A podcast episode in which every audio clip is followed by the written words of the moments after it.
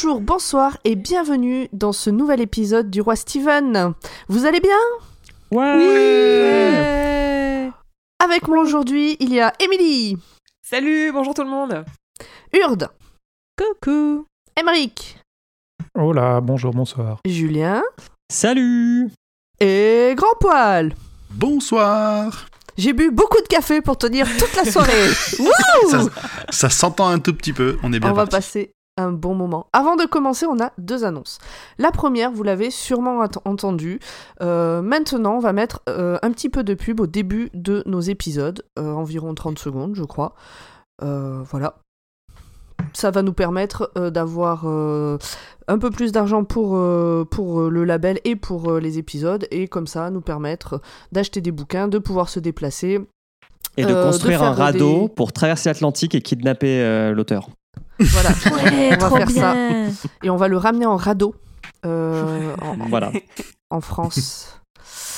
Euh, voilà. Et le deuxième, euh, la deuxième info, c'est que dans quelques jours, au moment où sort cet épisode, donc le 19 octobre, nous serons au Paris Podcast Festival pour enregistrer un épisode sur poids lourd en direct, en Ouais. public, à la Gaieté Lyrique. Yes Donc le 19 octobre à midi 15, soyez là un petit peu avant. Et normalement, gros challenge, on doit faire ça en moins d'une heure. Et rien que, pour, rien que pour voir ce challenge, moi je vous conseille de venir. Ouais. Est-ce que vous avez des choses à rajouter, euh, les copains? On est content. Il y aura peut-être Ah des oui, oui. Oula. Si vous aimez pas la pub, vous pouvez toujours avancer de 30 secondes sur votre appli de podcast préféré. Et si votre appli de podcast préféré le propose pas, vous pouvez euh, changer. Changer Changer pour une meilleure. Et même les meilleurs, vous pouvez paramétrer automatiquement le saut. Et pendant le live, vous pouvez vous boucher les oreilles. non, il n'y aura pas de pub. Quoi? Non, il n'y aura pas de pub pendant le live. C'est pas garanti. Euh, pour des on attaque? Parce que je pense que l'épisode alors. va être très long. Peut-être. Installez-vous bien, installez-vous bien, prenez-vous un petit pas, j'ai- thé, J'ai allongez-vous. prévu de faire hep, hep, hep, on avance. Allez, vas-y Emric, c'est à toi. Emric, le rigolo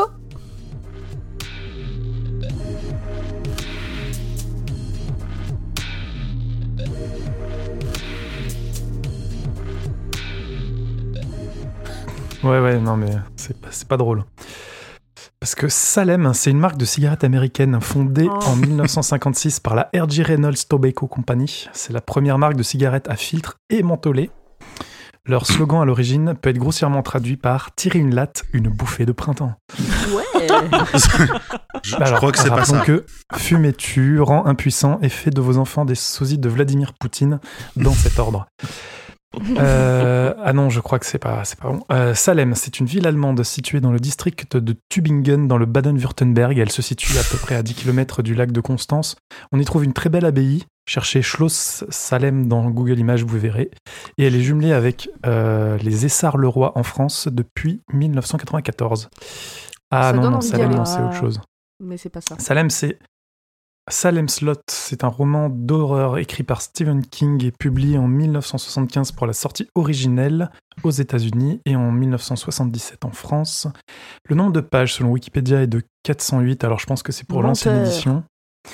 Euh, 540 environ 650 dans la version mon édition. poche que j'ai, Selon la police. soit euh, 17h36 minutes et 11 secondes pour le livre audio qui m'a sauvé. Ouais, selon Euh, les éditions, si c'est la version complétée ou pas, mais on en reparlera plus tard. Exact. Mm. Un petit résumé rapide. C'est une histoire de vampire qui tiendrait largement sur 100 pages, mais vous savez, c'est comme chez le boucher. Je vous en mets un petit peu, quatre fois plus, euh, ma bonne dame. Eh ben, on sait qui va saler l'épisode. hein. Alors, euh, qui en a pensé quoi? On va commencer par, bah tiens, Pomme, toi qui t'es farci euh, le résumé à écrire en même temps. Euh, bah moi j'ai bien aimé, alors tant mieux parce que je l'ai encore fini il y a une demi-heure avant de commencer l'enregistrement. Mais pour une fois, j'ai pas souffert d'avoir à le lire. Je pense que c'est un bouquin que si je l'avais pas lu pour vous, je l'aurais pas fini parce qu'il arrive un moment où bon c'est bon tu sais ce qui va se passer, il y a plus aucun suspense et donc ça saoule qu'il y ait euh, 100 ou 200 pages de plus à lire. Mm. Mais euh, globalement j'ai j'ai bien aimé ouais. Ça faisait longtemps Bon. que je m'étais pas senti aussi bien à lire un bouquin de King. Tu vois, ça fait pas peur, hein, les pu- tu pourrais lire facilement ça. hein. Quand j'aurai le temps.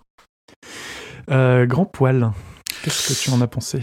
Eh ben moi j'ai adoré. Je me souvenais que c'était un bouquin que j'avais beaucoup aimé à la première lecture, mais ça faisait vraiment des années que je l'avais pas lu et je suis retombé dedans à une vitesse folle et je l'ai enquillé très très rapidement. Et j'ai eu le malheur, euh, j'ai le malheur de, de le lire une ou deux fois euh, sur ma terrasse en pleine nuit, euh, tout seul dehors. J'ai fait. Oh. C'était une très mauvaise idée. Je suis rentré Avec assez vite. avait un petit crucifix à la main. Moi aussi, j'ai Pour te eu protéger. des frayeurs euh, comme ça. Mais donc ouais, ouais, moi j'ai j'ai vraiment adoré, j'ai adoré l'ambiance, j'ai adoré la façon dont c'était écrit, le, le rythme du livre était vraiment top. Euh, Julien, tiens, quel est ton avis? Euh, il est mitigé. Euh, ça fait partie des livres que j'avais lus euh, quand j'étais ado et je l'ai complètement oublié. J'ai le souvenir que de deux scènes et en le relisant au début je me suis dit mais j'ai l'impression que c'est Bazar que je suis en train de relire. J'ai l'impression que c'est Bazar. Non non c'était Salem que j'avais lu et je trouve qu'il y a beaucoup de longueur mais en même temps je trouve la narration sympa ce côté euh, personnage par personnage où euh, ça fait quand même pas mal avancer l'histoire. Et surtout, j'aime bien le fait. Il y a un passage que j'adore dans ce livre, c'est la première fois où c'est un chapitre sur la ville, où la ville est Mhm. décrite comme un personnage, et euh, heure par heure, ou même, enfin, pas forcément heure par Ouais. heure précise, mais euh, tempo par tempo, il se passe des trucs à droite à gauche dans la ville, et je trouve que c'est un super, super passage.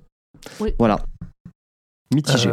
Émilie, Euh, je- tu l'as relu? Tu l'as pas Mm. relu? Non, je l'ai pas relu et j'en ai le même souvenir que Julien. Je l'ai lu il y a très longtemps et il m'a pas marqué. Et pourtant, c'est un livre dont, dont on me parle beaucoup, qui revient euh, auprès de mes amis et tout. Mais j'aurais, je l'aurais relu si j'avais eu le temps et vraiment l'envie. Mais euh, je vais boire mes de pommes. non mais en fait, euh, à l'heure où on enregistre, il y a un King qui est sorti en VO et qui monopolise toute mon attention plutôt que relire Salem. Mais euh, non, non, ouais, j'ai un, un- ouais, un souvenir un peu vague de Salem. Ok. Et Urde, quel est ton avis à toi? Ben, moi, j'ai passé un bon moment. Je trouve que c'est un bon King. C'est long, mais comme beaucoup d'autres King. Et euh, je pense.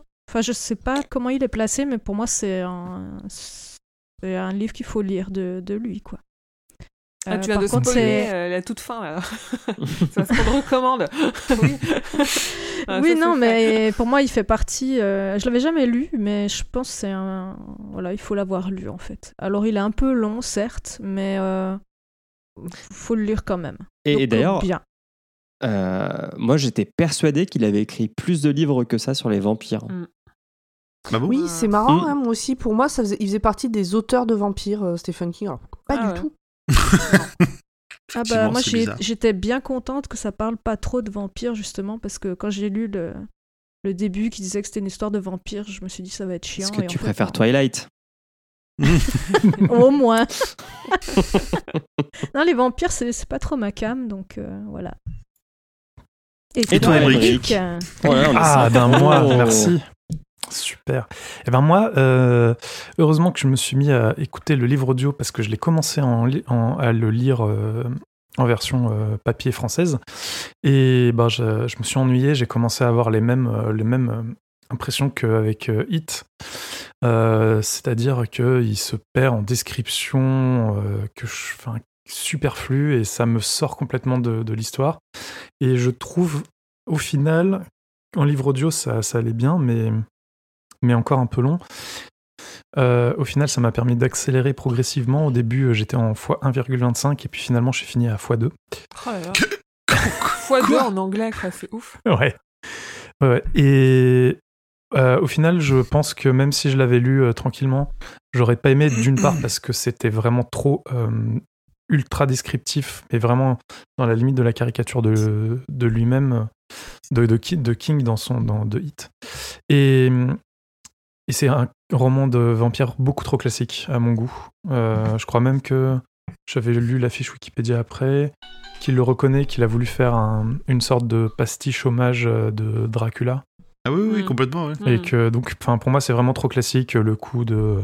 On en, on en parlera, mais dans le, pendant le spoil, beaucoup trop, trop, trop, trop classique. euh, l'église euh, contre les vampires. Enfin, Ouais, mais en, en l'occurrence, je pense que à l'époque où il est sorti, c'était pas si classique que ça. Maintenant, on s'est habitué, on connaît toutes les euh, toutes les, euh, les histoires, toute la mythologie autour des vampires, tous ces trucs classiques, mais à l'époque, était pas non plus euh, extrêmement répandu. Euh, quand il a fait Salem en histoire de vampire, il y avait que Dracula. En fait, enfin, depuis très longtemps, il n'y avait pas eu vraiment d'autres histoires. Il l'a un peu euh, ramené. Mais, je- quoi. mais, je- mais du coup, je comprends tout à fait ce que tu dis, Émeric, hein, parce que j'ai ressorti ça, mais je, je- mais je me suis. Enfin, pour moi, ça fait partie de l'époque à laquelle il a été écrite, et c'était de la volonté aussi de, de, de, de King sur ce point-là. ouais, ouais, donc ouais, c'est un peu ça. Moi, je- pour moi, les, les, les vampires, c'est comme pour Urde, c'est Twilight, c'est les vampires qui brillent au soleil et qui mangent du chevreuil. Ouais, j'aime pas, j'aime pas du tout Twilight. hein, c'est c'est très clair. C'est bon. C'est de la merde, voilà. Oh là la violence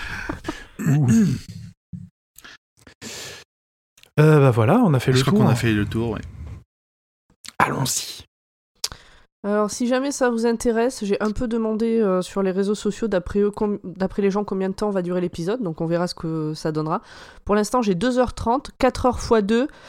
Stephen King France euh, euh, part sur 8 heures d'enregistrement. Et euh, Fanny, Passion médiéviste, pense à Hep, hep, hep, allez, on y va. 3h49. on verra. On est bien? On est installé? Vous êtes sûr? Allez, c'est parti. Allez, Alors, confort. c'est parti.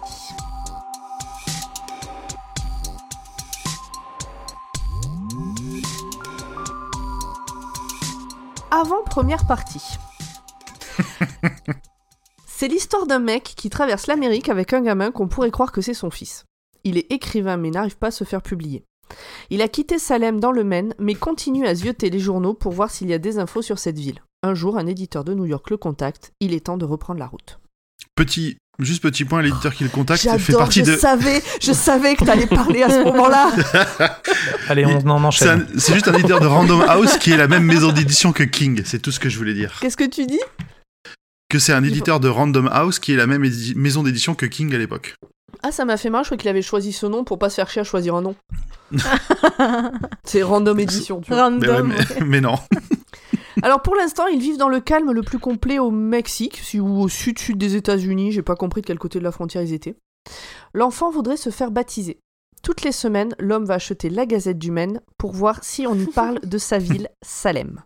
Et un jour, c'est le cas. Le journal titre Une ville fantôme dans le Maine. Petit résumé de l'article. Jérusalem Slot, dite Salem, était une bourgade tranquille du Maine de 1300 habitants et quelques. En un an, elle s'est vidée. Une poignée de personnes ont été retrouvées à travers les États-Unis, mais restent vagues sur les raisons de leur départ. Parmi les personnes introuvables, il y a tous ceux qui ont intérêt à disparaître, des fraudeurs, etc. Ceux qui n'avaient pas vraiment d'attache, comme ce couple qui venait de perdre leur bébé. Et puis, il y a tous les autres. Les raisons invoquées sont les extraterrestres ou un meurtre rituel satanique. On note qu'un village du Vermont s'est vidé également en 1923. Plus personne n'y vit maintenant. Alors là, sur celui-là, je me demandais si c'était pas un fait réel et j'avais pas la ref. Et Euh, après, oui, je me suis demandé si des- c'était pas le, le- le village de Roanoke, mais je suis pas sûr que ça correspondait aux dates. Euh, alors ça, je sais pas. Par contre, il y a réellement des villes qui ont été Non, désertées. le roi Enoch, mais... c'est un rappeur. Rien à voir. Ouais, ouais. Ok, Non, mais ok, très par bien. contre, des, des villes qui se sont... Bah, D'ailleurs, je crois qu'ils le citent Ouais, des dans- villes fantômes, ça existe, toi Oui, Voilà, ça, oui, oui. Et Oui, il mais le cite aussi, c'est qu'à cette période-là, avec le, avec l'or, Oui. tu avais des, des villages qui pouvaient se construire euh, et repartir en une nuit, enfin en une semaine. Enfin, c'était, ça arrivait quoi. Ah, je pensais pas aussi tard. Euh, alors, ça, alors après les dates, je sais pas trop. Honnêtement, c'est peut-être avant quoi quand même. Tu vois, parce que moi, je euh, mets ça à l'époque du Dr. 19e, Queen hein. et c'était pas en 1923. Ouais. Non, c'est pas la même. Bon, on avance, on avance. Euh, finalement, le gamin est baptisé et il confesse tout. Alors, on ne sait pas quoi, mais Mm, Mais ça a l'air grave et là, ça installe l'atmosphère un peu lourde de, ce début de roman. non. D'ailleurs, le curé qui a recueilli la confession fait venir l'homme, à- donc celui qu'on croit que c'est le père du gamin. Il fait venir l'homme à lui pour lui demander si c'est vrai ce qu'a raconté le gamin. L'homme confirme. Le curé dit qu'il a déjà vu des choses incroyables dans son village, mais que l'homme et l'enfant ont été mêlés à des choses obscures et terribles et que c'est grave. Le curé veut savoir ce que va faire l'homme, mais l'homme ne sait pas. À ce stade de l'histoire, on n'en sait toujours pas plus. La discussion entre l'homme et le curé reste très vague. On sent qu'il y a des choses dont on ne parle pas à voix haute. On dirait deux meufs qui parlent de leurs règles. Moi, j'ai eu des. Enfin, j'ai senti un- enfin, que c'était un peu malaisant et je sais pas si c'était fait exprès, mais a- j'ai eu une impression de. J'ai cru au début qu'il allait aborder euh, des thèmes lourds comme la pédophilie ou ce genre de truc. Ça pouvait faire penser à ça si tu si t'as pas lu le résumé du bouquin avant, quoi. Bah, surtout que dans l'histoire de vampires, il y a des trucs euh, vraiment euh, parfois euh, Ouais, sale. chelous. Finalement, au milieu de la nuit, il se réveille, donc l'homme se réveille d'un cauchemar avec une révélation. Il va retourner à Jérusalem Slot, Salem donc, et le gamin va l'accompagner. Et là, l'échange entre deux fait penser qu'ils retournent en enfer, littéralement. Quoi. Ils ont vraiment l'air de de ne pas avoir la force de le faire. Le gamin, il, est, il devient tout pâle à l'évocation de ce voyage, mais il, il va le suivre parce qu'ils tous les deux, ils s'aiment. De manière platonique. Ah oui. Oui, c'est comme un père et son fils, c'est ce qui est dit dès le C'est ça. départ. Tout à fait. Oui, à ce niveau-là, il n'y a pas de doute. euh. Non, non, non, non. Pas encore. Première partie. pas encore. Mais hum. Et alors, entre les deux parties, il y a une citation du, euh, de Hill House, euh, qui a donné la, la série Netflix il y a pas très longtemps. Juste euh, petite euh, référence. euh. ok. Ok. Cool. Allez, on est parti. Première partie, Marston House. Chapitre 1, Ben. Le personnage principal de ce chapitre a enfin un nom. Il s'agit de Ben Mears. Non, parce que pour l'instant, on parle de l'homme, l'enfant, le curé, la ville. Là, on a Ben. Ben Mears, un homme de 33 ans. Nous sommes le 5 septembre 1975 et il est sur la route pour rentrer à Salem où il n'a pas mis les pieds depuis 24 ans. Il a l'air content de revenir et en même temps, il appréhende un peu. Bon, là, on est d'accord qu'on sait pas si Ben, c'est la personne dont on parlait avant. hein. Ah non C'est ça, on ce sait pas et surtout on n'est pas sûr que ce soit la même, euh, la même le- ligne temporelle. Ouais, on est flou. on a, on a aucune date sur la. Enfin, si, on a. On sait qu'on est après 1923, c'est tout. en gros, hein. Ouais, oui, ouais. Tout à fait. Euh, Alors qu'il guette les choses qui ont changé dans le paysage, parce qu'en 24 ans, il peut y avoir des trucs quand même, et ce qui n'a pas bougé, il repense à sa femme, Miranda, morte dans l'accident de moto qu'ils ont eu il y a deux ans. Il sort enfin de l'autoroute vers Salem, et en haut d'une colline au loin, il voit Marston House, et ça le souffle, et ça lui colle la chair de poule. Il s'arrête en bas du chemin qui monte vers la maison. Il paraît, elle paraît toute pourrie, à l'abandon. Il est attiré par elle, il se voit déjà la parcourant, sentant les odeurs de moisie et entendant les bruits de toutes les bestioles qui vivent là maintenant. Il se voit ramassant un presse-papier et... Mais l'homme a déjà parlé d'un presse-papier dans les premiers chapitres, non? Parce que Mhm, j'en ai pas parlé, mais le gars là au Oui. début je l'ai pas noté, on s'en foutait. C'est ça. Donc en fait, est-ce que ça serait pas là une petite préparation paiement euh Mhm. Enfin, avec King, tout Oui. est possible, on sait plus où on en est, surtout sur un bouquin aussi gros. Dans son je- imaginaire. Oui, Vas-y. Non, non, je, je voulais noter que ça- il roule en Citroën. J'ai trouvé ça étonnant. J'étais pas sûr que ce soit. Et j'ai cherché en VO, c'est bien une Citroën. Oui. C'est- rare d'avoir une marque française dans un, dans Ah un ouais roman. euh. Ah, je me suis dit que le- la, la traductrice ou le traducteur avait. euh, Eh bien non. Je me suis dit pareil. en, en Citroën DS. Et, non. Et même en, en anglais, c'est bien une Citroën aussi. Ok. Je, je- je dis ça, je fais une toute petite aparté parce que juste avant de lire Salem, j'ai lu Shining. Et euh, en fait, euh, Jack, dans Shining, il était bon, selon la version française, au rugby. En tant que quart arrière. Et non, non, non, il n'y a pas de quart arrière au rugby. C'est un quarterback Oh au football là. américain. Ah, oh là là, ouais. Je ferme la parenthèse. Ah, quelle bande de branques. Bref, dans son imagination, donc, euh, à, à Ben, il s'arrête devant, donc il est toujours dans son truc, il s'arrête devant une porte à l'étage, mais il revient à la réalité à ce moment-là et il décide de remonter dans sa voiture pour reprendre la route. Il vient de nous décrire en quelques mots une baraque qui fout la trouille, mais envisage de la louer. Moi perso, vu ce qu'il a décrit, j'envisage pas de la louer. Mais Il surtout, la façon bien. dont Vu l'état dans lequel elle est. Ouais. Et la façon dont il décrit la maison, on a l'impression qu'il l'humanise un peu. Il, il est comment dire il, parle du regard de la maison qui lui qui est vide et indifférent. Enfin, vraiment, on a l'impression Mm. qu'il que la, la- la maison est un personnage dans les va être un personnage dans l'histoire. Ouais, bah là, nous, il nous dit qu'il se verrait bien dans la cuisine pour écrire. Et mais attendez, l'homme du début aussi, il était écrivain. Est-ce qu'il n'y Ah. aurait pas un lien? En tout cas, la cuisine et le jardin lui font envie, mais pas l'étage, euh, il ira pas. À moins que. euh, Enfin, bon, peut-être. euh, Enfin, bon, bref, on verra quoi. Bref, on a tous compris qu'il ira à l'étage dans pas longtemps. Ouais. Chapitre Enfin, dans, 2 dans 200 Suzanne. pages, quoi. Ouais, ouais, sur 650, c'est dans pas longtemps. Notre bon Ben va se poser dans un parc pour bouquiner. Et sur un banc, il voit une jeune fille qui lit un bouquin et semble le reconnaître. Il va lui parler. En fait, c'est lui qui a écrit le bouquin qu'elle lit. Et elle aime Le bien monde ce est qu'il tout écrit. petit. Oh là là, small world. Et il lui propose de l'inviter à prendre un ice cream soda et elle accepte. Il nous dit qu'il se souviendra longtemps de ce moment parce qu'il y a eu une étincelle entre eux. Et moi, à ce moment-là, j'ai du mal avec le fait qu'elle soit présentée comme étant une jeune fille. Parce que du coup, j'imagine une gamine de 13 ans et j'ai envie de lui dire de pas suivre les inconnus dans la rue. Surtout euh, un mec qui fait Eh, euh, ça vous dirait d'aller prendre un ice cream avec moi Exactement. Voilà, sans papaya.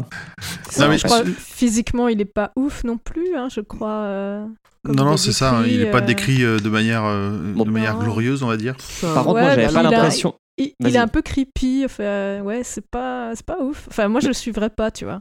Mais j'ai pas l'impression on qu'elle a- a 13 ans quand même. Non, bah, peu. non, bah, non. bah, déjà, à ce moment-là, il parle, enfin l'auteur, enfin non, alors je sais pas si c'est l'auteur, Le mais en tout cas, le narrateur. traducteur Le narrateur. parle de jeune fille.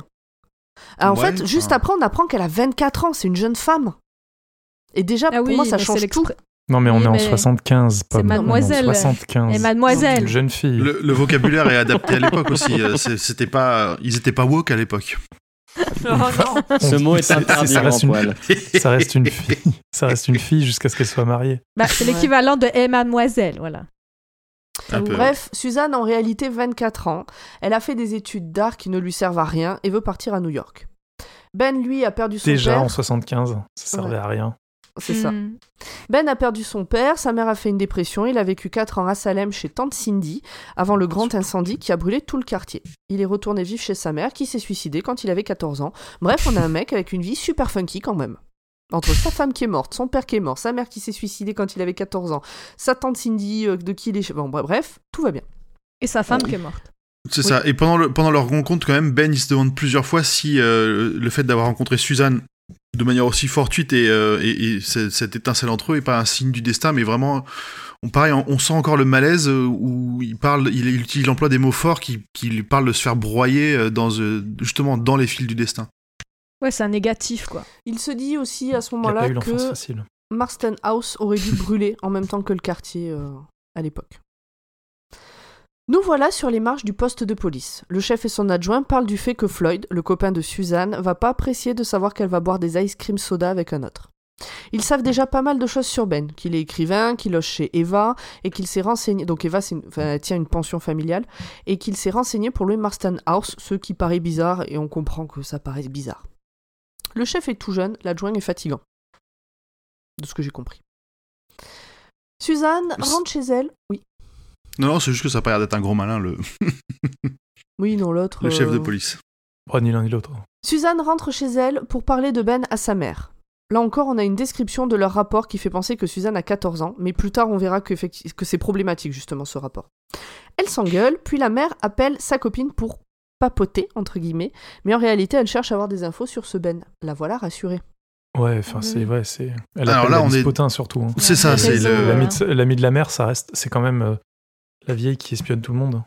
c'est la hotline des, euh, c'est la hotline des, des- C'est des- la outline des potins. Mais c'est ça. Mais ça c'est dit plusieurs fois euh, Hmm. dans le bouquin. Ce, ce Ouais, ça, il- arabe justement. euh. C'était- surtout, c'était lié aussi à la technologie de l'époque qui faisait que les lignes étaient partagées, donc ça facilitait les gens qui pouvaient rester au bout du fil sans raccrocher et écouter ce que disait tout le monde. Hmm, c'est ça, ouais. Donc Suzanne et Ben vont au cinéma et au moment où ils en sortent, ils reprennent la voiture pour rentrer, ils papotent, la discussion les amène à Marston House. Cette maison fait flipper tout le monde parce que le propriétaire, Hubert Marston, a été retrouvé pendu dans sa chambre 12 ans plus tôt.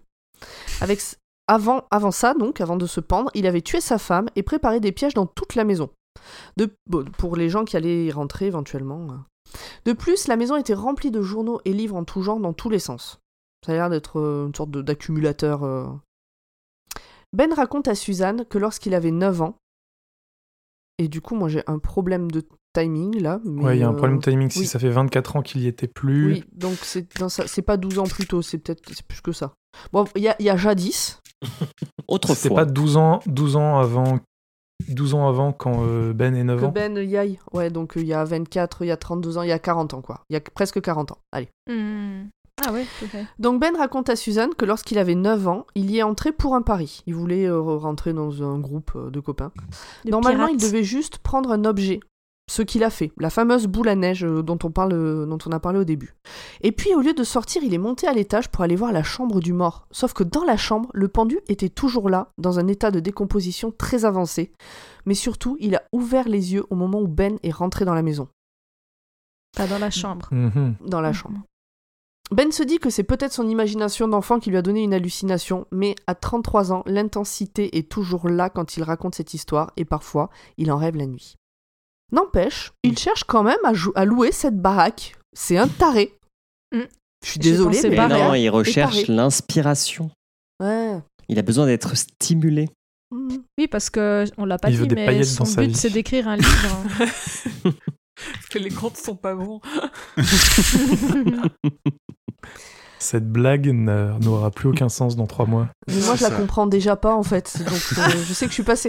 Non, je On sais que ça fait référence à un truc auquel euh, j'ai toujours refusé de cliquer sur euh, la vidéo. On non, mais ça- ça- après. Non, mais ça a fait le buzz deux jours, hein, donc t'en reviens Ok. pas, c'est pas grave, t'as rien raté. Donc, euh, l'autre taré, là, il veut louer la maison qui fait peur, mais elle vient d'être achetée. Et Ben, il n'arrive pas à savoir par qui. Parce que c'est normal, on fait tout ça. Quand on veut louer une baraque, elle est achetée, on va absolument savoir qui l'a achetée. Finalement, Ben ramène Suzanne à la pension familiale, mais il reste sous le porche. Ils sont, il reste euh, sage. Pendant qu'il va chercher du rhum et que Suzanne se dit qu'il est bizarre mais sympa, elle se rend compte qu'une lumière est allumée à Marston House. Finalement, nos deux tourtereaux s'embrassent et comme Suzanne ne veut pas aller trop vite, elle propose à Ben de venir rencontrer ses parents le lendemain. Le move pour s'embrasser était quand même sy- était quand même assez sympathique. hein. Ils sont tous les deux sur des chaises euh, à bascule et puis Mhm. euh, Ils finissent par basculer, se cogner les lèvres. font- en et puis et puis doigt doigt. Et ils s'éclatent les lèvres sur les dents l'un de l'autre. ah oui. C'est un peu l'image que j'avais en tête, moi, dans la description. Moi j'ai vu directement le coup de boule, mais bon. C'est tellement des romantique. Allez, on avance. Ah, on avance, on avance. Et donc, quand même, euh, oui, donc voilà. Donc nous, de nos jours, euh, on va pas trop vite, donc euh, on, on a tendance à baiser vite et à surtout pas présenter les parents. Là, c'est le contraire. On se fait un tout petit bisou et on présente les parents parce qu'on veut pas aller trop vite. Mais quand même, elle se demande qui peut bien se balader dans Marston House au milieu de la nuit avec une lampe à pétrole, parce qu'apparemment, euh, c'est... Il y a pas d'électricité. Voilà. Ça n'inquiète pas Ben plus que ça, après tout, elle a été achetée. euh, et tout le monde va au lit. Point pas de culotte, puisque Ben se couche nu.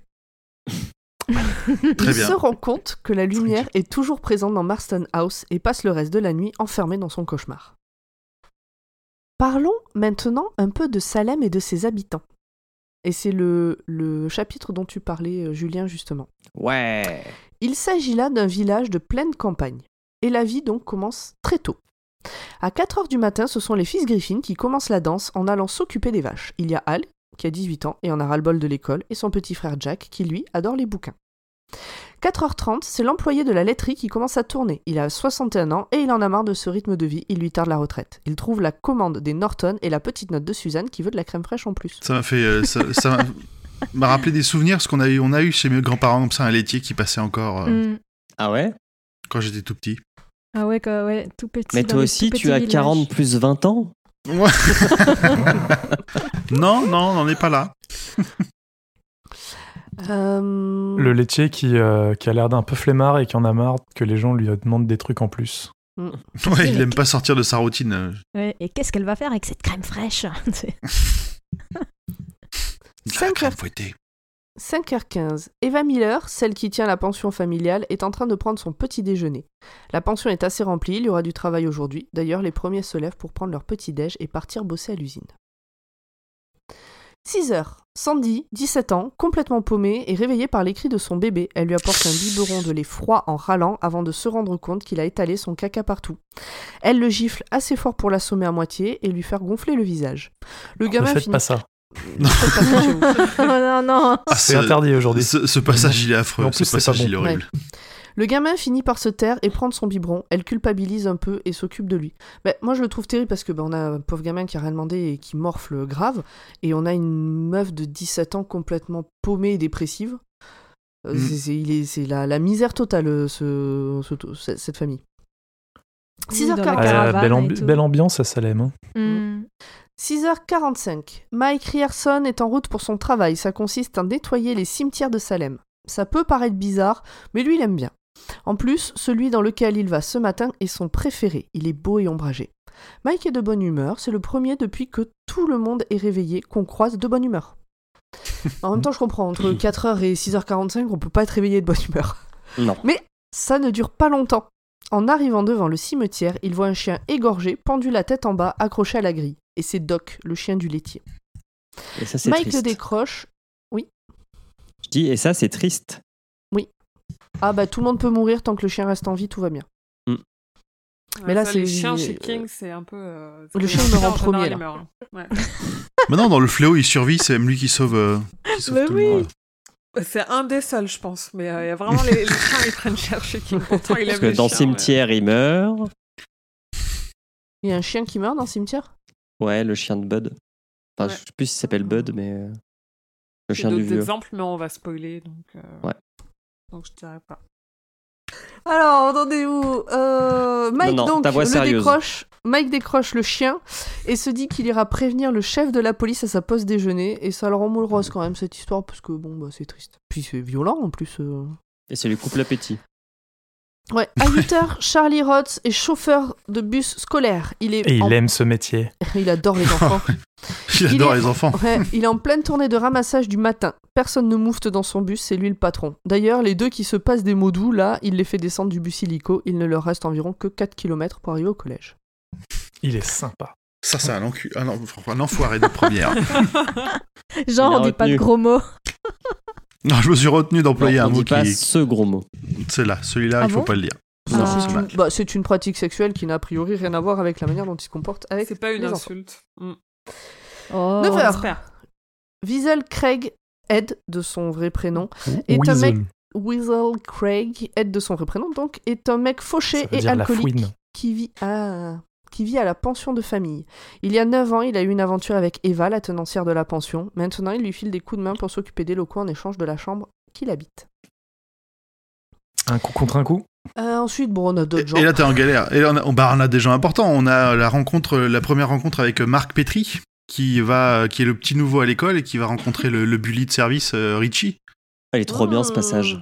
Hmm. Bah ouais. et qui va lui, et qui va lui coller une grosse branlée parce qu'il a compris que pour euh, pour pas être embêté, bah, il fait le bully, il fallait le- lui mettre Parce une, que Marc, lui mettre il une est dérouillée, peut-être- quoi. Il est peut-être. euh, je crois qu'il est binoclard, non? Il Ouais, est binoclard, c'est l'intello de mais il est grand. service. Il est peut-être Mm. maigrelet, mais il est grand. Et euh, Je il- crois que c'est à ce moment-là qu'on qu'on apprend que son père est un gars pragmatique. Euh, je crois que c'est je crois que c'est après. Je crois que c'est après où on les rencontrera ses parents. Mais en tout cas, Ouais. lui, il a un esprit très cartésien. Parce qu'il Ouais. analyse le truc en se disant, ok. ouais, il, donc, il euh, analyse tout en fait. Ouais. Exactement. Au, il est au très au lieu de paniquer, au lieu de paniquer, il se, il, il- il fait, il fait vraiment le point sur la situation et puis euh, il dérouille et il, il lui fait une prise de Il soumission fait une au belle clé de là. bras, ouais. Et l'autre il repart en chialant et en se disant je me vengerai peut-être. Du coup, Marc, c'est le binoclard qui met une branlée à Richie la terreur. Et c'est C'est la ça. fin de la récré.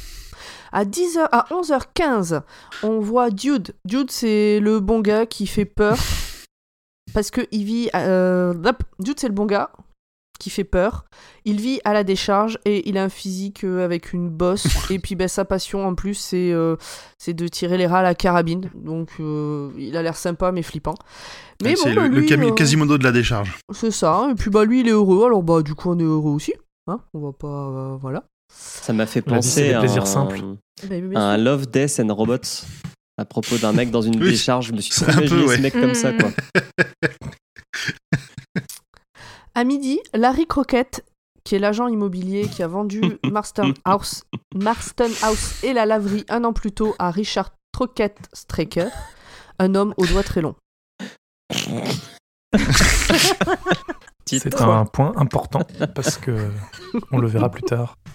Mais surtout ils nous avaient, on- ils avaient déjà mentionné un peu avant le Peut-être un détail pour vous. la laverie et puis euh, Marston House. euh, ils, on- ils en avaient parlé juste avant, au début du bouquin en, en expliquant que Salem était en train de changer. Oui. Mais à son rythme. Bah, D'ailleurs, la laverie va devenir une, euh, Une boutique de- d'antiquité. D'antiquité. Et là, par contre, ça ressemble très fort. Tout ce passage-là ressemble très fort, peu, je trouve, à Bazar. Bah oui, c'est pour ça que moi j'étais dans ma l'ont- mais tête là, en pour mode, le, mais mais oui, Spoilez pas, spoilez pas. hein. J'avoue, Il y j'ai a eu un gros plein- doute. Il y a plein de trucs qui, qui ressemblent de souvenirs. Quand il est rentré dans l'agence la première fois, donc quand le Richard Troquette Str- Strucker Si c'est impossible selon quand Straker est rentré dans l'agence pour la première fois, il savait exactement ce qu'il voulait et il le voulait pour un dollar. En fait, il proposait à Larry de rester propriétaire du terrain dont le prix allait quadrupler après la construction du centre commercial. Il avait quand même trois conditions pour que le deal se fasse. La maison et la laverie ne coûteront qu'un dollar et c'est Larry qui versera la différence au propriétaire actuel. Donc un dollar pour euh, Stricker euh, et euh, Larry verse le reste. Il faut garder le secret. Officiellement, les deux nouveaux proprios sont des associés qui veulent ouvrir un commerce pour les estivants. Et la maison qui va être rénovée euh, aura euh, besoin de, de, de En matos. fait, la À un, condition, à un c'est, moment donné, euh, ouais, vas-y, vas-y. c'est Larry qui, qui doit se charger de trouver euh, tout le personnel et le matériel qui devront être utilisés pour la rénovation. En gros, il, il leur servira d'intermédiaire pour, euh, pour toute la rénovation. Exactement. Il doit, il doit être disponible. Ça Il doit être disponible pour des petits services, des menus Voilà. services. Oui. Alors là, on a un point vocabulaire. Les gens vont clabauder. Et donc, clabauder, ça veut dire critiquer injustement une personne, médire. Et alors, des mots que j'ai pas compris, il y en a plein dans le bouquin, et après, je les ai pas tous relevés. C'est le seul. Il y a eu une phrase à un moment donné où il y a eu trois mots que je connaissais pas. Oh, c'est du vocabulaire des années 70. Oh, Peut-être, ouais. Clabauder, donc. Larry a fini par signer les documents en se disant que voilà, ça allait peut-être faire du fric. Et voilà qu'un an plus tard, une voiture était garée devant la vieille maison. Et à ce moment-là, Larry se dit qu'il a signé un pacte avec le diable. Et à ce moment-là, il a Pas du tout au probablement moment raison. où il a serré la main à Nosferatu pour toper là. hein. Avec ses longs doigts. Avec son long doigt. Euh, et il le dit qu'il est chauve hein, dans ce chapitre, Oui. je crois. Ouais, ouais. Chauve avec des longs doigts, c'est c'est Nosferatu. À 13h, Suzanne va chez le coiffeur pour se faire belle au naturel. À 15h, on a un point culotte chez Bonnie. Parce qu'elle porte une petite culotte bleue sur son lit et elle attend que son amant, le jeune, j'ai pas retenu son nom, arrive. Cory, je crois. On sait qu'elle ne se fait pas une épilation intégrale puisque machin, dont j'ai pas retenu le nom, remarque le triangle sombre sous la toile de nylon. Bref, il baise et une cigale chante dans les bois. J'ai bien aimé ce- ce- cette précision. À 16h, Ben arrête de travailler et va pour se préparer, mais il bloque devant la fenêtre. Dans le lointain, il voit une voiture devant Marston House. Les volets ont été changés et ça lui donne un côté encore plus mystérieux. À 17h, Matt Brooke, prof de littérature au lycée du coin, rentre chez lui. Mais il remarque que quelqu'un a mis des volets à Marston House et qu'il a une voiture et qu'il y a une voiture dans l'allée. Il est prof à Salem depuis 1952 et il n'a jamais vu personne là-haut. À 18h, c'est l'heure de la rencontre entre Ben et les parents de Suzanne. Et c'est la teuf au malaise. En tout cas, moi, j'aurais été super mal à l'aise. Le daron propose une bière à Ben, qui accepte avec un génial, j'en boirai même trois, et qui lâche un ro après la première lampée. Mais justement, il pour le coup, il s'est, enfin, Il marque au malaise, mais il, marque des points avec le père. C'est, Ouais, plutôt la, mère qui a, qui, qui a du mal à l'accepter. Ouais, avec la mère. Mais euh, ça, mais ça, on le savait déjà depuis, on l'avait déjà remarqué depuis la première fois où, il où elle l'a croisé avec ses, avec les commères. Bon, ça fait donc, comme tu disais, gagner des points auprès du père. La soirée se passe bien, Suzanne est ravie, le daron est ravi, mais la daronne, elle est un peu sur la réserve. Attends, le gars, le On daron, il va quand même lui coller une branlée au badminton. Ouais, il joue au il badminton Ah oui. à l'arrière. Non mais, non mais vraiment, ils vont vraiment jouer au badminton. J'ai trouvé ça chelou. Ouais, J'ai trouvé ça tellement ça trop chelou quoi. Est-ce que c'était badminton en VO S'il n'y avait pas Netflix à l'époque. J'ai pas été vérifié, mais c'était, c'était une activité vraiment très quelque étrange chose, pour finir le badminton? Euh, je me souviens plus. Ok. Bah, C'est crédible. hein. Bah oui. Euh, à 19h. Donc il est 19h. Floyd, le bon ami de Suzanne, c'est écrit comme ça, arrive au bistrot du coin. Il y apprend que le chien de son oncle a été dépecé et accroché aux grilles du cimetière. Souvenez-vous, on en a parlé un peu plus tôt. D'après Dell, qui est le barman, ce sont des gamins satanistes qui ont fait le coup. Salaud de jeunes, c'est plus que c'était. Et finalement, Floyd va voir son tonton. 19h30. Danny veut aller voir Marc Petri, le nouveau de l'école. À Skip, il a une super collection de figurines de monstres. Sa mère est ok, mais pas tard, et à condition qu'il embarque son petit frère Ralphie. C'est pas le grand amour entre eux. Le petit a l'air d'être un vrai petit con. oh bah quand même, ça a l'air d'être un vrai connard même. Euh, J'ai marqué petit con, mais c'est un vrai connard. En partant chez Marc, il décide de passer par le bois et pour se venger, Danny raconte à son petit frère l'histoire du gamin qui a disparu dans les sables mouvants du marais et dont le fantôme revient la nuit pour se venger. Il- est sympa, le grand frère aussi. ouais, bah, c'est il se clair. venge. Ralphie a a une grande ça, gueule. Ralphie a une grande gueule, mais c'est un gamin avec une imagination assez fertile. Il se met à entendre des choses autour d'eux. Le problème, c'est qu'à force de raconter des conneries, Danny finit aussi par entendre des bruits. Mais tout le monde fonctionne pareil. Quand on commence à croire qu'il y a quelque chose, ce- le cerveau s'emballe. Vous le faites tous. Oui, oui, ouais, Il suffit de voir toi grand poil en train de lire ton bouquin dans le jardin. C'est ça, ça m'est jamais arrivé. À peu près, peu- c'était à peu près à ce moment-là en plus. ça. Ou tu marches dans la rue et t'es convaincu qu'il y a quelqu'un derrière toi alors qu'il y a personne. Mais dès que tu tournes le dos, tu te dis putain, il y a quelqu'un. Mais là, quand même, c'est pas pareil. Ralphie est pétrifié. Il a vu des yeux dans le noir. Ça y est, Danny voit la silhouette aussi et, et il est 21h. Ma belle, la commère du village, qui est vieille et a des années de potin à raconter, espérait vraiment en prendre des choses quand les volets de Marston House se sont ouverts. Malheureusement, à part une silhouette d'homme, elle n'a rien pu apprendre. Ah oui, parce que ma belle, elle, mais Mabel, elle est équipée comme jamais. Elle a une, elle a une paire de, de, de jumelles de compétition pour pouvoir voir tout ce qui se passe partout dans la ville.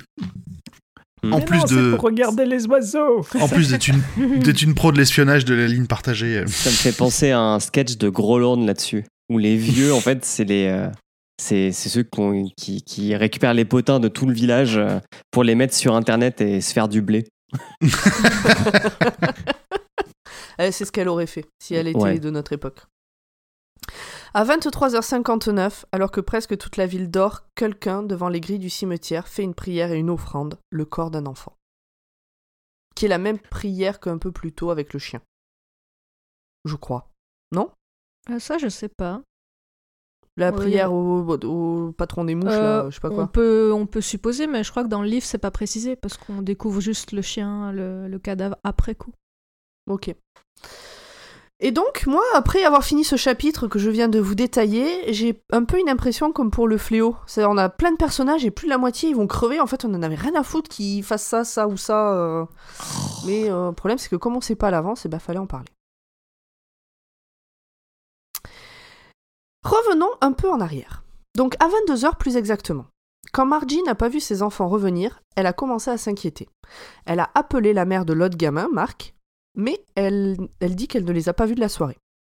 Les pères partent à leur recherche. C'est là que Danny arrive dans le jardin complètement hébété. Il ne se souvient de rien, juste du bruit dans la forêt et de quelqu'un sur la route. Il s'est réveillé allongé, Ralphie avait disparu. Quatre jours plus tard, Ralph est toujours introuvable et Danny est hospitalisé. Il a fait un malaise et toutes ses réactions sont très lentes. Ben fait partie des personnes qui cherchent le gamin, ou plutôt son corps. Euh, clairement, il pense qu'il est mort. On l'aurait retrouvé Ouais, depuis, per- toute sinon. personne a l'air très confiante. En tout cas, c'est ce qu'il dit à Suzanne qui est venue lui faire à manger. Il est attiré par Marston House comme par un aimant. Il a remarqué que les volets ne s'ouvrent que la nuit. Le matin du 22, et comme j'ai pas noté les dates avant, je sais pas du tout où on en est dans la timeline, juste on est le matin du 22. On est quoi, fin de l'été, je crois Non mais à quel moment tu sais le gamin il s'est fait enlever, machin, je sais qu'il était 22h mais je sais pas quel jour on était. Ah, ça, je sais plus. C'est bon, moi, que- quelques jours avant quoi. Euh, Mhm. donc on est le matin du 22. Larry, l'agent immobilier, est en train de se dire qu'il est quand même bien pété de thunes grâce à la misère des autres quand le téléphone sonne. C'est Straker, l'acheteur de Marston House. Il veut deux déménageurs et un camion pour ce soir. Il faut amener 11-15 des docks vers la laverie et la douzième, la plus grosse, à Marston House. Il faudra aussi tout cadenasser, la boutique et toutes les pièces de la maison. C'est là où on apprend comment il s'est fait son fric ou pas? Oui. Oui, en faisant des caravanes, euh, des mobilhomes. En achetant des, des terrains et en foutant des mobilhomes dessus. Mhm. C'est ça, et en les vendant pour que les gens habitent dessus, pas juste comme, euh, comme truc temporaire, Ouais. mais c'est les gens s'installent quoi. Il faudra tout cadenasser, la boutique et toutes les pièces de la maison, et laisser toutes les clés dans le sous-sol. Fin de la conversation. Et puis là, euh, bah, Larry, il flippe hein, quand même. Pourtant, c'est pas foufou ce qu'il demande, mais il sait que- qu'il y a un truc qui va pas. Ouais, c'est Ouais, là où il que commence. louche. Il dit euh, ça, ça doit être ça de faire le, un pacte avec le diable. Mhm. Il me semble que c'est là. À 19h, donc, Royal et Hank, donc le gars s'appelle Royal, et Hank, se pointent sur les docks pour récupérer la marchandise. Ça, ça discute de s'il faut vraiment tout transporter. Vu que rien n'est tamponné par les douanes, c'est que c'est pas, c'est pas très très clair. Ils finissent par charger le camion et aller poser les 11 premières caisses à la laverie. Mais ils ne sont pas à l'aise. Ça pue la charogne là-dedans et il n'y a pas de lumière. Alors juste, il y y, a juste une caisse qui est pas tamponnée par la douane. Les autres, elles le sont. hein. Ah oui, c'est ce qui me semblait. c'est la plus, c'est la plus grande en fait. Celle qui doivent Ouais, ok. pas déposer. euh, Celles qui doivent à- déposer à Marston House. Exactement. Qui pèse un âne mort. Ouais. Et qui sent la mort. Ouais. Mm. Donc, ils posent les 11 premières caisses à la laverie. Et ensuite, ils vont poser ce qu'ils pensent être un buffet. Parce que le, le truc est énorme, donc ils pensent que c'est un buffet. Ils vont le poser à Marston House. Et là, c'est pas la même. La maison a la réputation d'être hantée depuis qu'ils sont gamins. Et ils sont morts de peur. Mais c'est pas des flaques. Alors ils y vont. Une fois sur place, la peur se transforme en terreur une fois qu'ils sont dans la cave. Ils se barrent en courant et en oubliant de poser les clés et les cadenas. Alors c'est Hank qui est chargé de redescendre. Je me demande s'il tire pas au sort un truc comme ça, ils font pile ou Si, face à ce moment-là. Il tire au Ouais, sort, ouais. Pile ou face. Ça a l'air d'être l'épreuve de sa vie. Une fois au niveau de la table, au milieu de la cave, il voit un t-shirt roulé en boule et un jean et ben, on n'en saura pas plus. Un bruit le fait Bon. fuir en courant et il refuse de raconter à Royal ce qu'il a vu. Et là, on sent la tension. Oui, parce qu'il y a tout qui est oppressant. Je suis en train d'essayer de me rappeler ce passage. Ouais, Il y a c'est les- le- autant les bon odeurs que les, le bruit. Enfin, Et même la, la lumière, il se gare en arrière, donc la lumière des, des feux arrière rouges éclaire l'entrée en rouge comme si c'était Ouais. l'enfer, une bouche de l'enfer qui était ouverte directement vers la cave. Tout est fait pour te pour te faire comprendre qu'il va ça va pas qu'il y, a- qu'il y a une mauvaise ambiance quoi. L'air est lourd. mhm, Et en même temps, il y a rien de particulier non plus. c'est ça. Il y a, y a Bon, pas ça une a l'air bien a dégueu quand même. pas- Ouais, bah, une cave quoi, une vieille cave, mais euh, c'est c'est vraiment ces trucs de qu'on disait tout à l'heure déjà que t'as ton cerveau qui se met en branle et euh, Mhm. ça s'arrête plus quoi. Mhm. Encore en état de choc, Hank va voir Larry pour lui raconter ce qu'il a vu. Un jean, un t-shirt et une tennis. Exactement comme portait le gamin qui a disparu. Larry, avec de l'alcool et des billets de banque, arrive à convaincre Hank que ce n'était qu'un tas de chiffons. Hank repart sous et toujours sous le choc. Autant dire que la nuit suivante n'a pas été zen et reposante. Larry s'enfonce un peu dans, la, dans, dans le côté connard quand même là. Ah bah Larry, il a du fric, Il- il, en veut plus. Hein. C'est ça, on sentait déjà qu'il était pas forcément très scrupuleux, mais alors là, euh, Ouais, et puis il se rend compte qu'il a pas trop le choix non plus. hein. C'est ce que j'allais dire. Il a pas vraiment le choix en fait, parce qu'il peut pas se faire, il peut pas se faire griller parce qu'il sait que c'est super dangereux. Donc euh, il Mm. fait le bon choix. Le choix de la survie. Mm. Ouais, enfin, il a une bonne base de connard quand même. Ah oui, ça oui, mais Straker est de passage en ville et passe à l'épicerie pour acheter beaucoup de viande. Il paye avec un très vieux billet et a une très vieille voiture. Et donc ça fait parler Une tous ceux qui n'ont rien d'autre à faire de leur journée. Alors, ce qui est marrant aussi, c'est qu'il euh, il, il arrive à soulever genre 15 kilos d'un seul bras, comme si c'était tout, tout léger. Et euh, il, a, il a une attitude un peu, un peu joyeuse que je trouve qu'on peut trouver limite forcée euh, au moment où il, il échange avec les, perso les personnages qui sont présents dans la dans l'épicerie. je crois qu'ils le décrivent comme quelqu'un de très avenant, très. euh, C'est ça, mais ça paraît pas naturel au vu de la façon dont il parle, j'ai trouvé. Gilepsy. Gilepsy, quoi. C'est quoi ce nom? Les rasoirs? Gilepsy, Guilepsy. euh, Gilepsy, le chef de la police, poursuit son enquête sur la disparition du gamin et passe voir Ben pour lui poser des questions de routine et lui faire signer un exemplaire d'un de ses bouquins. Après tout, euh, Ben, c'est un des nouveaux. Enfin, ils sont trois nouveaux, hein. Ben, c'est un des nouveaux. Et bam, il y a un gamin qui disparaît. Bon, c'est pas déconnant que la police aille jeter un œil. Non. Interrogatoire également du nouveau proprio de la laverie et de Marston House. Il n'a rien vu, rien entendu. Et Mais puis, il est toujours très sympa. Hum, toujours. Oui. Et puis, appel aux autorités supérieures pour demander de faire des recherches sur les trois nouveaux de la ville. Et donc là, c'est le- l'appel au FBI à l'ancienne. Il va falloir qu'ils recherchent dans tout leur, euh, dans tout leur registre. Il n'y a, pas- il y a rien d'info- informatisé, quoi. Il y a toujours il y a quelqu'un qui va prendre euh, les infos. Et par contre, je trouve de bonnes, de, de bonnes compositions, quoi. Il leur demande des trucs qui ont l'air plutôt chiants des informations sur les origines de Barlow et compagnie. Et c'est. euh, et ils le font, quoi. Bah, en même temps, il, y a, c'est, euh, il, il, il le dit qu'il creuse les pistes pour la disparition d'un gamin Ouais, ouais, et que il comme il ouais. nouveaux, donc Mm. forcément, il... c'est Oui, sérieux quoi. Ils ont pas de raison de pas le faire. Il y avait moins de crimes à l'époque. Il Mm. s'ennuyait un petit peu au FBI. Passion enfouillée dans les archives.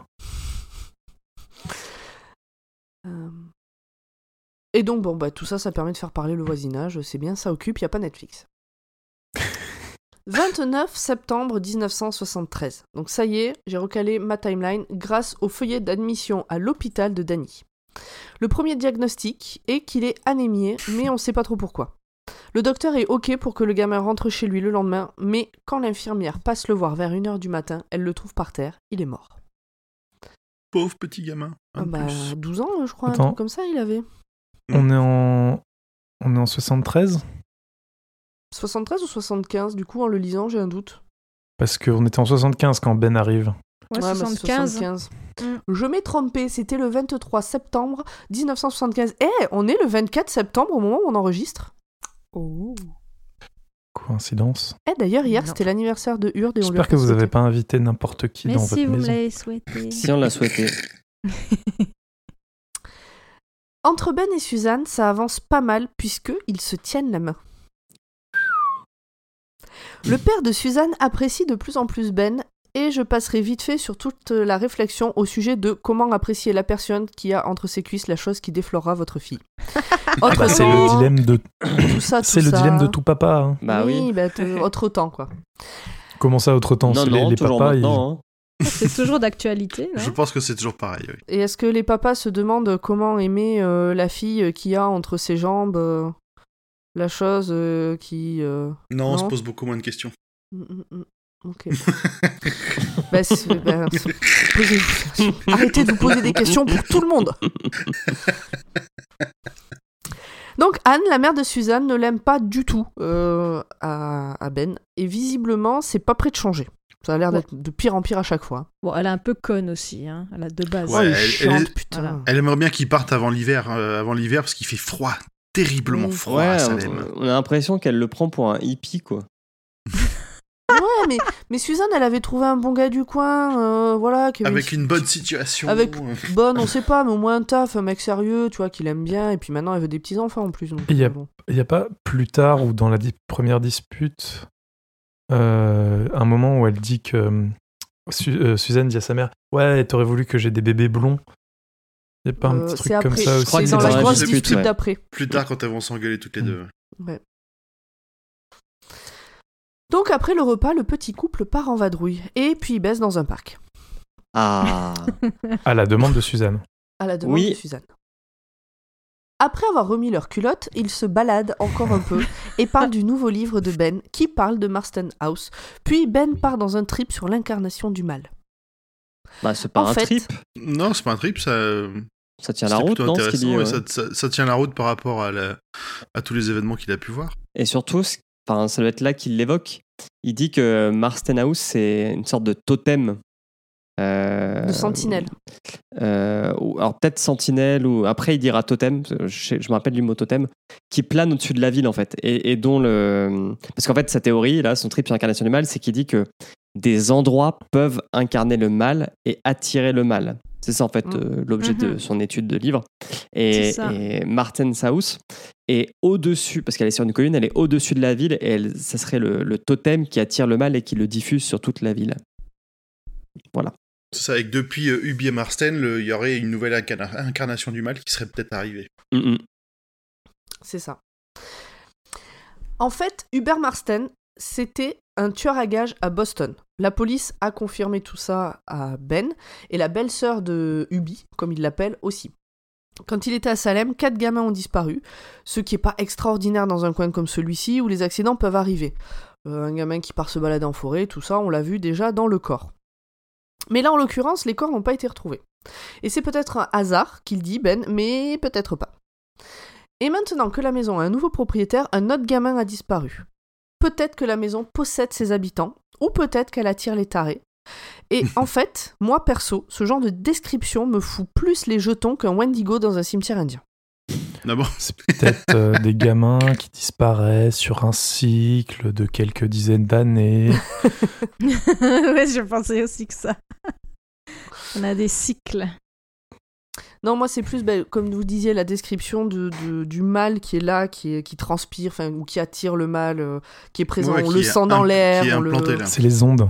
Voilà, c'est les ondes. ce- Il faut euh, dit, la- acheter un La filtre chair de poule qu'on sent dans le cou, ce genre de choses, euh, Ça, ça, ça aura plus tendance à me faire flipper que le Wendigo euh, dans le cimetière.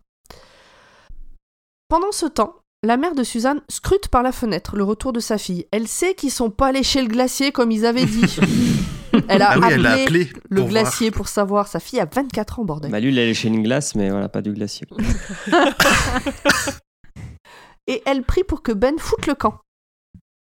Dans le chapitre d'après, Suzanne dit à Ben de ne jamais parler à personne d'autre de son avis sur Marston House et de bien fermer sa porte à double tour chez Eva. Les gens d'ici se méfient de lui, mais elle, elle l'aime. C'est beau. C'est là où elle lui dit qu'elle l'aime? Et elle s'en va. Ouais. Bon, on est d'accord que va et- tout va bien trop vite dans cette putain de relation. Oui, oui. Mais des fois, ça va vite et c'est pas grave, c'est bien aussi. Hein. Mais ça, mais, mais comme je te le dis, enfin, il le disait lui-même, hein, qu'il sentait qu'il y avait euh, une espèce de, de force invisible qui avait l'air euh, en jeu dans leur relation, qui fait que Ouais, justement mais- ça va super vite. Honnêtement, euh, que c'est un peu ta gueule, si c'est magique, vite, quoi. quoi Enfin, moi, j'ai trouvé. c'est Ouais. personnel, hein, mais. Je suis d'accord, C'était- je suis d'accord avec C'était toi. le point TGCM de. de- Attends, il a... attendez, ça, va- ça va vite, ça va vite. Attends, il arrive le 5 septembre. Ils se rencontrent quasiment le jour même. Le 5, ouais. Et là, on est plus le, on est plus du 23. Ça fait 20 jours qu'ils se fréquentent. Oui. Ça va, c'est pas si Ça va, vite. oui. Ça donne, ça donne l'impression que c'est vite dans la manière dont c'est écrit. Mais bon.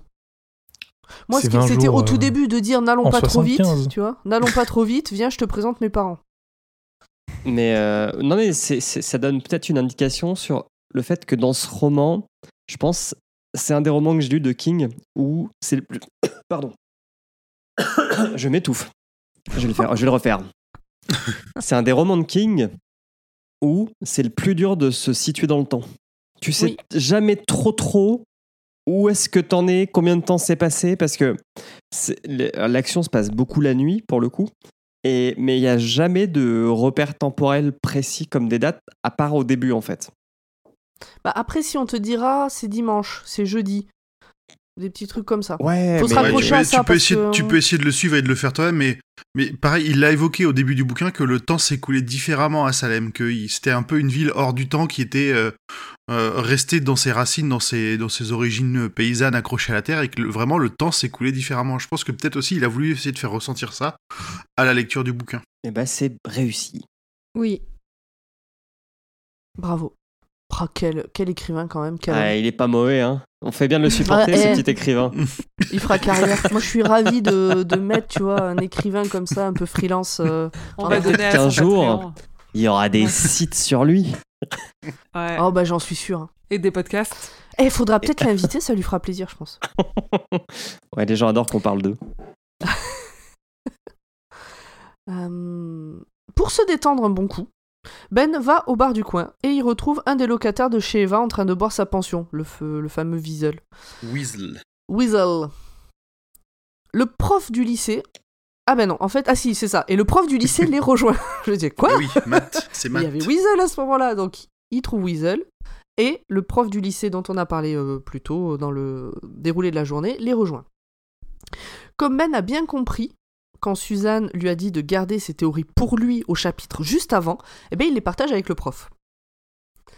Finalement, ce dernier propose à Ben de venir parler du métier d'écrivain à ses élèves, et Weasel, l'alcoolique, finit évanoui dans les chiottes. Ben le ramène en voiture. Et quand même, euh, ils doivent attendre que le gars à côté de lui pisse pour l'emmener. Ah oui, il y a- le Il y a un militaire. militaire qui pisse à 4 cm de la joue euh, de Weasel. Franchement, mais c'est abusé. bah d'ailleurs, il lui faut remarquer et le gars répond Bah vous croyez que ça le gêne lui? Bah ouais.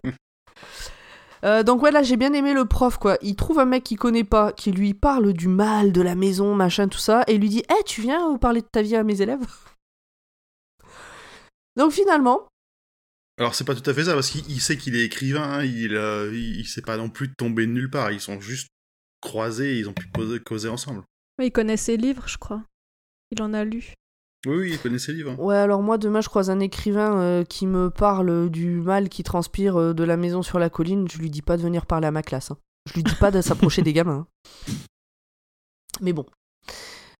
Sur le trajet, donc Ben il est en train de rentrer à la pension avec euh, Weasel euh, qui dort, sur, euh, qui dort quelque part dans la voiture. Et sur le trajet, il se dit que maintenant les routes de Salem sont hantées, mais il sait pas pourquoi cette idée lui est tout d'un coup venue à l'esprit. Est-ce qu'il aurait pas un léger petit pouvoir de The divination Shining. Ouais, Ça ou alors euh, c'est un truc qui revient un peu tout le temps, hein, ce, ce sentiment de, de peur, de cauchemar, de trucs sans forcément savoir pourquoi. C'est parce que ça que doit ça vraiment revient. bien dober la charogne dans Murstern Ouais, House. c'est ça, en fait. dans toute la ville. Finalement, arrivé à la pension familiale, c'est Eva qui prend le relais pour s'occuper de l'épave et Ben va se coucher après s'être déshabillé lentement. Mais on ne s'arrête pas sur la couleur de ses sous-vêtements, donc on s'en fout. Alors moi, il y a un petit détail qui m'a fait marrer, c'est que Eva, elle a dit que pour s'occuper de Weasel, elle allait le frictionner à l'alcool pour qu'il ait pas trop la gueule de bois. Ah oui, Oui. oui. Ça, ça me paraissait contre-intuitif comme remède. est-ce que ça fonctionne réellement? Moi, je me suis posé la question. Je pense qu'elle cherche une excuse pour le tripoter. Ouais, putain. oui, parce que euh, je crois qu'on le sait déjà, mais ils étaient amants avant les deux. Oui, Oui. c'était il y a 9 ans. Il y a 9 ans. Il y a 9 ans, après la long, mort quand de... Donc, euh, le mari de Eva est mort il y a 12 ans, il y a 9 ans, ils étaient amants. C'est ce qu'il explique euh, plus tôt. Oui, puis là, ils ont une relation un peu chelou. euh. Bah, elle l'héberge, il file des coups de main, et comme ça, ça l'aide elle le frictionne quand il est Et elle sous. le frictionne à l'alcool. quand il est sous. Nous sommes À maintenant Chacun ses 20 kinks. Personne ne juge.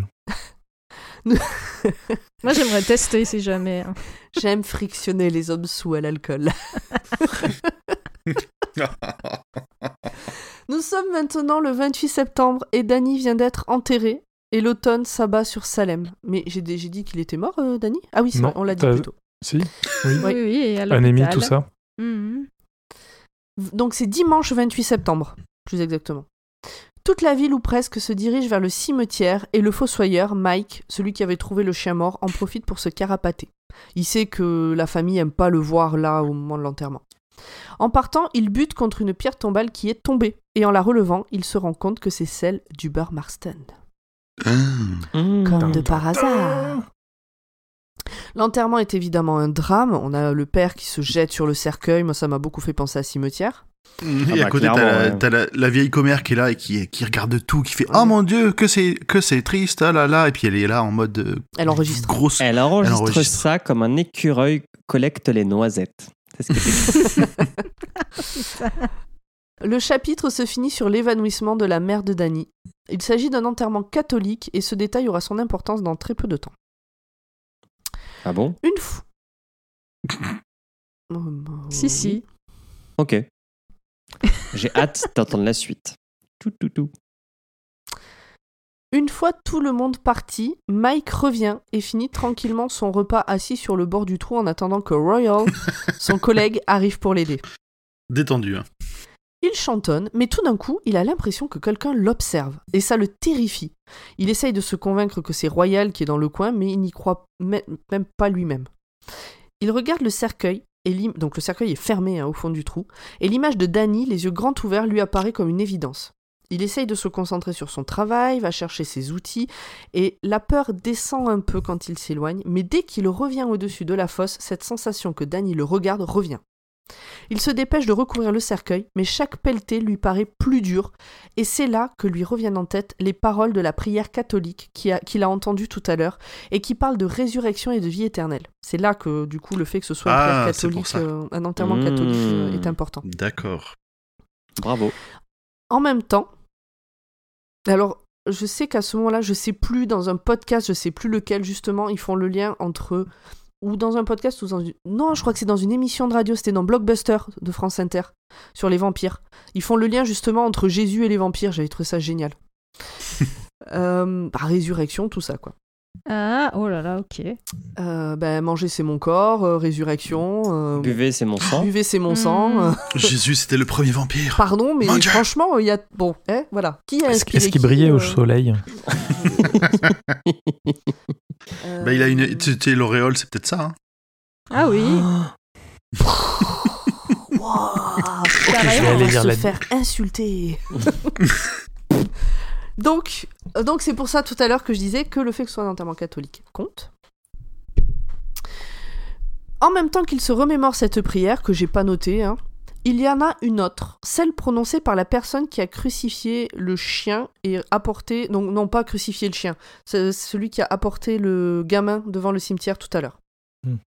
Alors à ce moment-là, parce que en fait, euh, la manière dont c'est écrit, le, la prière catholique que, dont- que, que dit euh, ou qu'il se remémore que euh, Mike a en tête est écrit en italique. Et la- l'autre prière, plutôt satanique, je dirais, ou en tendance satanique, est écrite entre parenthèses. Donc j'ai pas su si quelqu'un la disait à ce moment-là. Enfin, j'ai pas compris d'où elle venait. En fait, Mm. il, il se récite lui-même un truc dans sa tête et il y a quelqu'un d'autre par télépathie qui lui parle. Alors c'était peut-être ça. J'ai pas su comprendre le ce qui, ce qui se passait exactement. En tout cas, euh, alors moi je l'ai compris comme ça et dans les adaptations, c'est retranscrit comme ça. Ok. Mm. Bah très bien. Euh, Là, non, en fait, c'est à ce moment-là, on sent qu'il est en train de, il, il perd un peu le, il perd un peu le fil du temps et il panique en plus de, de plus en plus avec la nuit qui sent arriver. Oui, Et, et- et il se dit, faut pas que je sois là quand le soleil, euh, quand la nuit sera là. Ça, il le dit, il ça. se le dit plusieurs fois. et aussi il y a son pote qui a disparu, non? Bah, Oui, il, est- Royal, il enfin, l'a il a disparu, il s'est pas pointé, mais depuis ouais, le il début, est il, pas dit c'est un feignant. Mhm. Et puis on sait que la veille, euh, je crois que c'est la veille, il a, il a bougé des trucs. euh. Ah non, c'était pas la veille. Bon, enfin. Ouais, et puis Bref, apparemment, Royal, il a l'habitude de l'abandonner. Je crois que ça le, ça le, le- Oui, c'est pas, c'est pas Oui, une ça le- première. ça le Ouais. choque pas plus que ça. Moi, j'ai trouvé ce passage super prenant, la manière dont il était écrit. Et il y a dans la description plusieurs allers-retours entre la fosse et l'extérieur. Et en fait, à chaque fois qu'on parle de la fosse, on, s- on va un peu plus dans la fosse. Et à chaque fois qu'on parle de l'extérieur, on va un peu plus haut. Et on finit Oui, par aller de l'intérieur du... Du... Du... Continue pas, enchaîne. du, du, du, le machin avec le corps dedans, du, Le du cercueil. Cercueil. du cercueil, merci, de l'intérieur du cercueil et on remonte jusqu'à Vénus. Et euh, c'était un des deux seuls passages dont je me souvenais. D'accord. Bah celui-là, Mhm. il m'a, j'étais vraiment à fond dedans. Ouais, c'est bien écrit. C'est à ce moment-là qu'il semble évident à Mike qu'il faut qu'il ouvre le cercueil pour aller fermer les yeux de Danny. Une En part fait, de oui, lui parce se demande. Il, Oui. il pense que le, le mec qui euh, s'occupe de la mise en bière, putain, le, j'allais dire le fossoyeur, mais c'est pas le fossoyeur. Le Aidez-moi. croque-mort. Le croque-mort, ouais. Euh, n'a pas bien euh, préparé le corps et n'a pas fermé les yeux. Et en fait, il pense que c'est pour ça qu'il sent une présence. C'est parce que dans le cercueil, Danny a les yeux ouverts. Et qu'à la place, il va lui mettre des pièces de monnaie. Oui, ce qui est un ancien rituel. Voilà. Oui, je Puisqu'il sais plus à quoi il servait cet ancien rituel. euh. C'était pour payer le le passeur. passage Pour Ah payer le oui, passeur, merci. Ah Charon. bah, merci. euh, sur le Styx, c'est ça? Oui, Yep. oui, oui, Bah ça dépend. Après, ça dépend des mythologies, mais tu le Oui. retrouves dans plusieurs mythologies. c'est ça. Euh, Donc il dit oui voilà allez euh, c'est normal je... Danny euh, qui est mort là il doit sûrement avoir les yeux ouverts moi je vais aller ouvrir euh, pour aller lui fermer les yeux et en même temps une part de lui se demande ce qu'il est en train de foutre mais c'est pas celle-là qui commande. Quand Mike arrive enfin à ouvrir la boîte il trouve Danny allongé les yeux grands ouverts et le teint rosé et frais et il a pas du tout l'air mort.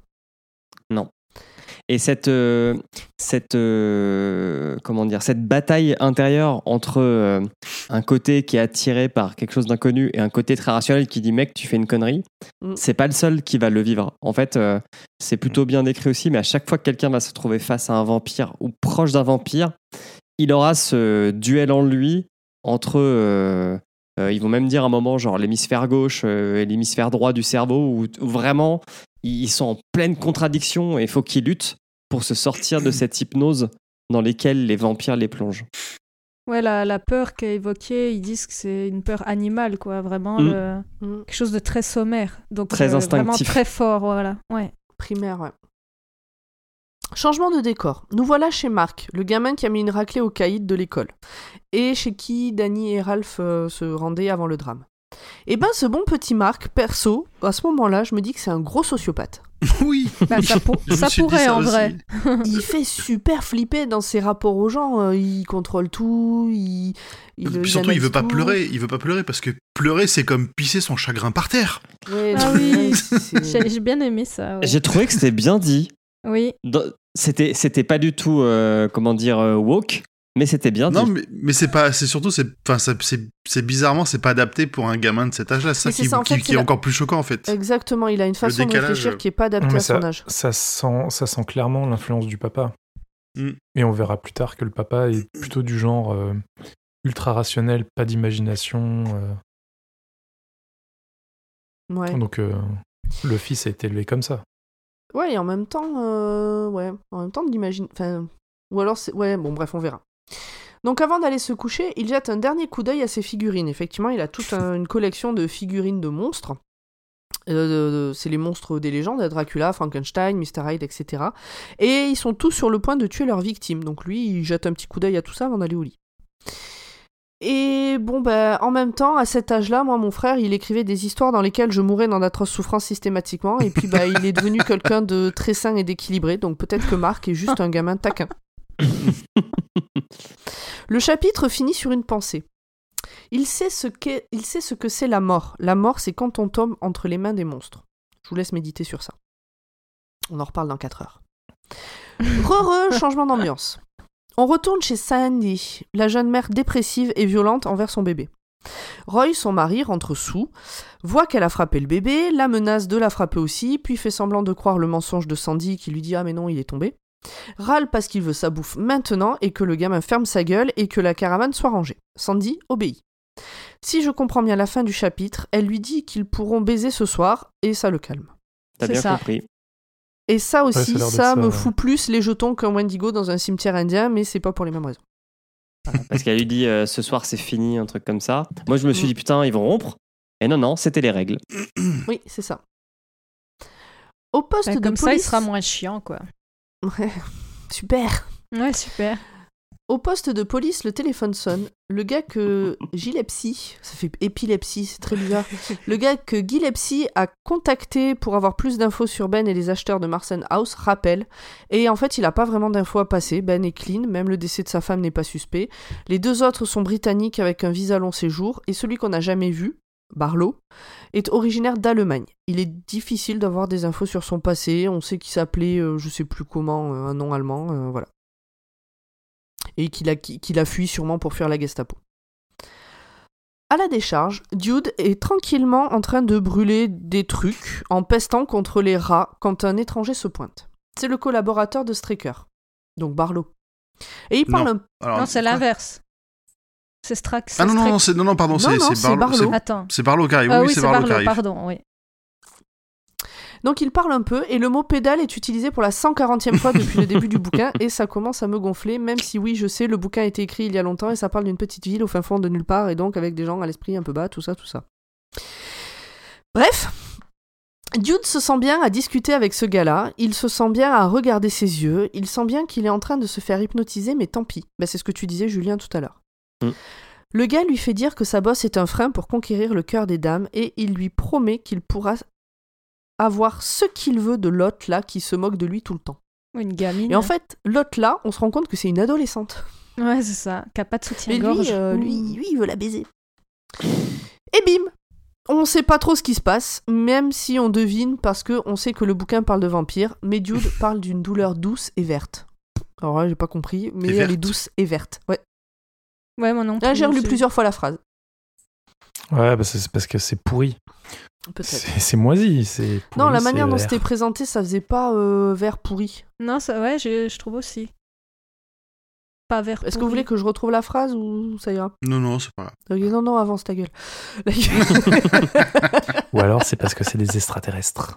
ah Euh, On apprend là que le curé est alcoolique, et bah, je suppose que ça aura son importance plus tard, on verra. Tout ça, c'était dimanche. Nous sommes maintenant mardi, et Ben est au lycée pour parler de son expérience d'écrivain aux élèves de maths. Et comme le temps passe vite, il est déjà jeudi soir. Matt et Ben mangent ensemble pour, pour débriefer l'intervention de Ben au lycée, mais surtout pour parler de Marston House, la sentinelle sur la colline, et les disparitions et morts d'enfants qui ont repris. Il est décidé que Ben, Suzanne et Matt occuperont leur vendredi soir à aller faire coucou aux nouveaux habitants de la grande maison. Mais c'est euh, pas dans la maison qu'ils vont aller, c'est dans le magasin, c'est ça, non? Non, ils veulent aller dans la maison, ils veulent aller taper à la maison, dire euh, bonjour, bienvenue Ah. dans notre nouvelle vie. enfin, Un dans comité d'accueil. On est les voisins, Ah, tout ça. Ah bah je confonds. C'est comme dans Desperate Housewives quand elles viennent avec un panier de Un pâtisserie fait par Avec Brie. la bouffe, ouais. Avec un panier de fruits. Hmm. Après le départ de Ben, Matt se rend au bar. Alors lui, il dit qu'en fait, il doit donner des cours de théâtre, mais en fait, il va au bar et il commande un pichet. Et ça boit beaucoup d'alcool dans ce bled quand même, je trouve. hein. Tout le monde est tout le temps en train de boire des trucs. Bref, il prend son pichet et va s'asseoir à côté du fossoyeur, Mike, qui a l'air vraiment mal. Mike raconte qu'après l'enterrement de Danny, donc on est jeudi soir, c'était dimanche, il ne se souvient de rien à part de s'être réveillé dans le cimetière le lundi matin, d'avoir titubé jusqu'au ruisseau et de s'être rendormi là jusqu'au soir, sous les feuilles. Depuis, il dort le jour, se réveille très faible la nuit et c'est de pire en pire. Il se souvient avoir rêvé. Il se souvient avoir rêvé d'avoir laissé rentrer par sa fenêtre quelqu'un qui avait faim. Matt lui propose des Matt lui pose des questions que j'ai trouvées assez précises. Il a l'air de savoir de quoi il s'agit, ou en tout cas il a une idée en tête. Il lui propose de dormir chez lui ce soir et d'aller voir le médecin demain. Et il faut savoir que Matt a eu tout Salem au lycée un jour. ah oui, c'est un truc qui revient. C'est une petite ville, hein. Mm. Ouais. Bah, 300, mais 300, 1300 habitants, c'est même pas une ville. En France, en tout cas, c'est pas une ville. Ah ouais? C'est 2000 habitants, une ville en France. Ok. C'est un bourg? C'est un village. Ok. Truc comme ça. Bref. C'est un trou paumé, ouais. Ouais, voilà. Des choses à rajouter Et oh, le citadin, on se calme Je suis né, dans- je suis né, j'ai grandi dans un village de 1000 habitants. C'est- trois fois plus. Eh ben moi, il y en avait 800 euh, quand je suis arrivé dans le village où j'ai Moi, grandi. 650. Ah, On est 5000. tous des bouseux. Sauf Julien, qui est Ouais, un moi j'habitais à la côte. On remarquera qu'Emily ne dit rien. Non, j'ai rien dit. oh, la citadine. On Voilà, avance. parisienne. Mike est ok donc, mais donc pour aller dormir euh, chez son ancien prof. Mais au moment où il se met en slip, parce que donc là on a un point slip, Matt remarque que Mike est extrêmement pâle et maigre. Il a deux marques dans le cou, mais il ne sait pas dire comment il s'est fait ça. C'est une égratignure qui dit. Une fois dans sa chambre, Matt n'arrive pas à dormir. Il entend tous les bruits dans le silence. Une angoisse le prend. Et ça aussi, on connaît une maison silencieuse, tout d'un coup on se met à entendre mais des bruits de fou qu'on n'avait jamais entendus avant. Ouais, surtout une grande a- maison. Ben ouais. Moi cet été j'ai dormi dans une tente dans le jardin. Eh ben j'avais j'ai entendu des bruits que j'avais jamais entendus avant alors que ce jardin je le connais par cœur. Il a peut-être lu trop de bouquins, comme les contes de Bram Stoker. Bram Stoker, est-ce que tout le monde a voit qui c'est? Mais Non. qui cela peut-il bien être? Est-ce qu'on le dit maintenant ou est-ce qu'on attend plus tard? On le dira plus tard, t'inquiète. Donc les contes de Bram Stoker. Mais tout le pousse à penser que cette chose qui a tué le petit Danny et qui fait du mal à Mike est surnaturelle. Parce que pour lui, c'est le même. Les marques dans son cou sont clairement des perforations. D'ailleurs, il entend Mike proposer à quelqu'un de rentrer dans la maison et ouvrir sa fenêtre. Alors moi à ce moment-là, là j'ai eu les poils là. Eh ben alors, Ça m'a fait un peu le même effet étaient que. grands Et ils étaient grands. Ils étaient très grands et bien dressés. on parle toujours de tes poils? Bah, Oui, les oui. poils de grand Ok. poil. Tout à fait, tout à fait. Eh ben moi, j'étais dans mon canapé, dos à la fenêtre ouverte, il faisait nuit, et j'avais le chat au bout de mes pieds, et, et je le voyais pas parce que je tenais le bouquin, et à un moment donné, il a à peine bougé, ça a à peine frôlé le bout de mes pieds, j'ai hurlé. T'as pas eu peur qu'après il invite des gens à venir chez toi Non, pas du tout. Lui, il m'a regardé, euh, genre, mais il était folle. Et j'avais donc la fenêtre ouverte dans le dos, et je me dis, tant que je regarde pas, y a rien. Bref, donc Matt est pétrifié, comme on l'était tous à ce moment-là. Il sait qu'il devrait pas. faire quelque chose, mais la peur qu'il a envahie est trop forte. Ça le cloue. Hurde, elle était morte de rire, je suis peur. ouais, Ah, il se fait bouffer, il se fait bouffer. trop. Alors qu'il est roulé en boule dans son lit, il entend un rire diabolique et des bruits de succion. Et ça doit être des sacrés bruits quand même, les bruits de succion, parce qu'il est à l'autre bout du couloir. Dans sa chambre, les deux portes sont fermées. Mais c'est plus que ça, hein, à mon avis. Bah écoute, euh, sûrement. Et nous attaquons la deuxième partie qui s'appelle L'empereur des crèmes glacées. Et j'ai pensé à une traduction foireuse, mais je sais pas. Et ça vient d'une chanson, non? Ouais, ouais, c'est ce que j'ai compris, mais est-ce que en VO, c'est pas plus. euh, Tu sais, des fois les traductions littérales ou j'en sais rien. Bon, bref. Non, c'est. Ouais, c'est une traduction littérale de ce qui du titre en VO, mais c'est. Je sais pas. Je me souviens plus trop plus loin si c'est cité encore une fois. C'est pas le nom du.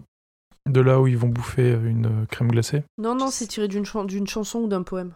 Ouais, c'est un truc comme ça. Il, il le récite au bout d'un moment, mais ça amène rien. euh, on n'en sait pas Ouais. plus, il me semble.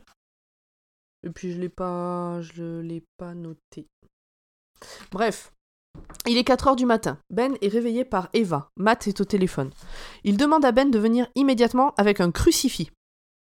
Ben n'a pas ça sous la main. En plus, c'est bah, un ancien baptiste. euh, et puis, euh, il est même plus baptiste. Il, croit, il est plus croyant. Et puis, l'idée que face à un vampire. Moi, à ce moment-là, l'idée que face à un vampire, il n'y a qu'une seule religion qui peut survivre m'a fait un peu marrer. Parce que des crucifix, t'en trouves pas dans toutes les religions hein, et toutes les croyances. Donc c'est très, euh, très ciblé euh, catho. Quand Ben arrive chez Matt, il le trouve dans la cuisine. Il semble fou. Matt lui explique tout et ses soupçons sur la créature surnaturelle aussi. Les deux gus montent dans la chambre de Mike pour voir s'il est toujours en vie. Ça a l'air d'être le cas pour Ben. Matt pense qu'il est mort. Et en fait, on sait pas trop. Mike a vraiment l'air en vie, mais il est froid et son pouls ne bat plus. Donc il est rosé, tout ça. euh, mais il- il- Il y a l'air mieux qu'avant, en fait. Ouais. Mais c'est ça. La meilleure Et les, marques dans le cou ont disparu. Hmm. Je sais pas si on le dit à ce moment-là ou un peu plus tard, mais. euh, 5h35. De retour dans la cuisine pour réfléchir à quoi faire, Matt dit qu'il veut planter un pieu dans le cœur de Mike. Il l'a lu dans Dracula. On notera que jusqu'ici, même si on sait de quoi on parle, le mot vampire n'a pas encore été prononcé.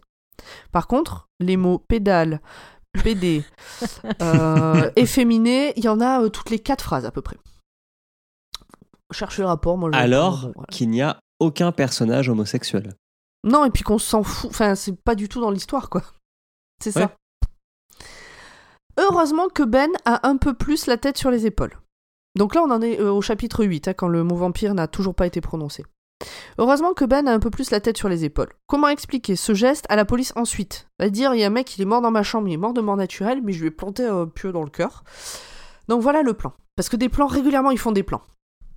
Là, le plan, c'est il faut appeler le médecin, puis la police, et tout leur raconter. La partie sur le rire diabolique et les traces de morsure dans le cou en moins. Matt s'exécute. Ben lui rappelle de ne surtout parler de son hypothèse à personne. Pendant que Matt téléphone, Ben remonte dans la chambre. Il est à nouveau terrifié à l'idée de voir le mort, mais vivant et tout pourri. Ah bah, comme il avait vu Hubert Ma- Marsten quand il était enfant. Mais une fois la porte ouverte, bah, rien n'a bougé. Le mort, il est toujours mort, dans le même euh, état. Gillespie débarque, le toubib aussi. Là encore, il y a questionnement. Est-il vraiment mort? On dirait juste qu'il dort. Mais le médecin confirme, Mike a bel et bien rendu l'âme. Et là, on voit qu'on est dans une petite ville aussi parce que le shérif, il fout de la, de la clope partout, il secoue sa cigarette où il peut. Ouais. c'est dégueulasse. Oui, il en a rien à foutre. Les- tu sens que les, ouais, les scènes de crime, c'est pas son truc. Puis on est en 75, alors peut-être, euh, bon, il n'y avait pas autant Ouais, de- la médecine légale euh, était peut-être pas aussi, euh, Ouais. aussi au point que dans les experts. En attendant, le- là, alors là, j'aurais plus dit de esprit criminel. J'aurais plus dit esprit criminel quand même. hein. Un truc aussi tordu. En attendant, le médecin légiste Gillespie pose quelques questions à Ben et Matt. Ils racontent ce qu'ils ont convenu. Donc, euh, tout ce qui s'est passé, pour de vrai, mais euh, le rire diabolique en moins. Il sent qu'il y a un truc qui cloche. Oui, il ne les croit pas. Le corbillard embarque le, co- le corps. Gillespie trouve que ça fait beaucoup en si peu de temps et se demande si ce n'est pas Marston House qui leur a jeté un mauvais sort, puis s'en va. Matt et Ben gardent le projet d'aller se présenter auprès des habitants de Marston House le soir même. Ah, tant qu'à faire, autant aller se jeter directement dans la gueule du loup. Ouais, Oui, mais bah. tellement. Mais je pense que c'est justement à ce moment-là, ce côté, euh, on, on- sent, on sait au fond de nous que, que c'est pas normal, et en même temps, le fait d'aller dire bonjour aux voisins, ça permet de rendre la chose normale et de dire, bah, on va aller leur dire bonjour, on va se rendre Mm. compte qu'ils sont normaux et qu'en fait, tout est dans notre tête et que tout va bien. Enfin, c'est comme ça que je le prends. On, leur, on ramène mais un gratin de macaroni au fromage. C'est ça, exactement. Oui, parce qu'en fait, il y, a- il y a tout un jeu euh, pe- pendant, pendant tout ce passage. euh, ils veulent ils veulent pas que ce soit vrai en fait cette théorie Oui. de dire que c'est des vampires. Donc c'est pour ça aussi que à ch- ils essayent de contre-prouver ça. Exactement. C'est- encore une, approche très cartésienne, très mathématique Ouais. de la chose. Et en faisant des trucs, du coup, très terre à terre, aller dire bonjour aux Ouais. nouveaux voisins. Ouais, et ils Alors ont que une, c'est un écrivain et, ils un ont une de euh, littérature. ouais et ils ont une peur panique euh, d'aller à l'hôpital psy. Hein, euh, je sais pas Oui. pourquoi, Mais mais, il s'appelle Matt. fois, ouais.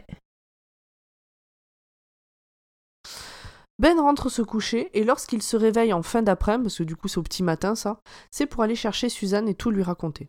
En sortant de chez lui, il tombe sur Floyd, l'ex-petit copain de Suzanne, qui vient lui péter la gueule. Puis bien. Oui. Et il est Et le, il a l'air, il a l'air chelou. Il est, en, il est emmitouflé dans un, dans une espèce de grand trench. euh, il- Avec des gants, sa un chapeau, Et puis une il sent pas gabardine. la rose. C'est vrai. Revenons un peu à Suzanne, qui suite à une engueulade avec sa mère, la gifle et décide de prendre un appartement en ville. Alors, mais pourquoi se sont-elles engueulées?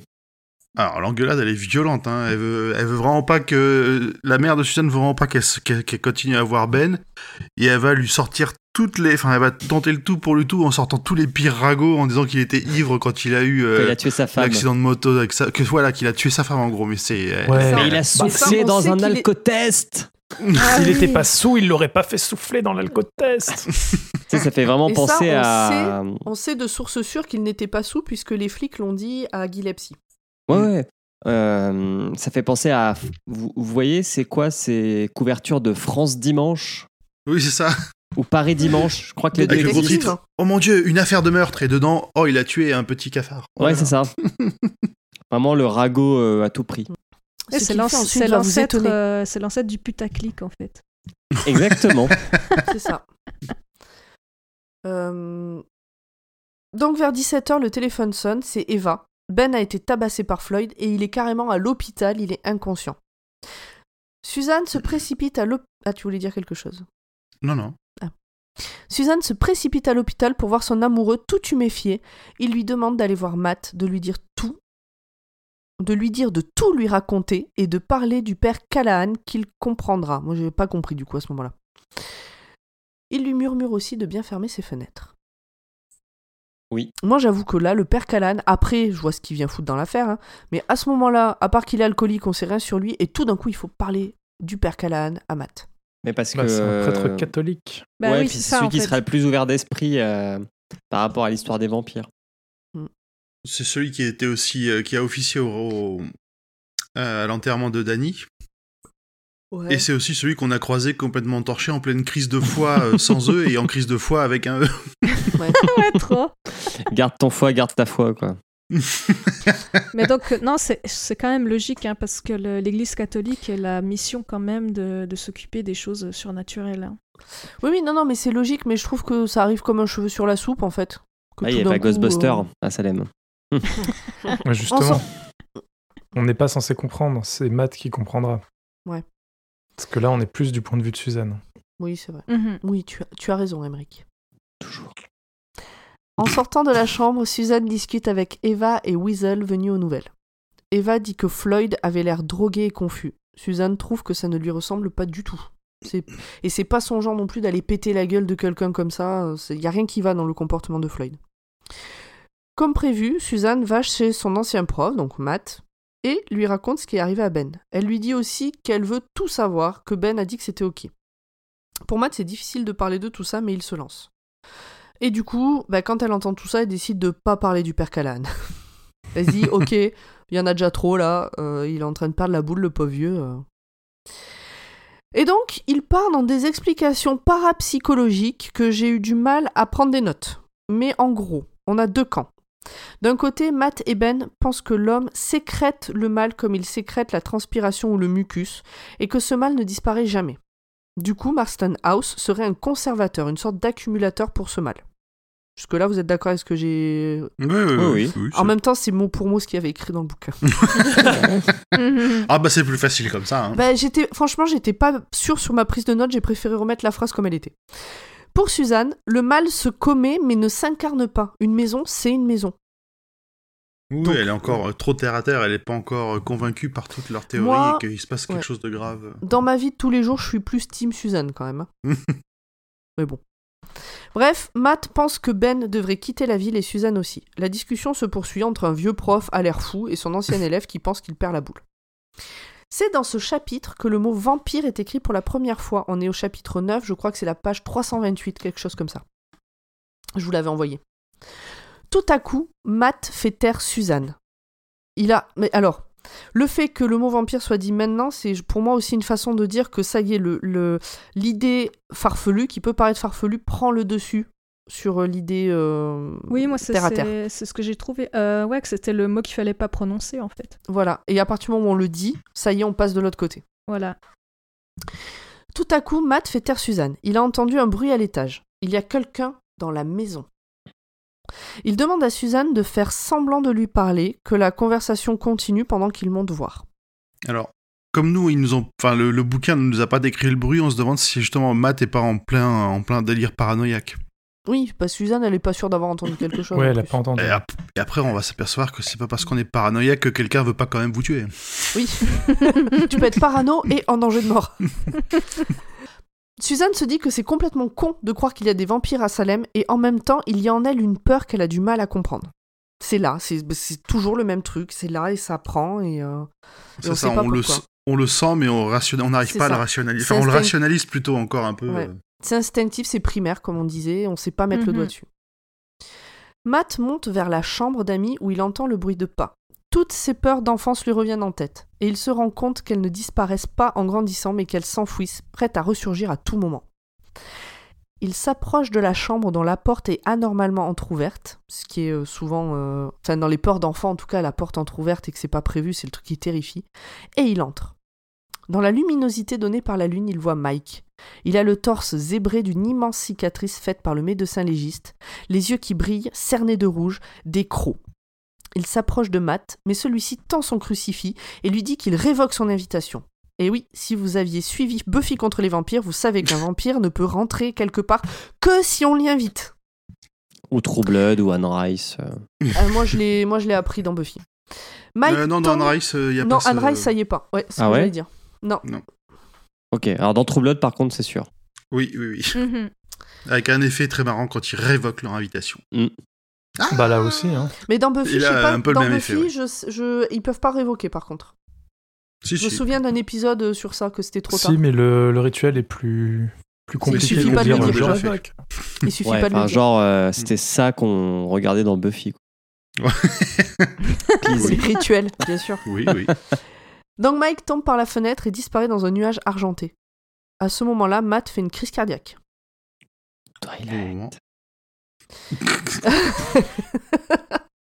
Une fois le docteur prévenu, euh, donc il dit Je suis là dans 20 minutes, vous inquiétez pas. Pour une crise cardiaque, c'est énorme.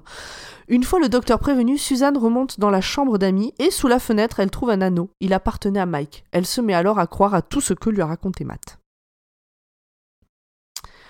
Et on revient à Salem. Salem, cette ville euh, euh, qui est incarnée euh, dans ce bouquin. La ville a ses secrets, et parmi ceux-là, on notera que lorsqu'Hubert Marston a tué sa femme, c'était après qu'elle l'ait supplié de le faire, et qu'il avait une correspondance avec un Autrichien portant le même nom que celui de l'associé de Streken avant son exil. On garde également en mémoire que George Midler a une collection de petites culottes qu'il aime se masturber dedans, que Floyd ne se souvient de rien, ni qu'il avait tellement erré au soleil que sa peau était brûlée, ni qu'il était allé voir la mère de Suzanne, ni qu'il avait tabassé Ben, mais la conviction que quelque chose de grand allait lui arriver. On sait aussi que le légiste a cru mourir quand Mike s'est réanimé sur sa table d'autopsie et que le petit Mac Douglas, bébé frappé par sa mère, ne s'est pas défendu quand Danny est venu le mordre dans le cou. J'ai fait une sélection, hein, il y avait beaucoup plus de choses. Mhm. Mais il y a aussi une, une énorme introduction sur, encore une fois, les conditions de vie dans la petite communauté euh, rurale, que rien n'est rose, tout se sait et la vie est quand même difficile à Salem et dans ses environs. Ils, ils en parlent Ouais. beaucoup pour euh, encore installer l'ambiance un peu oppressante et, euh, et un peu, euh, renf- en fait, renfermée de Salem, que Salem, c'est Salem et qui, tout ce qui se passe autour ne, ne la touche, ne l'atteint pas vraiment. C'est autant une thématique du bouquin que, que l'histoire de vampire, en fait. C'est même limite plus présent que le vampire. C'est ça. Ouais, moi je trouve aussi. Finalement, Mais ils auraient pu choper la grippe, quoi. Ouais, c'est ça. Non, Mais mais, moi, c'est- ça m'a. Il y a eu plein de... à plein de moments, j'ai pensé au fléau, en fait. Ouais. Mais c'est dans, c'est dans ce Oui, parce que c'est encore, peste. encore un peu une histoire d'épidémie qui va ouais. nous décrire Ouais. au fur et à mesure. C'est dans ce passage-là qu'il raconte le- un peu tous les secrets et tout. Je me souviens plus. Oui, Un c'est- petit peu, ouais. C'est ça ouais. Un Un petit Moi, j'en ai sauté ouais. plein, j'ai gardé Ouais. que les plus importants. Mhm. Euh, évidemment, le lendemain, quand sa mère se lève. Ah bah oui, la mère de... Comme on a parlé, j'ai oublié de quoi je parlais. La mère du petit McDouglas, que- qui s'appelle d'ailleurs... euh, Et oui, je l'ai pas noté, mais c'est les mêmes initiales que Randall Flagg. Euh, Donc le lendemain... c'est Sandy. Non, non, les initiales du bébé. Roy, Ah, du bébé. C'est RF McDouglas. Ah. c'est Roy quelque chose. ouais. Non, Roy, c'est le père. Ah ouais Euh, bref, je crois que je le dis plus loin. Donc, évidemment, vu que le petit Mac Douglas s'est pas débattu quand Danny est venu le mordre dans le cou, le lendemain, quand sa mère se lève, elle le trouve mort dans un coin de sa chambre.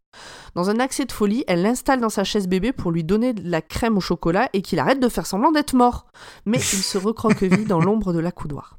Quelle horreur. C'est sûr que quand on a quelques mois, on aime bien jouer des tours en faisant semblant d'être mort. C'est ça. Là, j'avoue, même pour moi, c'était un peu beaucoup, là. Bon, après, l'accès de folie euh, sur un truc comme ça, ça me choque pas. euh. Non, puis elle avait pas l'air euh, très éclairée euh, dès le Oui, départ. mais donc, euh, voilà. euh. Mais après, le père de Danny avait aussi sauté sur le sur le cercueil en disant maintenant euh, t'arrêtes ton jeu, arrête de faire semblant, tu inquiètes ta mère. En fait, c'est un Mm. peu la, la même chose. Oui, c'est ne pas accepter, euh, Oui. pas accepter la mort de ses enfants. Margie, la mère des deux gamins qui ont disparu ou sont morts, tombe dans la cuisine. Son mari veut appeler le médecin, mais elle lui demande juste de la mettre à l'ombre. Il remarque qu'elle a les dents plus proéminentes et blanches, et d'ailleurs ça l'excite. Margie lui dit que ces trois dernières nuits, elle arrivait que Danny revenait à la maison et qu'il la tétait comme avant, et que c'était bon et douloureux en même temps. Elle dit Ah, aussi, Quelle horreur. elle dit aussi qu'elle a cru voir la douche à travers elle dans le miroir hier soir. Ils se font un câlin. Tony sent les dents de sa femme dans son cou et ça lui colle une érection. Ce sera peut-être bien la dernière. Suzanne va voir Ben à l'hôpital pour lui raconter tout ce qu'il s'est passé. Je vous fais un résumé de la conversation. Mais enfin, c'est impossible. C'est parce que tu dis que c'est impossible que tu n'y crois pas. Mais pas de mais. Je ne sais pas. Tu crois que je suis fou? Non, mais c'est impossible. si, c'est possible. Bon, d'accord. Putain, tu dois faire du théâtre. On apprend au passage que Floyd est venu tabasser Ben avec un grand manteau, des lunettes de soleil, un chapeau et des gants en caoutchouc, comme s'il voulait je- se protéger du soleil. C'est c'est bizarre parce que moi j'ai noté que le mot vampire était lâché pendant cette conversation-là et pas pendant celle de Suzanne avec Matt. Mais j'ai peut-être raté euh, avec. euh, ah ouais, non, non, je vous en ai parlé au moment où je l'ai lu. C'était. ouais. Ok, euh, donc c'est moi qui. euh, au qui moment où je l'ai mal. écrit.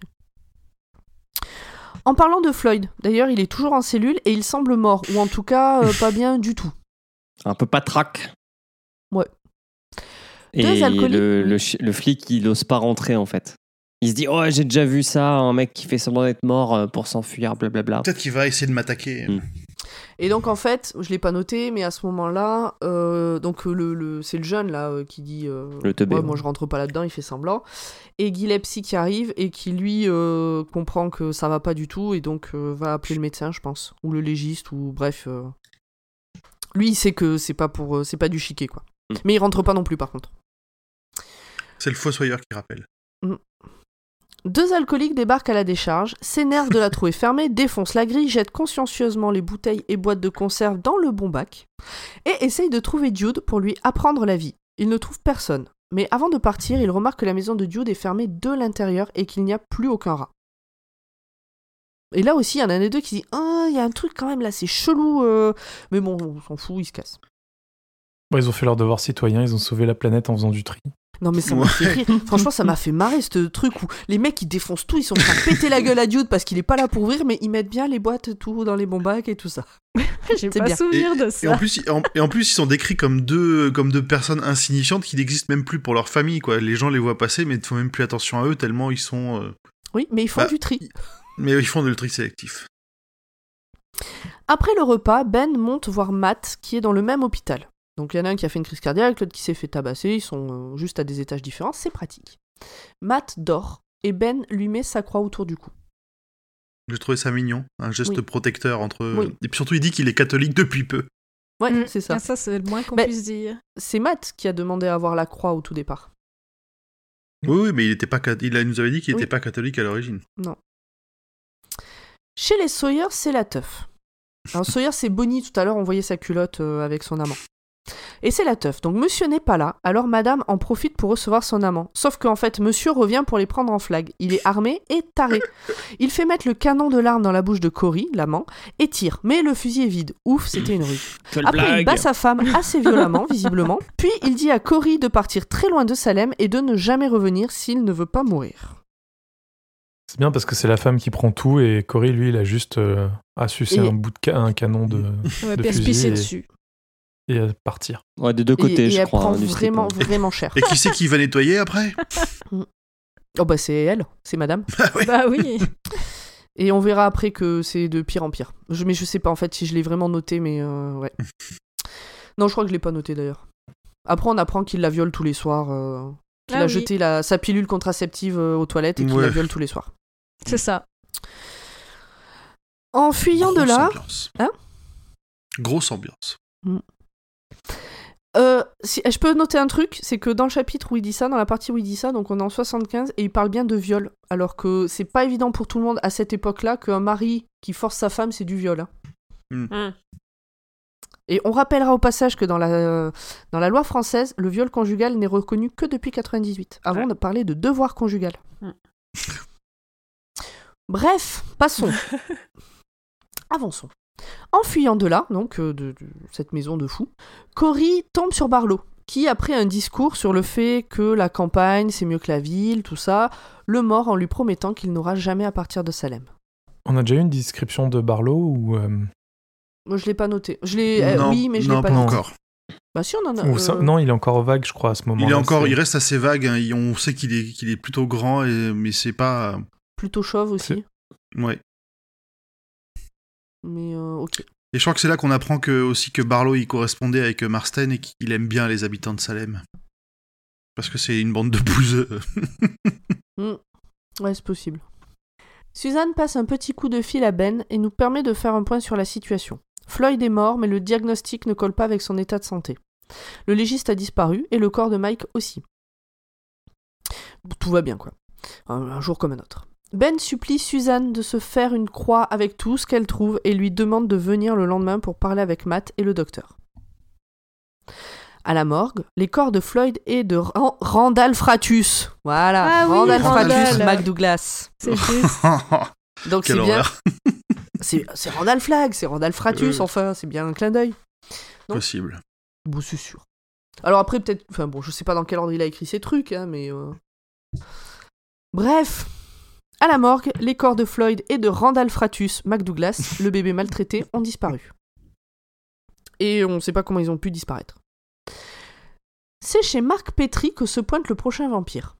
Donc Marc Petrie, c'est le gamin bizarre avec euh, ses, euh, ses, ses Sa collection de, monstres. monstres, euh, ouais. Exactement.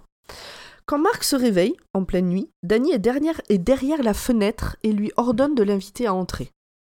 Il est au premier étage, hein, Marc. Marc sait qu'il ne doit pas le faire, il l'a lu dans une BD, parce que Buffy, ça n'existait pas encore à l'époque. Hmm. Mais il en a envie. Dès qu'il regarde les yeux de Danny, il a l'impression que c'est la solution à tous les problèmes de le Hmm. laisser rentrer. Et en même Mais temps, là il ressent une terreur indescriptible. Mais là encore, Marc, il analyse la, la situation avec calme, justement parce qu'il se rappelle ses BD, parce qu'il euh, il va avoir cette, ce petit éclair de, de génie juste après dont tu vas parler. euh, Mm. C'est un malin. Et bien finalement, justement, il va prendre un petit crucifix qu'il cache dans sa main et fait entrer le vampire. Il lui colle la croix sur la joue jusqu'à ce que l'autre brûle et disparaisse en fumée. C'est à ce moment-là que le père de Marc appelle pour savoir ce qu'il se passe. Marc dit qu'il a fait un cauchemar, puis il s'endort après avoir réfléchi à la futilité des problèmes d'adultes face aux terreurs de l'enfance. J'ai adoré ce passage. Oui, mais là, Ouais, là ouais, aussi, c'est c'est. que c'était un peu la mort de l'enfance pour lui aussi.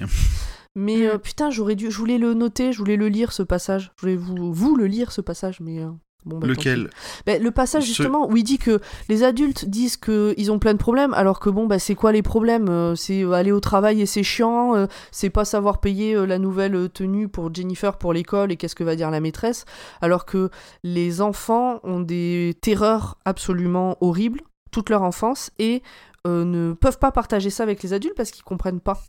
Alors, c'est peut-être c'est en partie un truc que j'ai souligné. Il dit Il n'y a pas de thérapie de groupe, pas de cure psychanalytique, pas d'assistante sociale prévue pour le gosse qui doit, nuit après nuit, affronter seul la menace obscure de toutes ces choses qu'on ne voit pas, mais qui sont là, prêtes à bondir sous le lit dans la cave, partout où l'œil ne peut percer le noir. L'unique voie de salut, c'est la sclérose de l'imagination, autrement dit le passage à l'état adulte. C'est exactement de ça dont je parle. Et on voit aussi que la différence après euh, entre l'homme et l'enfant, c'est que euh, Marc, il a subi cette épreuve horrible et dix minutes après, il arrive à dormir paisiblement. Exactement. Bah, il, se- il le dit d'ailleurs. Dimanche matin, donc ça fait une semaine que le petit Danny a été enterré. Matt et Ben sont toujours à l'hosto, mais tout le monde va mieux. Ouf.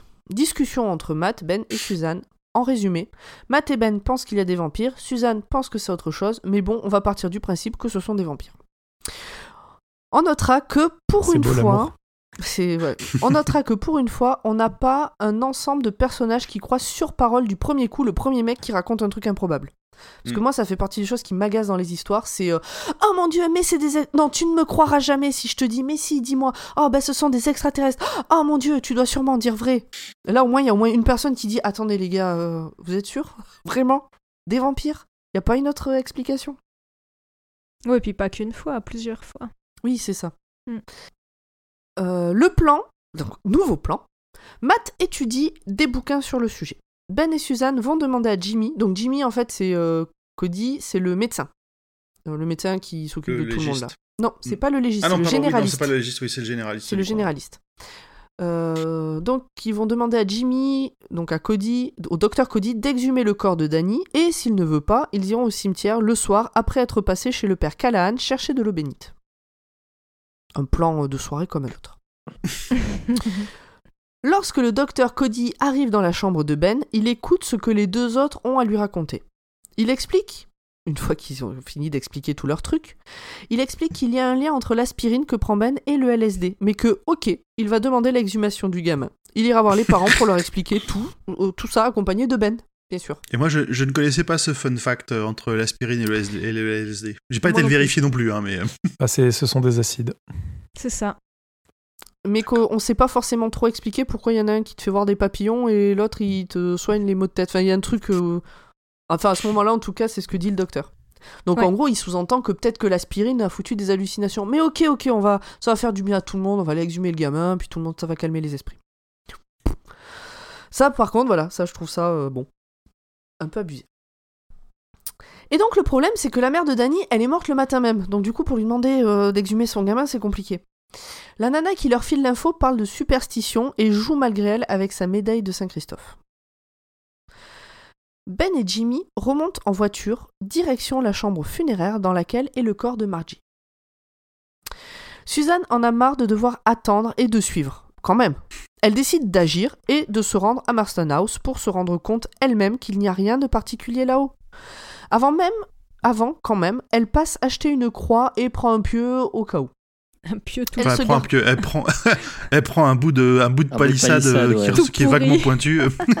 Oui, mais bon, elle a, elle a l'idée de. Bon, voilà, elle se dit, mais non, c'est que des conneries, mais bon, quand même, on sait jamais. Bon. C'est nul. Elle se garde dans la forêt parce que, bah, pourquoi pas, et commence à s'approcher de Marston House. Elle voit de loin une voiture s'en aller. Elle est conduite par Straker. Tout a l'air calme, mais une terreur qu'elle ne s'explique pas s'empare d'elle. Encore une fois, on en a déjà parlé plein de fois. Elle essaye de la contenir, mais elle sait, elle a la certitude que quelqu'un l'observe, et ça avant même qu'une main lui touche l'épaule. Ouais, puis surtout, elle se dit Ah, qu'est-ce que je me fous de la gueule des héroïnes dans les films d'horreur qui vont toutes seules dans les bois? Ah, je fais la Mm. même chose. Ah là là là là. De leur côté, Ben et Jimmy, donc le docteur, sont au funérarium et ont obtenu l'autorisation de veiller sur la morte. Il est presque 7 heures, l'heure officielle du coucher de soleil. Ils attendent. Jimmy se fout un peu de la gueule de Ben. Il ne croit pas du tout à ces histoires de vampires, quand tout d'un coup, il est pris de cette terreur incompréhensible dont on a déjà parlé à plusieurs reprises. Maintenant, il est sûr qu'il va se passer quelque chose. Il fabrique vite fait une croix avec deux spatules qu'il a dans sa trousse de médecin, le truc pour abaisser la langue, et demande à Ben de les bénir. Ben, pris au dépourvu, et pas du tout catholique, improvise un truc qui, de mon point de vue de mécréante, est totalement crédible. À ce moment-là, Margie se réveille et se En lève. fait, non, je crois qu'il il le dit d'ailleurs que les. Je crois que c'est des vraies paroles hein, et que ces paroles leur sont arrivées un peu miraculeusement. euh, Et que c'est aussi ça qui a l'air de finir de réveiller la, la mère de Danny à ce moment-là. Ah ouais, tu crois qu'il y a un lien entre ce qu'ils disent et le fait qu'elle se réveille? Bah, je pense que le, il y a, ça, ça finit de déclencher le, le réveil euh, parce que justement il a- ils ont prononcé des paroles de foi fortes, ce qui, euh, ce qui a toujours un effet sur les, sur les vampires dans le, dans le bouquin. Ouais, c'est ça. Mhm. Ah ouais, ok, moi j'ai pas du tout. euh, Pour moi, les, les deux là, ils étaient tellement euh, flippés qu'ils se sont mis. euh, Tu vois, ça s'est mis à sortir tout seul, genre euh, truc automatique, mais Ouais, j'ai pas vu à d'aspect mystique à ce moment-là. Il commence à balbutier un truc bancal et puis derrière, ça ressemble quand même vachement à une bonne vraie prière. euh. Mm. Donc euh, ça, ça- ouais, on, enfin, on sent que vraiment il y a un espèce de pouvoir qui, qui se déclenche et qui euh, provoque la réaction de, du pouvoir adverse, on va dire. Mhm. En même temps, il est 7h02, c'est l'heure du coucher de soleil. Et donc, Margie se réveille et se lève de sa table d'autopsie. La croix se met à briller. Ça, ça m'a fait rire. Margie est repoussée par elle, donc par la croix, mais elle arrive quand même à se jeter sur Jimmy et le mord. Ben parvient à l'acculer contre un mur, et là, il la blesse avec la croix, mais elle disparaît en riant. Jimmy sent elle- qu'il et est elle oui, disparaît littéralement, elle s'évapore dans la Oui. nature. euh, chut. euh, avec- dans une euh, peut-être encore une fois un nuage argenté, on ne sait pas. Jimmy sent qu'il est contaminé, pris de panique et hurlant, il désinfecte la plaie et se fait une piqûre antitétanique. Il prend aussi deux pilules dont on sait pas quoi et il semble aller mieux. En tout cas, il n'a plus envie de se jeter sur Ben et la croix ne lui fait plus d'effet. Elle a d'ailleurs arrêté de briller. Finalement, Jimmy colle une droite à Ben, mais c'est pour du faux. Il faut faire croire qu'ils se sont fait agresser et que le malfaiteur s'est enfui avec le corps. Ah oui, mais il lui... Ouais. vraiment, il lui faut un pain sorti de nulle part. De retour chez lui, Ben se remémore le reste de la soirée. Quand le shérif est arrivé, il a clairement fait savoir qu'il ne croyait pas à leur histoire. Alors le shérif, c'est pas Guy C'est pas le même. hein. C'est Oui, pas- il a l'air c'est- plus malin celui-là. L'autre, c'est le chef de police local. Le shérif, c'est à, dans le- la grande ville d'à côté. Donc il a clairement fait savoir qu'il ne croyait pas à leur histoire, mais il n'avait pas de moyen de prouver qu'ils mentent. Il a fini par les laisser partir en les convoquant le lendemain, et finalement, il va se coucher en pensant à tous les dangers de la nuit et à Suzanne. Est-ce qu'elle va bien? Ah oui, Nous revoilà avec notre sociopathe expert en vampire de 12 ans. Marc profite que ses parents soient partis se balader pour tailler un pieu dans une bûche de frêne. Apparemment, c'est important que ce soit du frêne. Lorsqu'il va vers Marston House, il voit quelque chose bouger et se demande si ce n'est pas une des âmes damnées des vampires, ces humains qui les servent et peuvent donc sortir en plein jour, comme Stricken. Stricker. Des ghouls. Euh, Oui. C'est des ghouls? Techniquement, Ouais, oui, dans je Dracula, crois. je crois qu'il l'appelle comme ça. Je crois qu'il l'appelle comme ça. C'est c'est une goule, le serviteur de Dracula. Mm, Oh, il je l'ai lu il y a ouais. tellement longtemps, je me souviens pas des détails. Finalement, il voit de qui il s'agit et ce petit merdeux devient ultra condescendant. oh, c'est vrai, franchement. euh, Oui, non, je quel suis d'accord. connard, c'était- quoi. Il décide C'était quand trop même. drôle, mais quelle, quelle, quelle, quelle couillonne celle-là à se promener avec son vieux pieu tout dégueulasse qui, qui abattra personne. Mais voilà, mais pour qui elle se prend? Ah, bah quand même, elle est pas si con que ça. Elle a l'air idiote, mais finalement, elle a un peu d'instinct. Gna gna gna, connard. Putain. Donc, euh, il se dit que quand même, ça serait peut-être bien de faire équipe avec la personne qu'il voit là. Il s'approche et lui pose sur la main, sur les... il pose sa main sur l'épaule et bim, en fait, c'est Suzanne. Ouf, elle est pas morte tout à l'heure comme on aurait pu le croire. bah moi, c'est ce que je croyais. hein. Après une discussion à base de Mais c'est impossible, ta gueule, Suzanne, les vampires existent. il décide de se mettre en route pour Marston House et essayer de buter celui qui vit là. Et franchement, cette discussion euh, qui finit par Mais ta gueule, Suzanne, elle y est tout le temps. C'est insupportable. Marc s'assure que Suzanne a bien une croix et lui dit quoi faire. Et il le sait, il l'a vu au cinéma et dans les BD.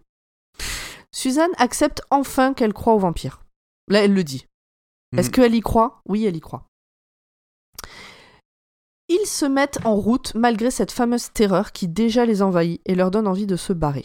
Arrivés à la maison, donc à Marston House, ils entrent par une fenêtre. L'intérieur est délabré et puant. Il n'y a pas un bruit. Mais ils savent qu'ils ne sont pas seuls. Et surtout, la maison était censée être rénovée. Et en fait, en euh, fait- que dalle. Nos deux aventuriers partent faire le tour du propriétaire et voient la porte de la cave entr'ouverte. Ils savent que c'est là qu'ils doivent aller, mais trop tard. Et alors encore une fois, c'est une porte entr'ouverte. Donc ils savent qu'ils doivent aller là, mais trop tard, Stricker est derrière eux. Il assomme Marc. Quand ce dernier se réveille, il est porté à l'étage par euh, qui le laisse tomber sur le palier et lui dit que Suzanne est dans la cave. Et alors là, je peux vous dire que Marc, 12 ans, il est super badass. Quand Stricker le pose dans la pièce où s'est pendu Hubert Marston, à l'heure actuelle vide, il n'y a qu'un lit, il arrive à, chasser la peur et à se concentrer pour voir en 5 secondes toutes les possibilités et en choisir une. Donc Mais il parce que abandonne... son autre idole, c'est Houdini. Ouais, Ah attends, oui. mais- Il abandonne celle de courir et sauter par la fenêtre fermée. Alors déjà parce que un, il sait pas si les volets sont ouverts ou, pas, et surtout il sait pas sur quoi il va atterrir. Il peut très bien atterrir sur euh, des machines agricoles, se tuer, etc. L'idée de rester allongé attaché par terre à attendre de se faire bouffer n'est pas non plus retenue. Finalement, il opte pour celle qu'il a lue dans la biographie de Houdini. Il va retenir sa respiration parce que parce qu'après, en la relâchant, ça va relâcher les cordes. J'ai pas compris, mais bon, bref, c'est comme ça. Bah, c'est simple, tu euh, augmentes euh, le volume de tes poumons, donc tu prends plus de Mm. place.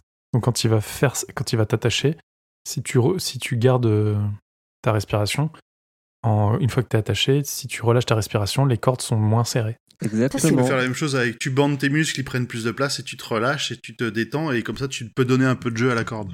Et c'est marrant parce que moi, si- enfin, de la manière dont je l'imaginais, retenir sa respiration, en fait, je rentre mon ventre et je rentre mon torse. Non, Donc, ce là, qu'il dit, il inspire et il bloque. Voilà. Oui, c'est ça. Ben moi, quand je le fais, j'ai l'impression de prendre moins Bah, de si tu place. inspires en, si t'inspires en allant En vers l'intérieur, c'est bizarre. ouais. Bah, on, fera, on fera un test en direct au Paris Podcast Festival le 19 octobre. Tu à respires à l'envers. Venez avec vos cordes et vos chaînes et on testera sur pomme. Bah, merci de m'avoir expliqué, du coup, c'est plus logique, effectivement. Euh, donc là encore, on a un gamin, donc lui, tout- il prend toutes ses décisions en fonction des bouquins qu'il a lus, des, enfin, des histoires qu'il a lues, des BD, des films. euh, pour quelqu'un de Mais il très terre, quand même, c'est. euh, Mais bon, Il fait preuve de bon sens. ouais, ouais. Je le tenterai ça un jour. Je... Mais si, je l'ai lu dans Stephen King. Donc Straker l'attache comme un gigot et s'en va. Et alors vraiment comme un gigot, hein, euh, il, il lui écrase même les, les, les, les coucougnettes. euh, Les roues doudous. euh, les roues doudous. Dès qu'il est seul, Marc relâche sa respiration et rentre dans une sorte de transe comme un fakir, Dixit l'auteur. Et à force de faire des petits mouvements de poignet, arrive à libérer la main droite. De là, il libère tout le reste, non sans mal, mais quand même, Titre. il y arrive. Et j'ai trouvé Parce que ce libérer tout le passage reste à coup de poignet. euh, ridicule. Ah ouais? Pourquoi C'était ridicule? long, hein, c'était long. Non, mais long. ce côté, euh, il arrive à rentrer dans, un, dans une transe comme un fakir, machin, je sais pas quoi. C'est pas vrai. Mais- Il était sur le sol, il hurlait comme un goré et c'est tout. Faut arrêter là. Bah non. Mais non, il surmonte sa peur. Bah ouais. c'est c'est Marc mais euh, c'est- Iron Will, Iron voilà. Will Marc. C'est Marc. Voilà, c'est ça, c'est Marc. Puis il pouvait pas se rouler par terre, sinon il allait se pendre. Oui, c'est vrai qu'il est pendu, t'as raison. Oui, non, il pouvait même pas bouger, il pouvait vraiment pas bouger, il pouvait pas faire autrement. Donc au moment euh, où il, où il arrive à se libérer, à finir de se libérer, c'est ce moment-là où la porte s'ouvre et c'est Straker. Marie, Ma- Marc, Marie, Marie, Mais c'est moi ça. non, Marc arrive à assommer ou à tuer Straker, on sait pas trop à ce moment-là, mais il y a du sang partout.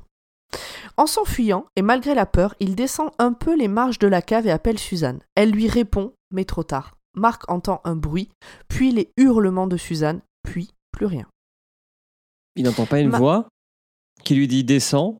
Non, Si, bah, en fait, il va s'approcher de la cave. si. Il va, il va s'approcher de la cave.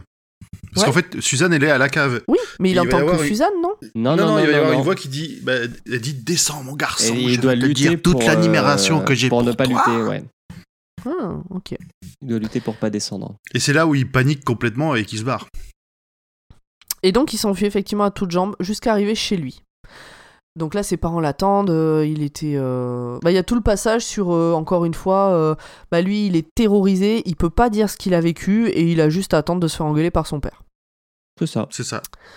Dans la nuit, il est réveillé par quelqu'un qui gratte à la fenêtre. Et c'est Suzanne. Elle a des canines et elle lui dit de la rejoindre. Que c'est vraiment bien, en fait, ce qui lui arrive et que de gré ou de force, de toute façon, il y passera.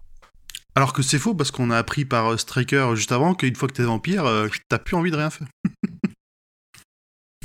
Hmm. Le père Callahan se pointe à l'hôpital à la demande de Matt. Il pense trouver un mourant et venir euh, pour faire une confession, euh, un truc comme ça, les derniers sacrements, j'en sais rien.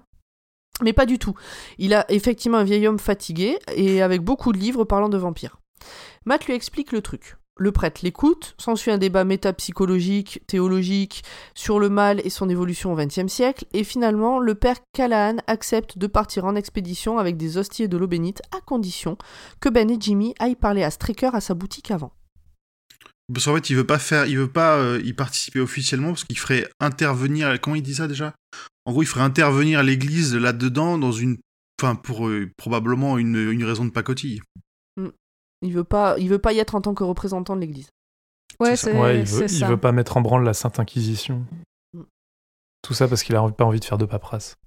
Feignasse de, de- de- Ah, la phobie administrative. Ouais, déjà à l'époque. Hein. Callahan rentre chez lui, essaye de joindre Ben en vain, sort sur sa terrasse prendre l'air, et comme tout le monde, il est pris d'une terreur profonde. Troisième partie. Et là, je peux vous dire que c'était hier soir et qu'il était presque minuit. Ah bah comme ce soir. C'est- Non, il est 23h10 là. Troisième partie, allez, allez, allez, plus que 4 heures. Euh, nous sommes la nuit du dimanche 5 au lundi 6 octobre. D'après l'almanach du vieux fermier, la ville de Salem sera plongée dans l'obscurité pendant 11h47 minutes. Vu ce qu'il se passe la nuit, c'est long. Et donc le chapitre suivant, enfin le, le para- le deuxième paragraphe commence par Il n'y eut personne pour déclarer la ville morte en ce matin du 6 octobre. Personne ne le savait. Et ça place une ambiance. Mm. Du coup, et ça, ça on, là on commence à... Enfin, on l'a depuis le début, ce fait, le fait que Salem est en cercle clos par rapport au reste euh, du monde. Et je trouve qu'on l'a de plus en plus au fur et à mesure qu'on avance euh, dans le bouquin. C'est-à-dire qu'il se passe ça dans Salem, personne dans les villes autour n'est au courant de quoi que ce soit, il ne se doute de quoi que ce soit. Déjà, Des gens traversent la ville mais se rendent même pas compte. euh, Faut C'est pas ça. gaffe. Du coup, comme tout le monde est mort, la partie est finie, fin du livre, on va parler des adaptations, et eh ben non, en fait, c'est que le début de la troisième partie, et là, il reste 158 pages. Donc on continue. En fait, ils sont pas encore tous vraiment morts, mais l'épidémie de porphyrie avance vite. Il y a ceux qui sont déjà des vampires, ceux qui sont en train de le devenir, et ceux qui seront mordus la nuit prochaine ou la nuit d'après.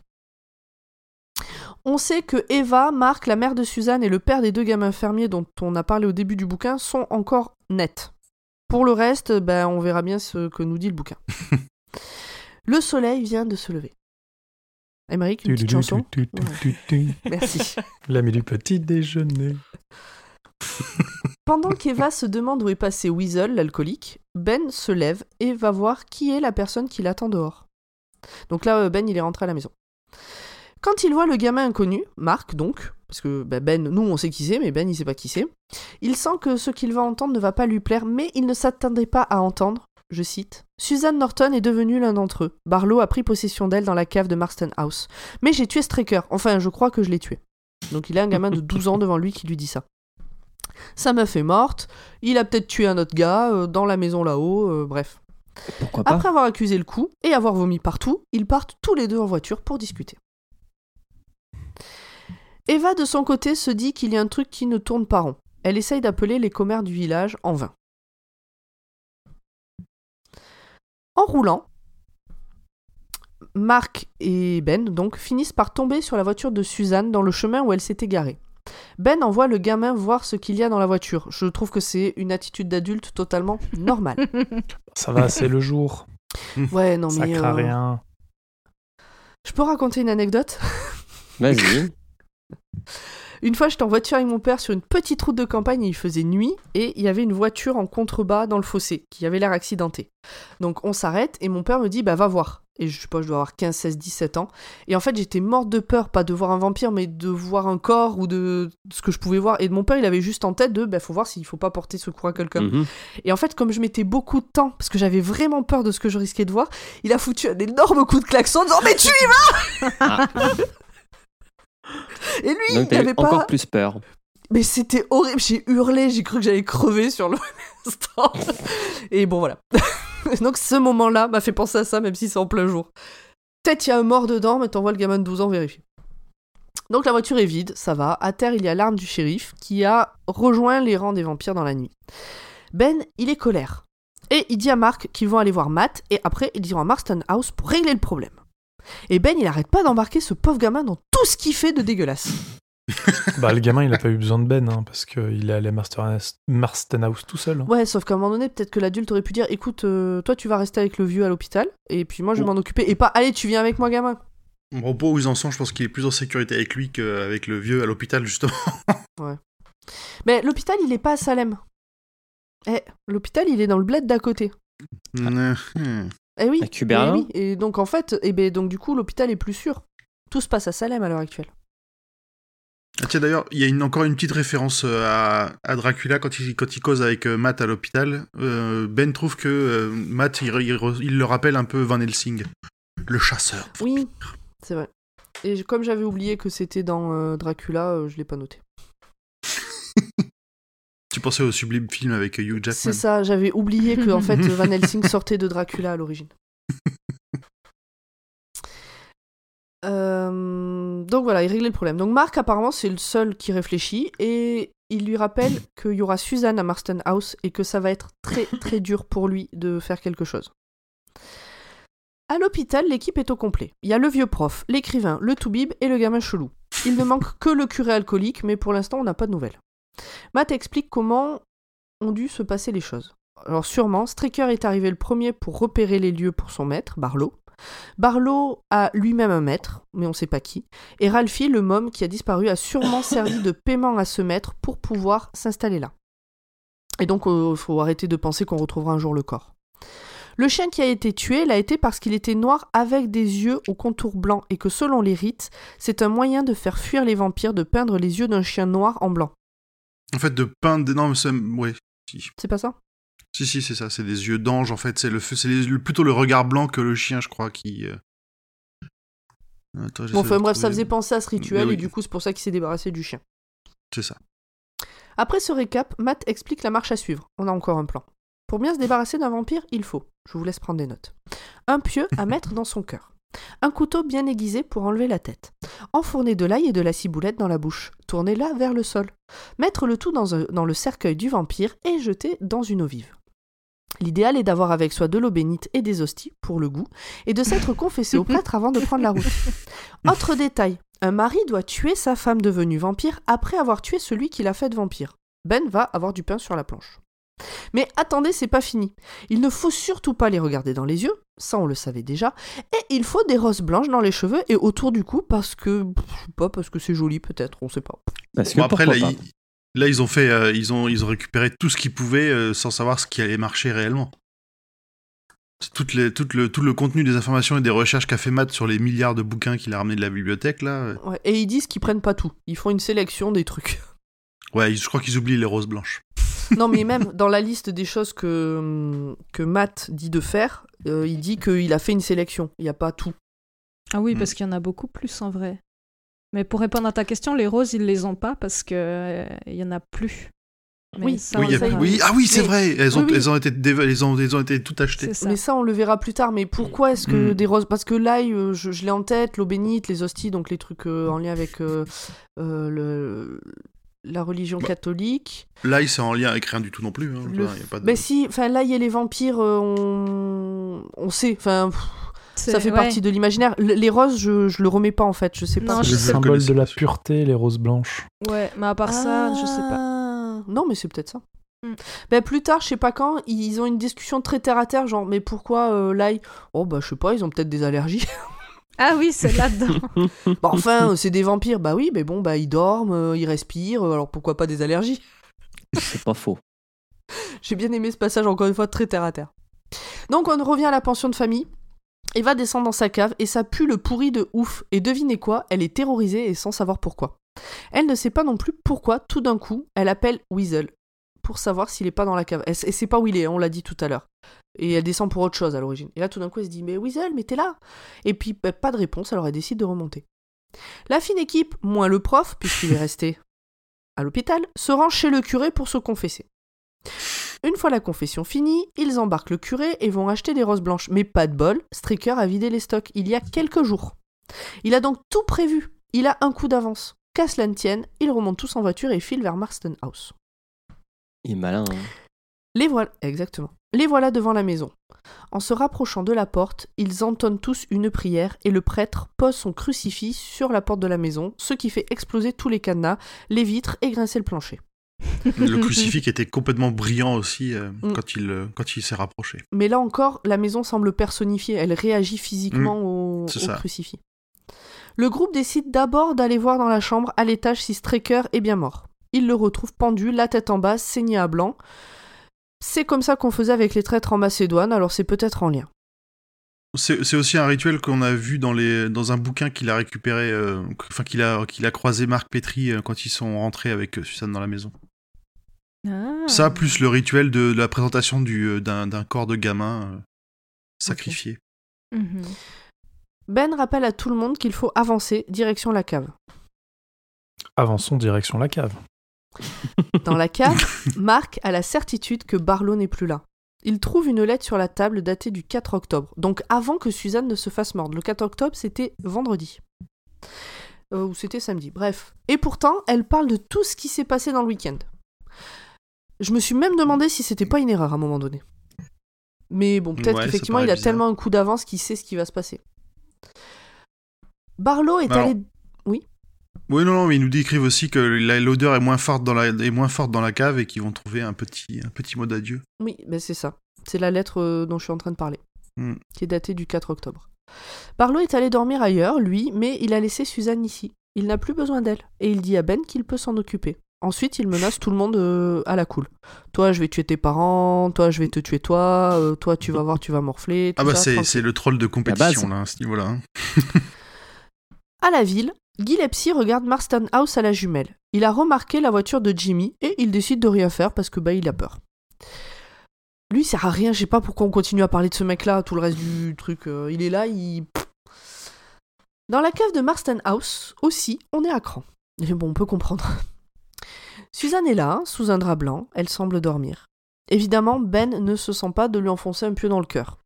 Mais il finit par le faire avec le soutien de ses amis. Et d'ailleurs, Qui-. Qui lui disent d'ag- d'agir en amant ou, en- ou au mieux en, en mari Ouais, pour la ça. libérer.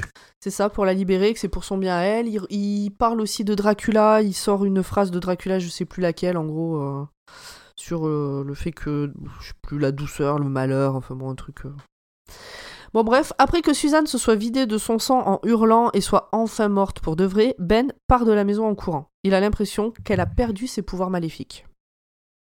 Et là, les copains, bah, ils s'occupent du reste. C'est-à-dire lui couper la tête, machin, tout ça. Oh, il a fait le plus dur. Bah ouais, il a fait le plus dur. Il est 18h à Salem, tout le monde passe à table. À 19h, il est l'heure d'aller au lit pour les enfants, c'est également l'heure des vampires. De passer à table pour les vampires. Oui, quand je dis 18h, c'est l'heure de passer à table, c'est pour les gens pas vampires. hein. ben et Jimmy vont rendre leur rapport à Matt à l'hôpital. Suzanne est bien au fond de la rivière dans son cercueil. Ils parlent de la lettre. Marc et le curé sont chez les parents de Marc pour les prévenir. Matt pense que c'était pas une bonne idée de se séparer. On le sait, on se sépare pas quand c'est de la merde là comme ça. Et effectivement, quand Jimmy essaye d'appeler chez eux, la ligne est coupée. Il les a eus. C'est une certitude. Chez les parents de Marc, ça ne se passe pas aussi facilement que le plan le prévoit. Ce que le père de Marc entend, c'est que quatre hommes adultes, alors j'ai adoré, quatre hommes adultes ont amené son fils poignarder une femme dans une cave avant de jeter son corps dans une rivière. Par contre, ça l'affole pas plus que ça. Il reste calme, il essaye de démontrer au prêtre qu'il a peut-être une hallucination. Il est d'ailleurs ok pour appeler Matt à l'hôpital, mais la ligne est coupée et la lumière s'éteint d'un coup. Non mais quelle personne, normalement constituée, apprend que son gamin de 12 ans, avec quatre hommes adultes, est allé poignarder une meuf dans une cave et dit Mais dites donc, vous auriez pas des hallucinations, mon vieux? Bah, un mec euh, rationnel et cartésien et qui a pas beaucoup d'imagination. Exactement. Ouais, non, mais là, c'était trop. Je, je- je suis assez d'accord avec Pomme. Donc à l'hôpital, les trois compères, après débat, décident de rester là et d'attendre. Oui. Non, non, bah oui, c'est. Chez Marc, c'est un carnage. Ses parents sont morts, le vampire l'a chopé, mais le relâche après que Callahan ait promis de poser sa croix à terre et d'affronter le vampire à armes égales. Marc part en courant vers l'hôpital, le prêtre meurt. Ah oui, là, bah là, tu vas vite là. Oui, bah oui. La- L'affrontement entre Barlow et le prêtre, c'est quand même, c'est c'est surtout à coup de j'ai une plus grosse foi que la tienne. Ouais, c'est ça. Donc, c'est un et combat de c'est foi. justement si s'il avait vraiment la foi, il n'a pas besoin de symbole et il n'a pas besoin de son crucifix pour l'emporter sur lui. Et du coup, s'il le pose, il euh, comment dire, il aurait pu garder, il aurait pu continuer à conserver ses chances de le battre. Alors que là, le, le prêtre euh, Callahan ne va justement pas lâcher son crucifix. On va voir la lumière diminuer d'intensité, limite euh, comme une euh, lampe torche qui marche plus, quoi. Mm. Oui. Et il va se faire bouffer. Retour à l'hôpital. Anne, la mère de Suzanne, entre en scène. Elle est là pour tuer Ben et Matt. C'est l'homme qui la visite la nuit qui lui a dit de le faire. Elle pourra revoir sa fille comme ça. Sa fille que Ben a tuée d'ailleurs. Arrivée à l'hôpital, elle menace la nana de l'accueil, mais elle est vite ceinturée par un homme qui passait par là. Enfin, qui a un gamin qui lui a dit ben, Allez là-bas, il se passe des trucs. Et elle est assommée par l'aide-soignant. Marc arrive dans la chambre de Matt et leur raconte ce qu'il s'est passé chez lui. Il finit par s'effondrer. Après tout, il a 12 ans et ses parents viennent d'être tués violemment sous ses yeux. C'est-à-dire que le vampire a pris leur tête, a tapé tellement fort l'un contre l'autre qu'ils sont morts sur le coup. Bon, c'était un peu violent, quoi. Bah là, il craque là. Ouais, enfin. Oui, bah enfin, il est normal. Voilà. En fait, le, prêtre, il est pas mort. Barlow lui a fait boire son sang à lui. Il lui appartient maintenant. Donc il est comme Straker, je suppose. Ouais, C'est ce que j'ai aussi. compris, ouais. Et j'ai relu plusieurs fois ce passage parce qu'il était 1h du matin. Je me suis dit, attends, j'ai pas compris. C'est le Callahan qui boit, mais c'est pas normal. c'est pas dans ce sens-là, normalement. Oui, c'est ça. C'est Normalement, si pour faire devenir quelqu'un vampire, un vampire lui fait boire son sang. Oui, mais il le mord avant. Là, c'est pas le cas. Non, pas forcément. Bah, euh, si, puis. Euh... Ouais, écoute, je sais pas. Bref. Ça dépend de qu'est-ce qu'on lit en même temps. Ouais. Dans Entretien avec un vampire, c'est comme ça. Le, le vampire le mord, puis lui fait boire son sang. Dans Twilight, il n'y a pas besoin. Je sais pas. Il faut boire le Je sais sang. pas non plus. Euh, Ils doivent boire le sang hein, de, de souvenirs. Mais ils doivent boire le sang du vampire, c'est sûr. Ouais, ça c'est Oui. sûr, ouais. Oui, mais là, C'est il ne mord une- pas avant. Bon, bref, on s'en fout. Oui, il fait que lui faire problèmes. boire le sang, c'est tout. Et du coup, il parle de. Il a l'impression de. de... De, de boire de la. hum, Enfin, de, Merde. de trucs en putréfaction, quoi. que c'est c'est dégueulasse. Ouais. Non, mais en plus, c'est sûr que c'est pas pareil parce que tous les autres, ils se font mordre et après, ils ont envie, du coup, d'aller euh, boire le sang, machin de ça. Là, c'est juste, ça le dégoûte. Et donc, il est souillé, tout ça. Mm. Il va à son église. Il veut aller prier, mais son église lui refuse l'entrée. C'est vraiment la preuve que voilà, il est, euh, il est Il se de brûle côté. la main sur la poignée. Exactement. J'ai trouvé ça super triste. Ouais, ouais, ouais, j'ai eu envie de lui faire un câlin. De loin, Ouais. hein, mais un câlin. Matt continue d'établir le plan. Il va falloir nettoyer la ville. Ouais, ça va être un- une petite entreprise quand même. hein. Parce qu'il va Mhm, falloir euh, poignarder à peu près euh, 300 vampires, ça va être sympa. Entre 300 et 500 pieux, il prévoit. Parce que là, il y en a 300, mais le temps qu'ils en contaminent d'autres, euh, tout ça. Euh, je suis où? Là, 300 et 500 pieux. Donc, notre équipe va aller chez les parents de Marc pour fabriquer entre 300 et 500 pieux. Et faire le tour de la ville. Pour aller euh, pieuter les gens, du coup. Pi- Pieuser Il essaye Dépieuter. aussi de débriefer Marc pour voir s'il a des infos sur où peut se trouver Barlow. Tout ce dont se souvient Marc, c'est que le vampire avait des taches de craie bleue sur les mains. L'équipe a tôt fait de trouver l'école abandonnée dans laquelle il doit se cacher. Puisqu'il a de, de la craie bleue, c'est que c'est de la craie euh, d'école, quoi. Ouais. Je, je suis la seule plus- à, trouver, à, à avoir trouvé ça débile, euh, leur, euh, de dire c'est de la craie Pourquoi bleue, c'est l'école. Non, mais en fait, Parce que À ce pour moi, c'était tellement obvious que c'était des. Enfin, que c'était pas ça. Ouais, mais ça, saura tu tu vas trop au billard, hein, c'est pour ça. Ah, peut-être, alors, je sais pas, pour moi, c'était. Alors, Tu moi, manies la queue trop souvent. J'avais pas du tout en tête. J'avais pas du tout en tête Bravo, ce que ça poil. pouvait être. Par contre, je trouvais que c'était tiré rien. par les cheveux, le fait qu'il trouve aussi vite euh, dans quelle école ça pouvait être. C'était long. Genre le prof, Le prof de rapide, littérature connaît par cœur le, le, le réapprovisionnement des craies, des couleurs de craie de toutes les écoles de Ah la oui. ville. Enfin, ça n'a pas de sens. Ah bah oui, ça c'est de la craie euh, 2B. Ah non, ça c'est de la HB, ça. Voilà, pareil. Avec Ouais, de la c'est craie. À son, ça. à son âge et sans internet, on a les hobbies qu'on peut. hein. oui. Donc, bref, euh, donc euh, ils se disent ah bah il doit être dans cette école, machin. euh, ils iront plus tard. Maintenant dodo pour tout le monde parce que quand même faut récupérer. Le père Callan décide de prendre le premier bus pour le plus loin possible. Il embarque donc pour New York après avoir conseillé à la vendeuse de rentrer chez elle rapidement. Cette nuit-là, l'épidémie prend de l'ampleur. Le chauffeur de bus, la mère de Suzanne, Eva, etc. Il y a ceux qui ne savent pas encore ce qu'il se passe, mais qui hier la nuit, en allumant toutes les lumières, se, se partent de leur croix. Quoi? Qu'est-ce que j'ai écrit? Se passe Ils Se parent. partent- Se Oui, oui, parent. se partent de leurs croix et médaillons de manière instinctive. Je sais pas si c'est très clair ce que je viens de dire. Oui, oui. Non, c'est clair. Si, si, en gros, les, les gens se réfugient derrière leur, leur symbole de foi sans, sans vraiment De savoir. façon instinctive, ils savent pas trop pourquoi, mais, euh, Mais ils ça, sent le ça sent le pourri, alors ils sortent le, la javel. Callahan est en route pour New York. Il a le goût de la mort dans la bouche quand il arrive à Hartford, mais sa main ne lui fait plus mal. Et là, j'ai noté Hartford, c'est dans Brume. Ah bon? Hartford, c'est le nom de la ville qu'ils pensent entendre à la radio tout à la fin de Brume. Ah. Ouais, qui sonne comme Mhm. espoir. Ouais, c'est Ouais, ça. c'est ça. c'est exactement, c'est exactement ça. Bref, au petit matin, Mark, Jimmy et Ben se mettent en route. Il pleut. On s'en fout, mais voilà, c'est précisé.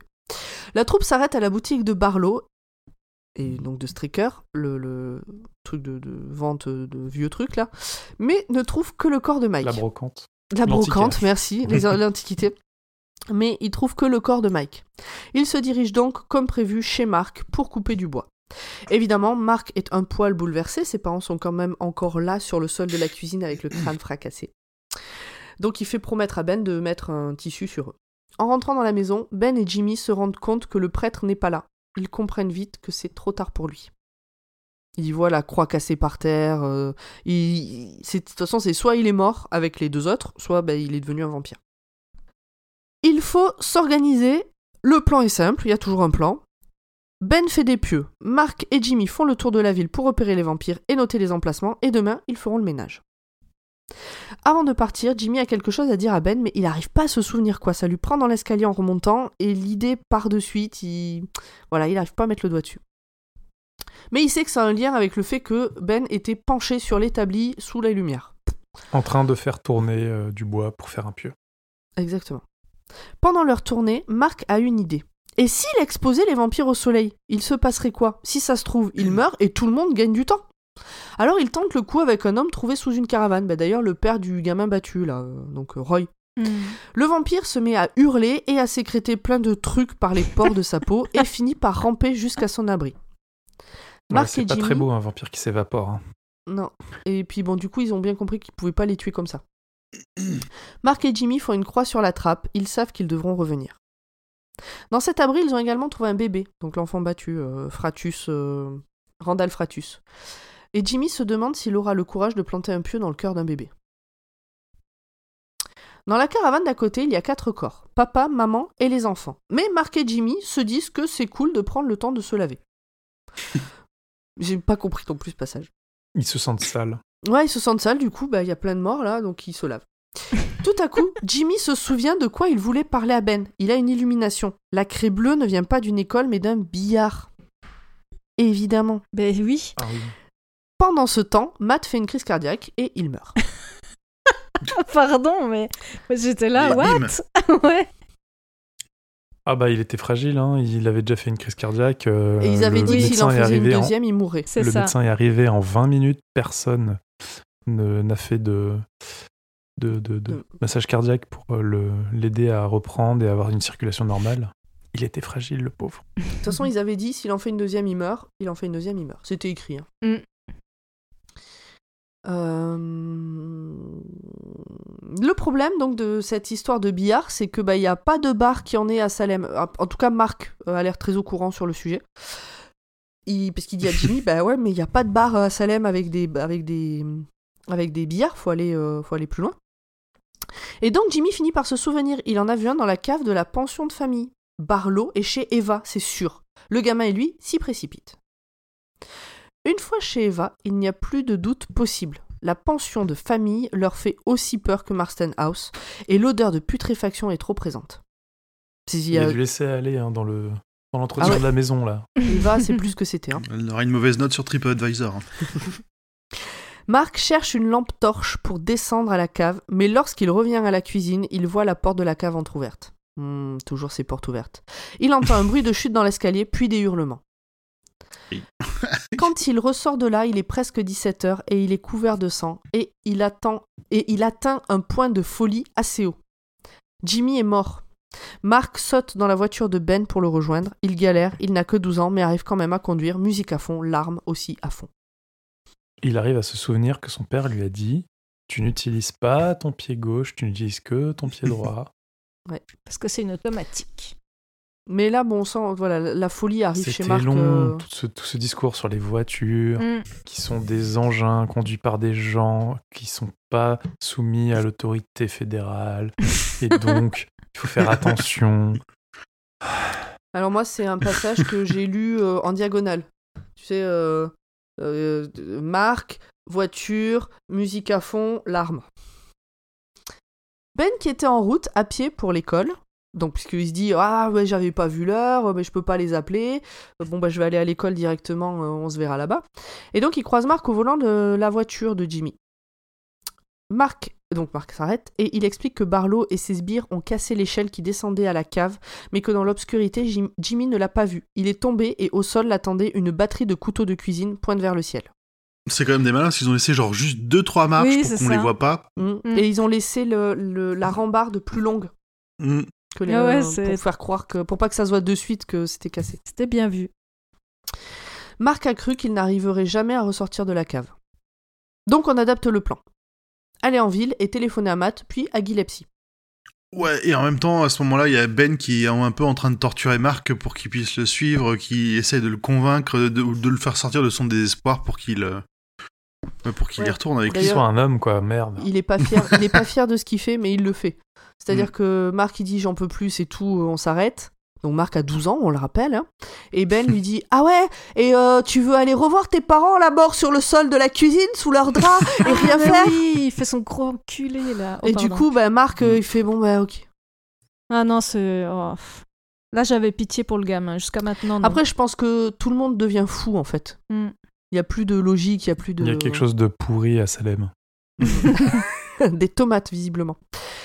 Ben trouve le moyen d'appeler Matt à l'hôpital, mais la réceptionniste lui dit qu'il est mort. Et Ben, du coup, est en panique. Pour lui, Matt c'était là- aurait toutes les réponses à toutes leurs questions. Gillespie, lui, il est sur le perron du poste. Il a bien compris ce qu'il se passe et ben, il s'en fout. Ses affaires sont prêtes et il se barre. Et il a bien raison. Ouais, du coup, c'est pour ça que je comprends pas ce personnage. euh, ce qui... Peut-être c'est pour contrebalancer ceux qui ont compris et qui se battent et ceux qui ont compris et qui se barrent. Ouais, c'est ça. Moi, je... c'est comme ça que je l'ai pris en tout cas. Donc, euh, moi, je l'ai pris comme un chapitre à lire pour rien. Mais non, mais finalement, tu as tout le monde qui s'excite euh, pour trouver des solutions et tout. Puis en fait, la solution, c'est juste de te barrer. C'est pas. Ouais, mais si tu te barres, tu laisses l'épidémie. euh, Ouais, bah ouais. Ça marche bien, hein, tu sais, de balayer et de mettre les miettes sous le tapis. ouais, c'est Tant ça. que tu soulèves pas le tapis, tu les vois pas. hein. Ouais, bon, Ah, je je, fais je dis pas qu'il a raison, hein, je dis que c'est une possibilité. Marc et Ben vont aller. euh, moi, je pense que je me serais barré. En plus, je dis ça, mais je pense que clairement, je me serais barré. En fait, je serais morte dans les premières, mais sinon, je me serais barré. Marc et Ben vont à l'église faire le plein d'eau bénite. Il est 17h45. On rappelle que le soleil se couche vers 19h à peu près.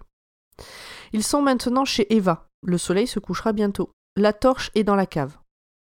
18h23, ils sont dans la cave. Ben a looté le marteau, le flingue et la torche su- sur Jimmy. Maintenant, il faut trouver où est Barlow. Ah oui, et ses mains brillent, donc je suppose que c'est parce qu'il a de l'eau bénite dessus. Oui, c'est ça. Dans la cave, il y a un vaisselier. Derrière le vaisselier, il y a une trappe fermée par un cadenas. Heureusement, Ben trouve une hache et défonce la trappe. Là, j'avais l'impression d'être dans un jeu vidéo, genre point and click. Et ah oui, il a mis de l'eau bénite partout, du coup ça brille de mille feux et c'est magnifique. Enfin, dans ma tête, c'est magnifique en tout cas à ce moment-là. Ça fait un peu penser à Twilight quand même. C'est ça. Mais oui, ouais, non, mais carrément en fait. Sauf Je que c'est comprends les mieux pas vampires qui sort, brillent. oui. Ouais, c'est l'eau bénite. C'est l'eau bénite qui est proche d'un vampire qui brille. Ou les trucs euh, Kato proches ça- des vampires. C'est un peu comme euh, les petites lames bleues dans Le Seigneur des Anneaux, Hmm. Je me souviens pas. qui brillent quand il y a les orques qui arrivent. Ah, ça. Ok. Au fond du cellier, il y a bien le cercueil de Barlow, donc derrière la trappe, et devant les corps de tous les habitants de la pension de famille, qui, on le rappelle, euh, sont les personnes euh, avec lesquelles Ben a vécu ces dernières semaines. Ils sortent le cercueil de là pour le mettre bien à plat dans la cave. Et là, il y a quand même un échange entre Ben et Marc à base de On le fait maintenant? Bah oui, le soleil va se coucher, c'est maintenant ou jamais en fait. Euh, Si, il serait peut-être temps. c'est c'est débile. Donc le soleil a presque disparu.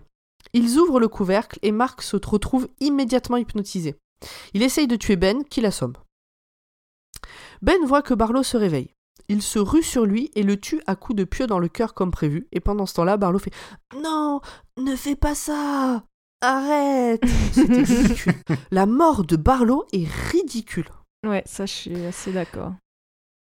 On a là Ouais, une... mais il peut rien contre le pouvoir de la foi des sœurs Halliwell et de l'eau combinée à l'eau bénite. Mais c'est pour moi ça prouve que finalement euh, effectivement c'est pas Barlow euh, le méchant principal, enfin c'est lui qui amène le mal mais c'est la ville, enfin c'est tout le Bref. Ouais, il est pas, Donc si- euh, il est pas si important au final. Moi, j'ai trouvé. C'était. en tout cas sa mort est ridicule. Ouais. Il n'est qu'artifice. Si tu ne le regardes surtout pas dans les à la yeux, fin, tu il reste- rien. Il reste que les dents. Ah oui. Ouais, on le mais ça on le dit Et, elle, après. et ouais. elle bouge encore. Ouais, J'adore Mm, C'est plus tard. Elle danse la gigue. On a là donc une description de décomposition accélérée, puis Barlow disparaît tel un Jedi. Il ne reste plus que ses habits. D'ailleurs, pourquoi lui il disparaît comme un Jedi et pas, euh, et pas Suzanne euh, Parce que ça, alors là, c'est un truc qu'on voit souvent, c'est que le- les années écoulées le, rattrapent le corps. Ah, c'est ça. Donc du coup, comme il est vivant depuis, comme il était mort vivant depuis euh, une des, des centaines d'années, Eh euh, Oui, non mais oui, t'as Des- raison. la des milliers décomposition d'années, fait son effet. Des était là milliers d'années, ouais. avant, la, avant la foi du, père euh, Callahan. ouais. Ouais, oui, t'as raison. Donc le problème maintenant, c'est que les autres aussi sont réveillés puisque le soleil est couché, et donc il faut fuir. Alors il va dire Euh, pourquoi vous avez tué le maître, tout ça? Bon. Ils arrivent à sortir, et quand Ben sort de la cave, Marc est déjà sorti depuis un petit moment, il trouve le gamin évanoui devant la porte d'entrée. Il le charge dans la voiture et prend la route pour partir loin de Salem. Les vampires sont dans les rues, partout. Comme les McDonald's. Dehors, dedans, partout. Marc se réveille au bout de 30 km mais préfère se rendormir. C'est beaucoup plus. C'est moins douloureux d'être dans les vapes que d'être réveillé. Et là, et là il, a, il a des attitudes d'enfant, du coup, euh, qui sont logiques. Une fois sorti de l'état, Ben décide de s'arrêter dans un motel. Après avoir sécurisé la chambre à coups de crucifix, il allume la télé. Dans le reste du monde, la vie continue comme si de rien n'était. À Salem, par contre, les quelques survivants ont été eus. Le lendemain, Ben revient seul à Salem. Il passe d'abord dans sa chambre, brûler son manuscrit et détruire le presse-papier boule à neige qu'il avait piqué dans Marston House quand il était gamin. Dans la cave, dans le cercueil de Barlow, il reste le pieu et des dents qui sont encore vivantes puisqu'elles essayent de le mordre. Du coup, il les jette loin l'une de l'autre. C'est trop mignon. J'a- J'avoue que l'image était ridicule aussi. Il remonte de la cave avec Jimmy, et l'en- enfin donc il le porte, hein, Jimmy est mort, et l'enterre avec les parents de Marc. Il repart de Salem en pleurant. Alors c'est pas à ce moment-là, mais à un autre moment du bouquin, et peut-être euh, je sais plus qui c'est qui meurt. Euh... Bah, ou- remarque c'est peut-être là Jimmy, je sais plus. Bref, que un qui meurt mais pas euh, par les vampires, qui meurt euh, naturellement, on va dire. Ah oui, c'est indiqué que disent- c'est la sera la seule mort naturelle de, Mhm. de Salem. je sais plus. Ah qui ouais, mais ils disent que il met, il met la phrase euh, il y a il peut y avoir pire que la mort. Hmm. Comme donc dans... il a fait penser à cimetière. Comme dans Voilà. Cimetière, ouais. Exactement. Euh, Je suis la seule à l'avoir noté? Ouais. bah ouais. Putain, vous craignez. En même temps, c'est moi la plus grande fan de King. J'ai tout lu. Et tout. Donc il remonte de c'est ça. Il remonte de la cave avec Jimmy et l'enterre avec les parents de Marc. Peut-être c'est au moment de la mort des parents de Marc euh, qui dit ça. Et il repart de Salem en pleurant et en hurlant aussi, je crois, à un moment donné. Enfin, on sent euh, Marc aussi, à un moment donné, il hurle, ils ont besoin d'évacuer. La cocotte minute, elle est en train de péter, quoi. Et voilà l'épilogue qui a été difficile à résumer. Donc, comme on le sait déjà, Ben s'est tenu au courant de ce, qui... pouvait se passer à Salem. Et le début de cet épilogue est fait de coupures de journaux et ça me gonfle de devoir le lire, mais je le fais pour vous. Donc on a mi-novembre un couple qui s'installe dans une ferme, ils entendent des bruits chelous la nuit, ils partent au bout d'un mois. En janvier, un accident de voiture violent plie une grosse voiture, mais la famille qui était à bord est introuvable. Bref, je vais pas quand même tous les faire, mais il y a des morts, des disparitions, des apparitions inquiétantes, et surtout tout ceci se passe à Salem et aux alentours de Salem. Ben et Marc ont quitté. Donc moi, ça m'a donné un peu une impression de l'épidémie sort de Salem et commence à, à rentrer, euh, à s'infiltrer. Mais bon. Mm. Ben et Marc ont quitté le Mexique, ou je sais plus où ils étaient au début du livre. Et du Les coup, voilà on, on est maintenant. certain que l'homme et l'enfant, bah, c'est Ben et Marc. Oui, oui, oui. Oui, au cas où on n'était pas sûr.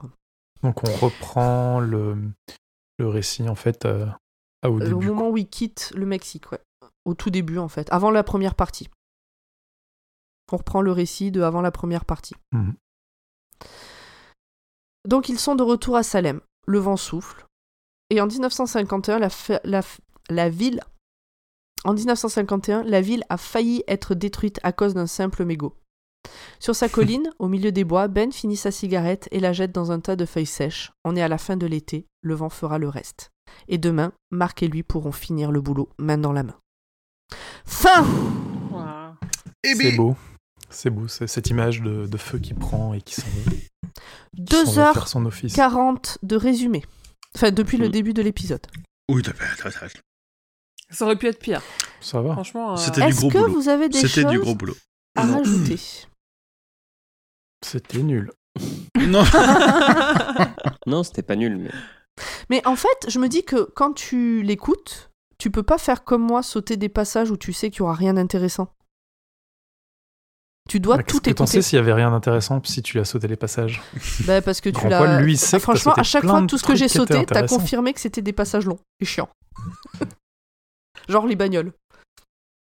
Bah, tu peux, tu peux lire en diagonale, mais écouter en diagonale, c'est compliqué quand même. Bah, c'est le x2. Voilà, c'est ça. Bah, C'est pour ça que j'écoute en x2. Ouais, Mm. ouais mais en, en- Oh lire, en, Quelle horreur. lire en diagonale, Quelle ça va beaucoup plus vite. hein. Vu qu'on en est déjà à 2h40 d'émission, je vous propose, si personne n'a rien à rajouter, de passer à l'importance du livre dans la bibliographie et Ouais. l'univers de King. Ça vous va? Faisons ça. Allez, Émilie, c'est à toi. Et c'est parti pour, ah, visiblement, deux heures chronique.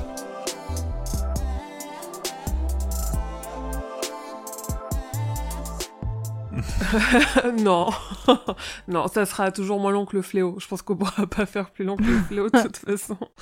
Euh, alors, Salem a été publié en version originale en octobre, en octobre 75 par Doubleday sous le nom de Salem's Lot.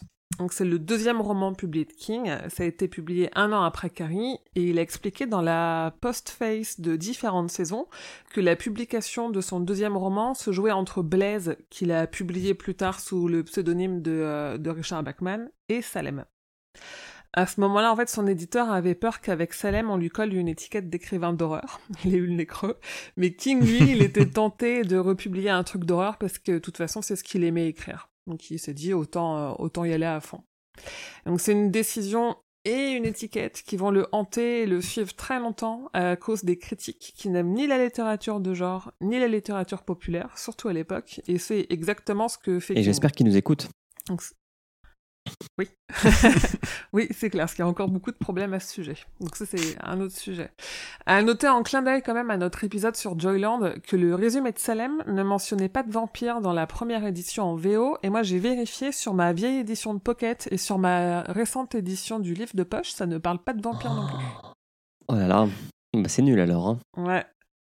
Après, pour la... Bah, ça, ne spoil, ça ne spoil pas, c'est bien. Oui, ça spoil pas, et c'est aussi ce qu'on disait tout à l'heure, c'est qu'à l'époque, le, le, le genre de vampire, il n'existait pas, parce qu'il y avait eu juste euh, le... Dracula. Enfin, en bouquin très connu, il y avait eu que Dracula de Stoker. Donc du coup, la, la quatrième de couverture, elle mentionnait juste un étranger au secret aussi ancien que le Mmh. mal. Mystère. Dans son essai Écriture, King il a dit que Salem c'est une combinaison de Dracula, on l'a dit, à qui il emprunte euh, notamment le classicisme du vampire et le fait de pas trop le montrer, et de Peyton Place. Alors j'avais prévu de chercher ce que c'était, mais je ne l'ai pas fait. Donc du, du roman Peyton Place pour l'ambiance des petites villes où tout le monde essaye de cacher des secrets. Côté édition, on l'a évoqué en fait en 2005 pour fêter les 30 ans du roman. Euh, Salem a été republié en version complétée avec deux nouvelles ajoutées tout à la fin et des scènes coupées et quelques illustrations. En France, cette version complétée, elle est parue chez JC Lattès l'année d'après, donc en 2006, et maintenant c'est la version illustrée et complétée qu'on trouve au livre de poche.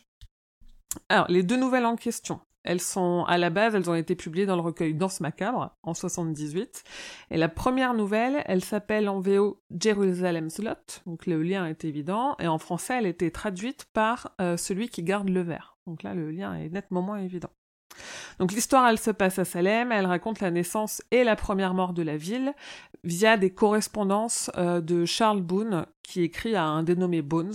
Et donc on connaît l'histoire de la ville pour faire une petite timeline de 1710 à 1789 avant le roman qui lui couvre l'histoire de 1896 à 1976. Donc c'est la deuxième nouvelle de l'épilogue, mais c'est la première euh, qui se passe dans le temps.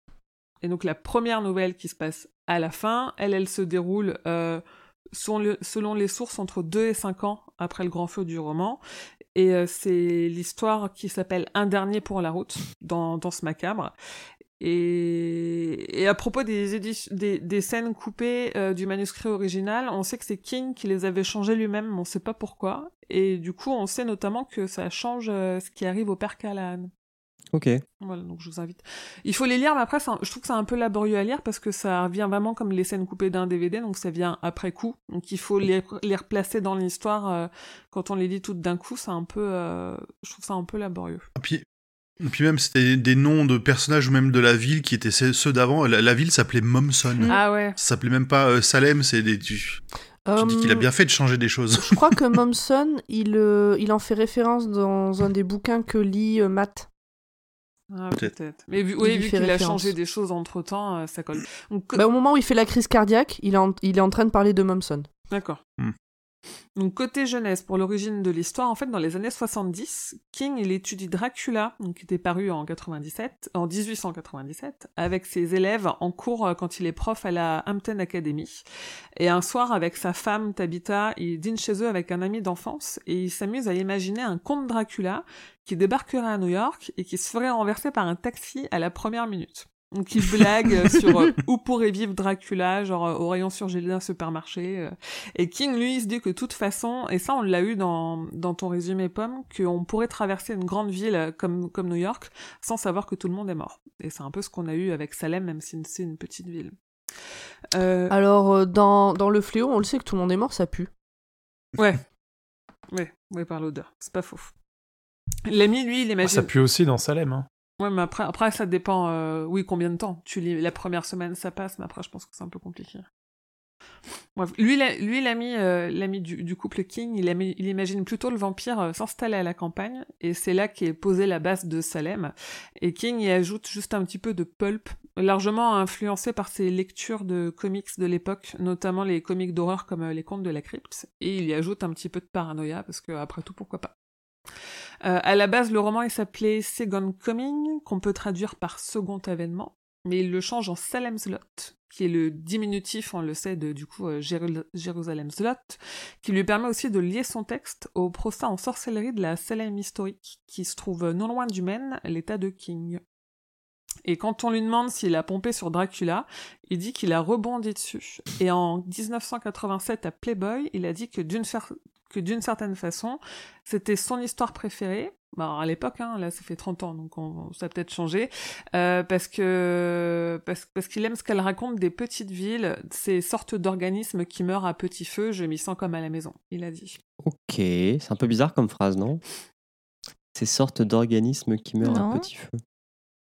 Mais on le retrouve beaucoup, c'est ce qu'on disait dans le résumé, on le retrouve euh, dans. Oui, ça dans revient- ça reviendra dans le beaucoup. fléau, ouais. Hmm. Ok.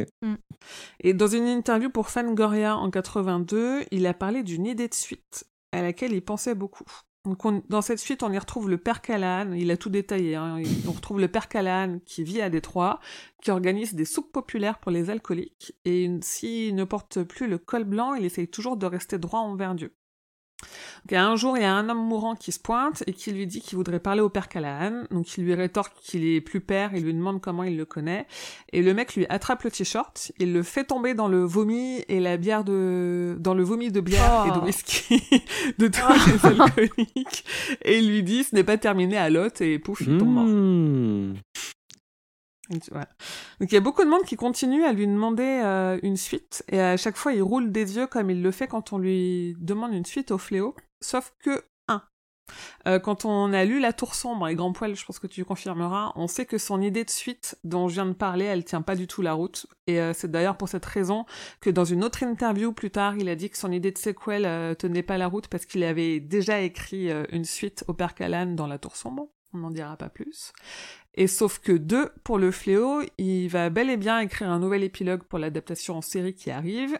Et vu qu'on sait qu'il y a une adaptation, une nouvelle adaptation de Salem en série qui arrive aussi, dans quelle mesure il va pas s'amuser à écrire aussi un épilogue euh, à Salem?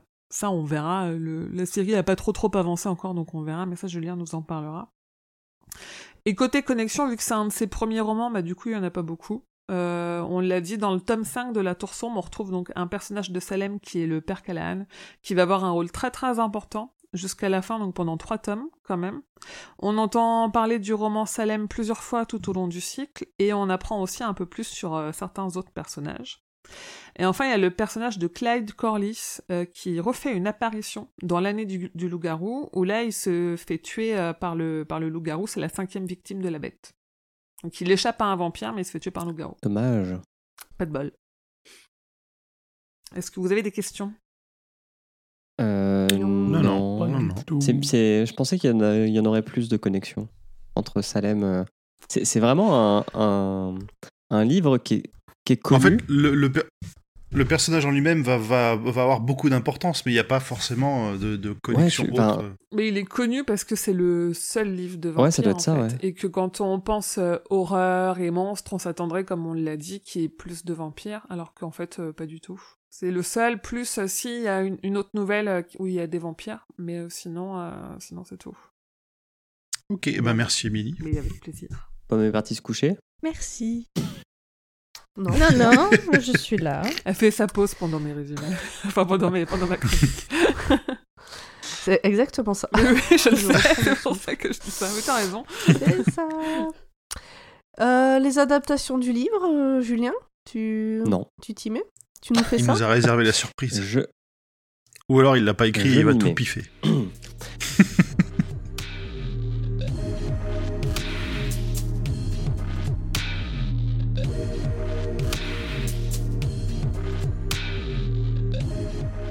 Sachez que ça faisait 11 épisodes qu'on n'avait pas fait appel à cette magnifique invention qui est l'échelle d'évaluation des adaptations de King selon les adaptations de Carrie, et donc maintenant aussi de Brume. Presque un an, vous imaginez? Plus d'un an. 11 épisodes. Ah mais non, presque presque un an, c'était cimetière. Non, c'était pas Cimetière, c'était Brume. Cimetière, c'est, j'ai, j'ai regardé, c'était Victoire qui l'avait fait. Ah, ouais. Alors, il y a eu trois adaptations de Salem, et je vais les faire dans l'ordre chronologique. La première adaptation est un téléfilm de 79, qui s'appelle euh, euh, Salem Slot, comme le, comme le bouquin. Il a été dirigé par le réalisateur de Massacre à la tronçonneuse et de Poltergeist. Je vais pas noter son nom, mais de toute façon, on s'en fout, on l'a oublié. Toby, Toby Hooper. Hmm. Ouais, Quand bah, même. pour moi, c'est plus le mec qui a fait Massacre à la, à la tronçonneuse. Euh, donc, c'est un téléfilm qui a été diffusé sur CBS en novembre 79 en deux épisodes d'une heure trente. Et l'année d'après, en France, il est sorti directement au cinéma dans une version de 1h40. Donc, il y a eu un petit peu de cut entre. euh, J'ai Ouais, moi, j'ai vu celle de de voir 3 heures celle-là. aussi. Ah ouais, moi non plus. Tout le monde s'est tapé la 3 heures. Ouais, parce que nous, on en veut, on veut du, du director's cut. Alors, au niveau des acteurs, on a plutôt du lourd. Donc, pour Ben, on a quelqu'un qui a joué dans une série culte des années 70. C'est Hutch de Starsky et Hutch. Alors, autant David vous Soul. dire que voir Hutch jouer Ben, c'est aussi efficace que de voir Jessica Chastain jouer Bev. Pour vous donner. Non, en plus, je suis méchant avec Jessica Chastain parce que Jessica Chastain, je la, je la projette plus dans Bev adulte que Hutch, qui n'a ré- vraiment, mais pas la tête d'un écrivain euh, qui est brun normalement dans le livre non, et un peu jovial alors que. Non puis il a l'air vieux déjà, quoi. Il a l'air vraiment. Ouais, euh, On parlera après du jeu d'acteur. Alors pour Suzanne, on a l'actrice qui a joué l'épouse euh, d'un héros de film d'action des années euh, 80-90. C'est Bonnie Bedelia et elle a joué la femme de Jock McLean dans Die Hard. Ah, mais oui, bah oui, je me disais, je la connais cette tête, mais oui. Voilà. Pour Strak- Straker, Straker, je sais pas comment on dit, Straker, on va dire à l'anglaise. Striker. Donc c'est un mec qui s'appelle James euh, Mason et en fait lui il joue euh, bah, déjà c'est celui qui joue le mieux dans le film et c'est celui qui a joué dans un Kubrick. c'est euh, le seul lien que j'ai pu rattacher à un Stephen King euh, de près ou de loin par rapport aux gens de, de cette, ad- de cette adaptation. Euh, il a joué le professeur Humbert dans Lolita de Kubrick. Et puis il y a un autre mec que tu m'as dit tout à l'heure grand poil en- avant le début de l'émission que j'ai oublié de noter. C'est celui qui fait le, le shérif, c'est le baron Harkonnen dans Dune, et son nom. Voilà, euh, voilà. Je sais plus son nom, pas. Bon, le reste, c'est anecdotique. Maintenant, on va passer ça donc à la moulinette de la grille d'évaluation. Donc, pour rappel, petit rappel, j'évalue l'adaptation selon trois axes le respect de l'œuvre, le respect de l'ambiance et le divertissement que procure le film. Et enfin, euh, les trois premiers sont actuellement Carrie de Brian De Palma de 76, Carrie la Vengeance de 2013 et l'épisode 2 de la saison 5 de Glee qui adapte Carrie. ah oui. En toute, En toute subjectivité. subjectivité. Et ensuite, on a Brume le film, Brume la série, l'épisode 18 de la saison 2 de Riverdale, Carrie 2 La Rage 90 de 99, l'épisode 15 de la saison 6 de Castle et Carrie de 2002 qui est vraiment une sombre merde. Où se situe Salem Slot de 79 Alors, concernant le respect de l'œuvre, j'ai mis un bon 8 sur 10. J'ai trouvé que c'était une bonne adaptation de l'œuvre. King n'est pratiquement pas intervenu sur le script, il a fait une lecture finale, il a dit ouais, ça passe. Bon, en 79, il y a peut-être d'autres trucs à faire que ça. Euh, et en fait, il y a deux grandes euh, différences entre le livre et, euh, et, et- et cette œuvre-là. C'est qu'un, Barlow ressemble à Nosferatu. Donc il n'est pas du tout ce mec euh, un peu Mm. chauve et un peu sympa euh, Mm. qui te drague un peu dans le noir. Mm. Non, là c'est vraiment un Il est il est bleu. bleu et c'est un vrai vampire. il est bleu. C'est un vrai vampire des années 30, quoi. Euh, ce qui fait que euh. Straker, il est beaucoup plus présent dans le film qu'il l'est dans le livre. Parce qu'il faut bien quand même qu'il y, y ait ces personnages qui sont un peu charmeurs. Et je pense que c'est. Ouais, mais il est un peu plus, il est un peu plus guindé que celui qu'on nous décrit dans le, qu'on nous décrit dans le bouquin. Là, il est- là, ça fait un peu plus le, le Moi, vieux, un peu bien, austère, euh, avec des, avec des bonnes manières à l'anglaise. Ouais, mais je l'imaginais pas du tout comme ça par rapport au bouquin. Moi non plus.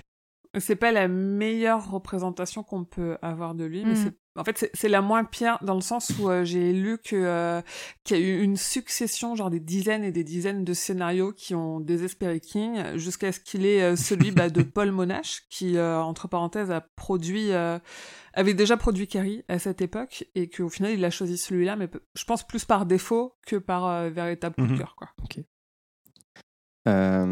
L'autre grand personnage qui est sacrifié, c'est le père Callahan, Ah. qui mm. est très très très minime dans euh, le film. hein. Il est juste alcoolique. Mm. c'est le seul truc qu'on lui voit. Pourquoi pas? Moi, ce qui m'a, ce qui m'a le plus choqué, c'est le, c'est plutôt la fusion euh, Ah, du, alors, euh, du père de après. Suzanne avec le En médecin fait, légiste. Pour des, je pense pour des besoins de pas de cohérence, mais de tenir le timing de 3 heures, ils ont fusionné beaucoup de personnages. Donc, tu as la fusion du promoteur immobilier et euh, du technicien du téléphone qui se tape euh, la fusion de la secrétaire oui. et de Sa l'épouse du secrétaire. chauffeur. mais bon, euh, donc effectivement, le médecin de l'hôpital et le père de Suzanne fusionnent dans une seule et même personne. Mais Du coup, j'ai trouvé Alors, ça super creepy. c'est très creepy, mais c'est cohérent. Je trouve pas que ça, ça, ça- c'est pas bancal. Oui, non, non, c'est pas. Et euh, alors, Pourquoi c'est creepy? Bah parce que ça devient son meilleur pote à qui ils vont chasser le vampire, quoi. Alors que... Et puis du coup, il, il- il participe Ouais, à l'assassinat de sa fille en même temps. euh. Ouais, écoute, euh, il y a, il y a Ça rajoute son une petite- amant. euh, bon. ça ajoute un, un petit côté drama, peut-être? et euh, alors Mm. l'autre point mineur de divergence aussi qu'on a, c'est que le film s'ouvre au Guatemala et pas au Mexique. Pourquoi le Guatemala? Ouais. Pourquoi pas? Et que Et par contre, Non, il joue pas au badminton. Et en fait, euh, en ouverture du film, on voit Ben et Marc au Guatemala, qui sont dans une église, et l'eau bénite se met à briller, et ils disent ils sont là. Et en fait, on, Ah oui. pourquoi pas aussi. hein. Il y a beaucoup de pourquoi pas dans cette adaptation. Et en fait, On a de la chance Ouais, bah ça peut faire. L'épidémie Ouais. s'est répandue, On a de la chance qu'il y, ait- une série qui avait été envisagée pour, euh, pour retracer les aventures de Ben et Marc et ils l'ont jamais oui. fait. Oh là. je trouve Oh que ça aurait été terrible. Alors, euh, je, je crois que je Et crois qu'en fait c'est la saison 2 de Heroes. et en fait euh, Ceux qui auront eu la saison 2 de Heroes comprendront. Mm. euh, ils, sont en fuite, et en fait, euh, avant de. Ils, ils partent dans leur maison prendre leurs affaires à la toute fin, en fait, la toute fin un peu différente. Euh, alors, ils mettent le feu à la ville, ils se cassent, et euh, en fait, euh, dans cette maison au Guatemala, bah, il y a Suzanne Vampire qui est là, dans son lit, et qui lui propose de le rejoindre, et il la tue, et après il se barre. Voilà. Donc voilà, 8 sur 10. J'ai trouvé que ça allait. Respect de l'ambiance, c'est un peu moins bien. J'ai mis 5 sur 10. Pourquoi? Alors déjà, c'est un film de vampire où il n'y a pas de sang, qui est quand même un peu con. Parce qu'il fallait que ça passe à la télé, donc euh, restriction euh, Pétresse, tout ça, tout ça. Donc il y a très très très peu de sang, très très peu de violence à l'écran, alors que dans Salem, c'est quand même assez Mm. crado, quoi. En fait, les, les scènes gore, ils les ont tournées, mais elles ont été coupées. Ouais. Parce que, et King, il a été hyper déçu quand il a appris que c'était pour la télé parce qu'il savait que son bouquin serait censuré. Et ils ont en plus recensuré derrière en recoupant, euh, à mon avis, il devait y avoir 5 heures de rush et ils ont viré 2 heures de, de scènes c'est sanglantes. Ouais, c'est dommage. Euh, et en fait, je trouve que ce film, il manque pas grand chose pour le faire passer du bon côté des films d'horreur, avec une ambiance, mais il manque des trucs, quoi. Et alors, je pense que c'est ce côté euh, gore, euh, enfin pas gore, mais un peu sanguinolent, bah clairement, Ouais, même sale, la- l'image elle est trop claire, elle est trop clean, c'est tout ah, toujours, sont tout tout bien- trop beau toujours de en plein jour. euh. ah, les brushing de l'époque. C'est vrai que ça Le père de Suzanne Ouais. et ses petites bouclettes. Ah, puis Hutch, quoi. Hutch, c'est pas possible. J'ai jamais et sa, sa Mm. coupe, elle est totalement improbable. Je ne l'ai jamais compris sa coupe de cheveux. Je suis fasciné Euh, à chaque fois. Pour moi, le seul truc qui fonctionne au niveau ambiance, c'est les scènes de lévitation des vampires. Et sachez qu'elles ont, Mm. ouais. Elles elles sont ont été tournées à l'envers. Et après, elles sont jouées dans l'autre Ah. sens. Ça, ça et se du voit. coup, ça donne ce côté un peu creepy, dérangeant à les regarder, qui fonctionne plutôt bien. Et qui permet justement Mhm. d'avoir cet effet sur la fumée qui marche bien. Mm. euh, je- je- ça, c'était bien, ouais. carrément. Et je Mhm. trouve le maquillage pas trop mal aussi. Les gamins, surtout le premier frère qui va taper à la porte de son autre frère, je trouve c'est c'est- ça rend bien, ça fait un peu peur. Ouais, pour l'époque. euh, Ouais, il a c'est- 40 je ans, hein. C'est inquiétant. Il a- Ouais, c'est ça. Les- Alors, les scènes d'action sont euh, à mourir de rire. Ah bah attends, attends. Oui. Mais les, les, décors, euh, je les trouve pas si mal globalement Mm. aussi. Ouais, ouais, non, c'est ça clair. va. Mm. Divertissement, 6 plus 1 sur 10. Pourquoi 6 plus 1 C'est un peu long, mais pour un film qui a 40 ans, je trouve que ça va en fait. Ils ont fait peu d'effets spéciaux, ce qui fait que le film, tu vois qu'il a vieilli parce que les voitures sont vieilles, parce que les téléphones sont vieux, parce que les, les brushings sont vieux. Mais Mm. En soi, le, il, il fait, il fait pas mal aux yeux à regarder, quoi, même s'il a 40 ans. Non, puis la- moi, j'ai vu une version HD, elle est propre. Ouais. Elle est vraiment. euh, Ouais. Et l'autre truc qui est drôle, c'est que c'est un putain de film premier degré, quoi. Alors déjà, dans le livre, ça fait un peu premier degré, genre Ben, il rencontre Suzanne, et ça te dit on mange ce soir et tout. Mais alors là, ça fait vraiment... euh, enfin, je sais pas comment le décrire, mais c'est il y a, il y a aucune nuance dans le jeu et dans l'histoire, quoi. C'est tout le temps euh, Mm. straight to the point, straight to the point, straight to the point. Ce qui fait que quand ça fait un peu bondir au début, puis après tu dis vas-y, ok, partons que tout est premier degré, pas d'autre niveau de lecture, et ben ça marche. Et pourquoi j'ai mis un plus 1 Parce que Striker, il a le doublage français de, du mec qui fait Orson Welles et plusieurs voix dans la classe américaine. Et je ne pouvais pas me détacher de ça. Je me disais, putain, mais je suis dans la classe américaine à chaque fois qu'il était là et qu'il parlait, quoi. J'aime pas trop les voleurs et les fils de pute, j'ai cru qu'il allait le dire. hein. Ah, ça aurait été bien. Ça aurait été bien. Ce qui fait que euh, ce film se situe à la quatrième place, donc entre l'épisode 2 de la saison 5 de Glee et Brume le film. C'est pas mal sur cette échelle, qui veut rien dire. Pour ceux qui l'ont vu, il y a des trucs à rajouter ou pas? Non, non, c'est un bon résumé. euh. Moi, Ouais, j'ai trouvé, euh, j'ai trouvé assez sympa. Je m'attendais vraiment à pire.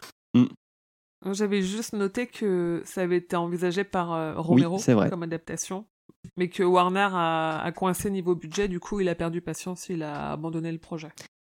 C'est tout à fait vrai. Maintenant, le chef-d'œuvre. Deuxième film. Oh là là. Il n'y a que toi qui l'as vu, Urde. Je crois. Je l'ai ouais. pas, je l'ai pas trouvé. Ah oui, Les l'ai pas trouvé. Enfants de Salem. Je l'ai pas vu. sorti en 87. Sachez, pour l'histoire, qu'il n'est pas disponible en France, sauf sur le store Microsoft. Mais pour le store Microsoft, il faut avoir un PC Windows ou une Xbox pour le lire. Donc j'ai dû. euh, c'est pas ton c'est cas. pas mon cas. Ouais. J'ai une PlayStation et un Mac, ce qui fait que j'ai dû passer par YouTube et un VPN et le Canada. Voilà, voilà, voilà. Alors, par où commencer pour parler de ce chef-d'œuvre? Bah, peut-être par le réal, qui en fait n'est pas un réal. Donc, euh, Larry Cohen, il est surtout connu en tant que scénariste. Il a écrit euh, la série Les Envahisseurs avec David Vincent. Vous savez, le, les, les mecs qui ne qui pouvaient pas euh, plier l'auriculaire. Comme ça qu'on reconnaissait les, les, Ah oui. les- oui. les extraterrestres. Mais c'est vrai. Il cherchait un raccourci que nous. jamais il ne trouva. Merci, Moric. Euh, il, a écrit, Bonjour, messieurs Vincent. À votre service. il a écrit des épisodes de Colombo et il a écrit, je pense que Grand Poil il va connaître, les scénarios des trois Maniac Cop. Ah, attends. Gros niveau. Pas le premier en tout cas. Ouais, c'est des, des nanars. Alors sachez que c'est une requête que je fais personnellement. Ce film n'est pas sur Nanarland et il devrait y être. Ah oui. Oh, purée, oui. Oh. Ah, Pour l'année prochaine. Faut le renvoyer, faut le Ah renvoyer. ouais. Alors au niveau Ouais. des acteurs, on a le premier rôle de Tara Red en tant qu'enfant qui joue une vampire très très très très très très convaincante. Je pense qu'on pourra poster la vidéo que je vous ai envoyée hier où elle joue sa mort. C'est absolument indescriptible parce qu'elle marche dans du feu, elle s'assoit puis elle fait ouille, ça brûle, ouille, et puis elle meurt. Ah bah elle a conservé cette qualité de jeu tout au long de sa carrière. hein. Euh, de, de- de Sharknado à, à- à Salem, il n'y a qu'un pas. Euh, alors le héros, il est joué par euh, Michael Moriarty, American C'est Pie vrai. aussi, faut pas oublier. qui est le scénariste du film Hitler rencontre Jésus, qui est l'histoire. ne rigolez pas. Pardon. Putain, mais c'est quoi ça C'est l'histoire d'un sans-abri new-yorkais qui pense être Hitler et qui rencontre un autre sans-abri dans le métro qui pense être Jésus. Ah, C'est je ça suis quand t'as dit que t'allais parler de Oui. Hitler et de Jésus. Je suis super Voilà. déçu. Donc c'est un acteur qui n'est pas acteur. L'autre grand rôle est joué par Samuel Fuller, qui était soldat et reporter de guerre pendant le débarquement en Normandie en 44. Donc c'était pas forcément un acteur non plus. Et donc, si vous allez sur Wikipédia et qu'un jour vous lisez c'est une suite librement adaptée de, comprenez, à part le titre et peut-être un truc, il n'y aura rien de commun. Bah, surtout que euh, on voit sur l'affiche, on voit Barlow et il est pas dans le Non, film. Donc, exactement. En plus, c'est, euh, c'est, enfin, c'est, c'est Ah non, mais c'est ça un n'a- mensonge quoi. Et King, il a pas eu Ça n'a rien à voir. Parce que ouais, ils avaient les droits, du coup ils ont fait ça, et pour la forme ils ont envoyé un chèque de 100 000 dollars à King pour dire euh, merci, bisous, on va faire de la merde avec ton Mais histoire. ils avaient les droits de quoi? Parce que c'est pas un livre, c'est la suite du film. Ouais, c'est, en fait, bah, c'est ça, en fait, ils, ils avaient le droit de, de réinterpréter la suite et de, d'étendre un peu l'univers euh, du premier film qu'ils avaient fait. Alors, tu vois, c'est- accrochez votre ceinture, c'est parti pour 1h41 de fou rire. Respect de l'œuvre, bon, j'étais gentil, j'ai mis 3 sur 10. Qu'est-ce que ça raconte les enfants de Salem? Tout commence dans la forêt amazonienne, où un père qui a abandonné son fils à sa mère filme des rituels, des rituels sanguinaires au, corps de- au cœur de la forêt. Donc on voit un mec qui arrache le cœur d'un autre mec, on lui dit... Donc le caméraman tourne un peu de l'œil, et donc ce Kalima ce anti-héros dit non, t'inquiète, il lui fait un truc, mais après ça va aller. Sauf que là, débarque. je, vous raconte vraiment le scénario du film. Sauf que là, en fait, débarquent des mecs, sorte de cow-boys en bateau, qui tirent partout, donc qui font peur aux Indiens, qui laissent le mec mort là. Et puis en fait, on lui dit euh, T'as un, t'as un appel. Le mec décroche. Et en fait, c'est la mère de son enfant qui dit euh, Faut que tu rentres aux États-Unis. Donc le mec rentre. Et en fait, on lui dit bah, Soit tu prends ton enfant avec toi, soit on l'envoie en HP. Pourquoi? Bah, Parce qu'il est turbulent. ok, bref. Donc Joe, que je ne peux décemment pas appeler un héros au vu de sa morale, mais que j'appellerai personnage principal, prend son enfant avec lui et décide de se rendre à Salem. Pourquoi? Parce qu'il a hérité d'une bicoque de sa tante. Il n'y a jamais mis les pieds. Ok? Et puis là, il achète une voiture, il part avec, et le gamin qui a 12 ans, il se met à fumer des clopes. Et son père, il lui dit rien. À part, tu sais conduire une voiture? Ouais, bah vas-y, prends le volant. Et donc, c'est le gosse qui va se taper toute la route pour aller à Salem. Et ça, c'est que 10 minutes de film. hein. Donc, quel est le lien avec le premier film? Bah, C'est qu'en fait, à Salem, maintenant, c'est peuplé de vampires et de ce qu'ils appellent des drones. Donc, c'est des humains qui sont au service des vampires. Et en fait, le maire de la ville, qui est le juge Alex, euh, Axel, pardon, il propose à Joe de ne pas le tuer et de ne pas tuer son fils en échange de euh, l'écriture d'une Bible au- à la gloire des vampires. Mais pas qui sera publiée, qui sera gardée pendant 200 ans et qu'on publiera plus tard. Ça fait sens ou pas? Comme ça, juste, euh, ouais, ouais. Ah, oui, oui. Bah, ça, ça me, ça me paraît logique, euh, hein. logique. Et donc, pour le convaincre, Mhm. il va lui offrir son ancienne petite amie qui est devenue vampire, qui va mettre enceinte. Alors, petite quête. Ah oui, puis il la, il la baisse direct, Alors, c'est ça aussi Le qui pire, le m'a. pire, c'est que il dit à son gosse, alors qui sait qu'il y a des vampires partout? Ouais, va, va dehors, va jouer. Comme ça, lui, il a le temps d'aller niquer euh, son ancienne petite amie. Il y a vraiment mais aucune morale. Et et- et il y, a une- il y a une histoire annexe, c'est qu'il y a un monstre qui rôde dans la forêt, qui est moche, et on ne sait pas à quoi il sert. Mais il rôde. Voilà, il y a un monstre qu'on voit de temps en temps. Euh, Il y a des vaches aussi. Elles sont importantes, les vaches, parce qu'elles servent de repas aux vampires, parce qu'ils ont une morale, eux, et ils tuent pas des humains tous les, tous les jours, sauf jour de fête. Et jour de fête, c'est quand on marie les enfants de 8 ans. Ensemble. De quoi Pardon? Oui, ils font des mariages et des gamins. J'ai l'impression de- de- de- d'écouter un camoulox, tu sais, un truc. Et euh, à un moment, il y a des punks qui arrivent et ils servent de dîner aux vampires. Ah, les quepons. Mais putain, mais qui a écrit ça? La drogue devait couler à flot. Alors, celui qui l'a écrit, c'est le réel. hein. Donc Ouais. voilà, donc 3 sur 10 pour le respect de l'œuvre. Pour... 3, sur 10, c'est vache. c'est- je trouve ça cher payé même. Non, mais ça va, c'est c'est- c'est censé être une suite. On Ah peut pas c'est vrai. savoir que c'est pas ça qui vrai, se vrai. passe. Si King il avait écrit, ça aurait peut-être été ça, on sait pas. Alors, respect de l'ambiance. Putain, pour une fois qu'on a un bouquin avec une fin qui est bien, Oh, putain. la suite, c'est Bah, de la attends. merde. Parce que là, je vous ai pas tout dit. hein. Là, je garde le meilleur pour la fin. Ah. Respect de l'ambiance, 1 sur 10.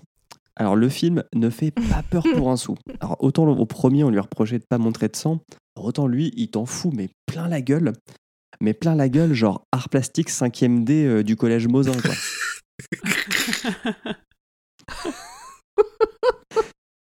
Ah zut, j'ai marché sur le tube de peinture rouge.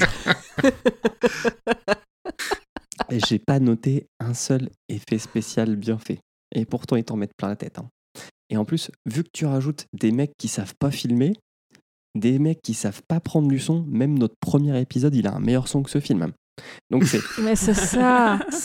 Puis les scènes, les scènes euh, sont filmées trop bizarres. On dirait des. En fait, on dirait une pièce de théâtre, ce truc. Ouais, Mal chelou. joué. Et puis, euh, c'est vrai qu'il y a des scènes dans les maisons, on dirait des pièces de théâtre, t'as raison. Tout à fait. C'est Et super alors, bizarre. le hein. montage, c'est. Faut même pas chercher une cohérence. hein. Il y, a- il y a rien. Non, c'est- Divertissement, 9 sur 10. Parce que je vous avoue que j'ai passé un très bon moment. Parce que j'ai oublié de vous dire un truc. La musique, s'il te plaît. Ah ah ouais, la Alors la musique, c'est un mec qui a vu l'exorciste, à qui on a filé un santé, et qui a essayé de refaire ça, quoi. Et vraiment, Ouais, mais tu sais, un, un synthé à, à 30 touches, là, avec, avec les différents ah instruments. c'est horrible. Mais surtout, je ne vous ai pas parlé de Van Meer. Van Meer, c'est un vieux. Alors, pour vous le situer, c'est une fusion entre Colombo et le dog de Retour vers le futur. C'est un Van Helsing sous acide, quoi. Peut-être. Et puis, la première fois que tu le vois dans le film, il est perdu. C'est un mec qui a une vieille bagnole, comme Colombo, qui est un peu sénile, qui fume son cigare et qui dit Vous avez pas vu ce mec-là? Et il, il tombe sur Joe, et Joe lui dit Non, non, puis il serait bien que tu partes parce que bon, euh, c'est un peu tendu par ici. Ouais, ok, d'accord. Puis le lendemain, il le retrouve. Et en fait, on apprend que Van Meer, c'est un chasseur de nazis. et qu'il cherche un nazi hollandais. Alors, il le trouve pas à Salem, mais ils vont quand même faire équipe. Parce que, entre-temps, le fils de Joe, il est tombé amoureux de Tara Red. Et donc, il se dit, bah, ça serait bien que je devienne un vampire. Comme ça, en plus, je pourrais ken comme mon père, quoi. Mais son père, il est pas trop d'accord. Donc, euh, Joe et Van Meer, ils vont se mettre à tuer plein de vampires. Et ça part dans des courses-poursuites, mais c'est loufoque. Des scènes montées à l'envers, des raccords, mais aucun sens. À un moment, Van il fait style, il meurt, il se tire dessus, et tu le vois se tirer dessus, quoi. Tu veux vraiment se tirer dessus à l'écran. Et en fait, tu le revois cinq minutes après, il dit non, non, en fait, faut juste tomber, puis tirer n'importe où, puis ça passe. Tout le monde te croit mort. C'est vraiment, mais c'est que des scènes, mais tu te dis, mais où va-t-on? Et à chaque fois, tu te dis, bon, j'ai atteint le, le niveau bas de, de, de la cohérence, on peut pas aller plus bas. Et le film, il creuse. Et pendant 1h40, il creuse, quoi. Et il creuse jusqu'à trouver du pétrole. Mais, euh, il ne s'arrête pas. Donc, et, et- et- et ce film se finit comme Silent Hill. Le film Silent Hill. Donc le film Silent Hill, pour euh, rappel, se terminait sur une scène avec un buisson. La caméra se tourne vers un buisson. Il se passe rien, c'est la fin. Et bien ici, on a parlé avec des vaches. La caméra, se- Avec les la vaches. caméra se tourne vers, avec- envers les vaches. Tu te dis, va se passer un truc, les vaches, elle est, vache, elle est vampire ou elle cache quelqu'un. Non. elle se tourne vers des vaches. Fin. Voilà. Euh, mon seul conseil, c'est ne regardez pas ce film sobre. C'est ma seule. euh, Parce que vraiment, je pense qu'avec un tout petit peu de substance euh, d'alcool, c'est parfait. Tu, le vends bien. T'as un truc à rajouter ou pas? Non, vraiment, c'est. Ouais, moi, ce qui- alors, moi, il y a deux choses qui m'ont marqué. C'est déjà, comme je disais, que c'est- ça ressemble à une pièce de théâtre. Et euh, l'acteur principal, enfin, le, le héros, le héros euh, mais comme il joue, c'est juste pas possible. Il parle genre comme ça, vois-tu. Mon enfant, ne fais pas ça. Mais vraiment, et. C'est vrai Ils hurlent tout le temps. Et- Ils hurlent tous en fait. Et euh, mais je pense parce qu'ils ont un mauvais son ou quelque chose comme ça. Et euh, mais par contre, j'aurais bien vraiment voulu voir la VF que j'ai pas trouvé non plus. J'ai trouvé que, que la VO. Pareil, mais trouvé que la bon, la VO. VO, ça valait le coup quand même. Euh, mais c'est vrai. Et, euh, et la, le mot de la fin aussi, moi, m'a fait juste hurler de rire. Euh, c'est au début, le gamin, il dit euh, Ouais, moi j'ai envie d'être adulte, tu vois, il fait son dur et tout. Puis à la fin, il dit euh, Ouais, finalement, j'ai peut-être pas si envie de grandir que ça. Et puis il y a le vieux qui rajoute un truc, puis je sais plus quoi, mais. Puis après, t'as ce plan sur les vaches. ouais, c'est- juste à la fin, t'es là, mais what? Donc, Les Enfants de Salem se situent entre Carrie 2 La Rage de 99 et l'épisode 15 de la saison 6 de Castle. Et je pense que c'est un très bon classement. Et enfin, on a le Salem de 2004, euh, qui est euh, sorti à peu près bah, comme Carrie 2, quoi, pas très loin, donc au début des années 2000. Euh, c'est un téléfilm de 3 heures aussi, euh, qui est réalisé par un directeur danois qui s'appelle Michael Salomon et qui n'a rien fait d'intéressant. Par contre, il a un casting très très, très prestigieux. Alors, il a rien fait d'intéressant à l'époque, mais euh, il a récemment, il a adapté la nouvelle Grand Chauffeur, qui s'appelle Des Tours Mortels en français, qui est très cool. Ok, et ben allez le voir. Au niveau du casting, on a Rob Lowe, qui est euh, Nick Andros dans Le Fléau, et qui joue aussi Ouais. dans Parks and Recreation, je vais pas revenir dessus. On a Donald Sutherland, qui joue Stray- Straker. Donc Donald Sutherland, au-delà d'être euh, le papa de Kiefer Sutherland, le mec de 24, euh, Kiefer Sutherland qui a aussi joué dans la meilleure adaptation de King, Stand By Me, au passage. Euh, Donald Sutherland, euh, il a joué dans Les Douze Salopards de 67, il a joué dans MASH, il a joué dans L'Invasion des Profanateurs, il a joué dans JFK, et plus récemment, il joue dans Hunger Games, le président, si vous avez vu Hunger Games. Euh, Samantha Matisse, qui joue Suzanne, elle a joué dans Under the Dome, un tout petit rôle. Elle a joué Alice Calvert. J'ai pas lu, j'ai pas vu, alors je vous le cite. hein. Euh, Je me souviens pas. André euh, Bro- Brouwer, c'est un Broger. Broger, pardon. Donc c'est un acteur noir. Je précise qu'il est noir parce qu'il joue Matt Burke, qui je pense pas est noir dans le, dans le roman. Je- Ouais, pourquoi pas. Euh, et donc lui, il est connu. Mais dans. Vas-y. Vas-y, vas-y. Il est connu Ah bah dans Bro- Brooklyn Nine-Nine. exactement et dans Doctor House. Mm, C'est ça. Ouais. Ouais. Euh, on a euh, Rut- Rutger Hauer qui joue Barlow. Alors lui, il a quand même, je pense qu'il n'y a pas beaucoup d'acteurs au monde qui ont fait ça, mais il a joué dans plusieurs films Dracula et il a joué à la fois Dracula dans Dracula 3 Legacy et il a joué à la fois Van Helsing dans Dracula 3D. Le mec a joué les deux côtés quoi. Magique. Euh, Rutger Hauer, il a une sacrée carrière. Mm. Enfin, il avait une Il a joué dans Blade Runner aussi. Mm. Mm. Et enfin, euh, James Cronwell, donc, qui joue le, le prêtre. Euh, c'est lui qui joue le berger dans, enfin le fermier dans Babe. C'est lui qui joue le directeur de la prison dans la ligne verte. Mm. Et c'est lui qui joue le docteur Arden dans la meilleure saison d'American Horror Story, Asylum. Mm. Donc voilà, au niveau fiche technique, ça envoie. Alors, CM 2004. Vous l'avez vu ou pas? Nope. Moi, oui. vu le début. Non. J'ai vu la première moitié. Alors, respect de l'œuvre, bah moi je lui ai mis 9 sur 10 parce que le scénario il suit extrêmement bien le roman. Il y a beaucoup de petites scènes qui étaient ignorées de la version de 79 qui sont incluses ici. Euh, le bus avec le chauffeur nazi, euh, le couple de cassos avec le bébé et surtout le prêtre. Mm. Pour le coup, euh, Oui. euh, 79 était cohérent mais raccourci. Lui, il est cohérent et pas raccourci, quoi. Alors qu'ils font la même euh, durée à peu près. Euh, on- ils ont aussi rajouté tout le passage de Ben Enfant dans la maison. Euh, la seule chose qu'ils ont modifié, c'est que le mec, au lieu qu'il voit un mec pendu, il voit le mec se pendre. Mais en soi, on sent que le mec a été, enfin, que le gamin a été traumatisé. Et l'autre différence que j'ai pas compris, enfin les deux autres différences que j'ai pas compris, la première c'est que Matt, il est donc le prof, il est aussi homosexuel.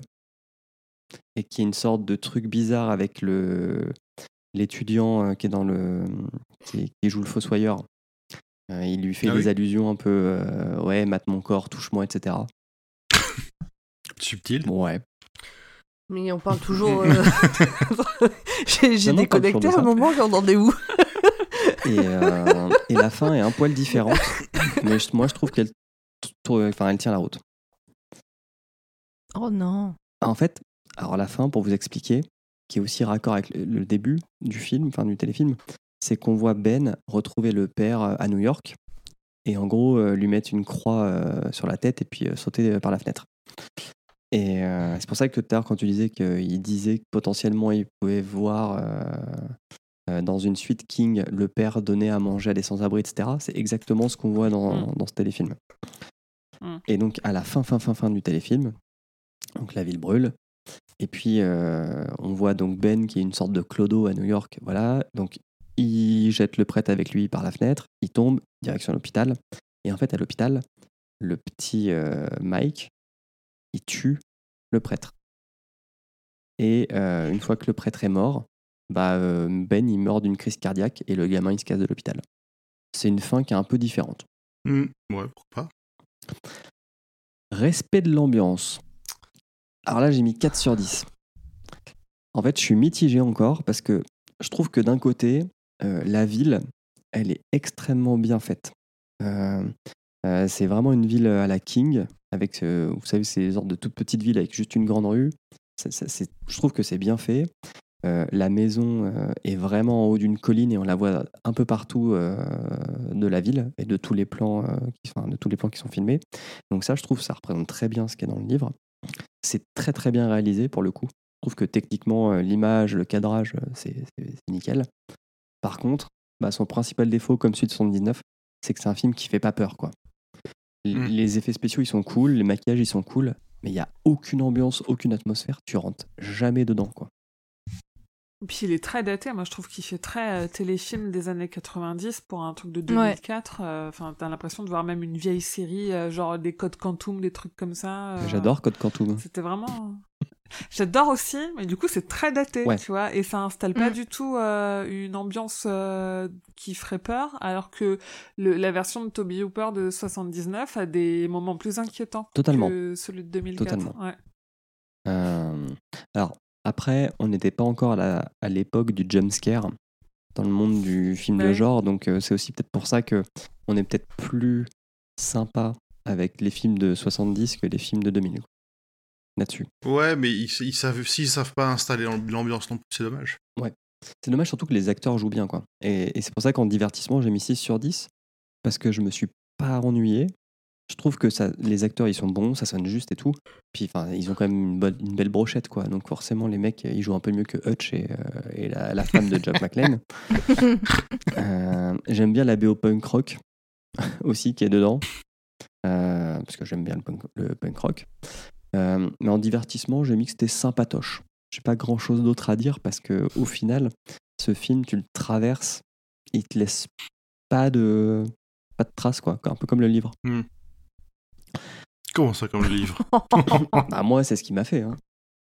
Et donc, c'est pour ça qu'au final, euh, Salem de 2004 se trouve entre l'épisode 18 de la saison 2 de Riverdale et Carrie 2 La Rage. Voilà. Il est cinquième. Et j'ai fini. Eh ben merci de ton Ah. sacrifice. Ah, oh, déjà J'ai quand même. T'as pas dit quand même qu'il y a un, un nouveau projet d'adaptation de Salem C'est vrai. J'en ai pas du tout par, parlé. euh, Par James par Wan. euh, ouais et Gary Doberman qui enfin c'est un peu enfin, une partie de l'équipe qui a fait ça chapitre 1 et 2 ils vont faire euh, ils vont faire Salem genre les studios New Line euh, qui font aussi marche ou crève donc je sais pas trop dans quel ordre ils vont faire tout ça Mais James Wan, c'est surtout euh, Conjuring, aller, euh, Fast and Furious et euh, Saw, quoi. Ouais, Ouais, ouais. il a dit qu'il voulait rendre justice au roman King et faire des vampires vraiment effrayants pour euh, arrêter avec tout le délire euh, Twilight Ah, et cool. Ah. Parce que King déteste Twilight. Enfin, il a, il a dit plusieurs Ah. fois. Il retape dessus en interview. Son interview qu'il a faite euh, avec Eli Ross euh, l'an dernier où il disait, mais pour moi, les vampires, c'est pas censé briller, quoi. Enfin, c'est, c'est ridicule. Ah. Bah non, puisqu'il a, il a bien écrit quand tu brilles, c'est que t'es du côté du bien. Oui, bah oui, en plus. T'as ouais. t'as l'eau bénite. Donc on sait Cet pas trop où bon. ça en est, mais il y a, il y, a, il y a un projet en cours. Bon, par contre, c'est le mec qui a instauré le jumpscare au cinéma. hein. Ouais, mais il sait aussi en- instaurer une ambiance, avoir une image euh, suffisamment crade pour que ça puisse, euh, je pense, à- à, poser ce qu'il faut pour que le, le- le film soit intéressant. Mm. Et il a aussi fait Aquaman. Voilà, pour info. Je, Très bien, très bien. je vous propose d'avancer si, Allez, on enclenche la seconde. si on a fini sur Allez. cette euh, Oui. partie. Urde, est-ce que tu es prête à nous faire rêver? Ouais, mais je sais pas si je vais vous faire rêver. hein. Ah bah ça, ça- tu places une ambiance de waouh J'ai- Je tremble déjà de peur. Ah non, non, non, je fais, je fais jamais peur dans mes, dans mes théories. Allez, vas-y.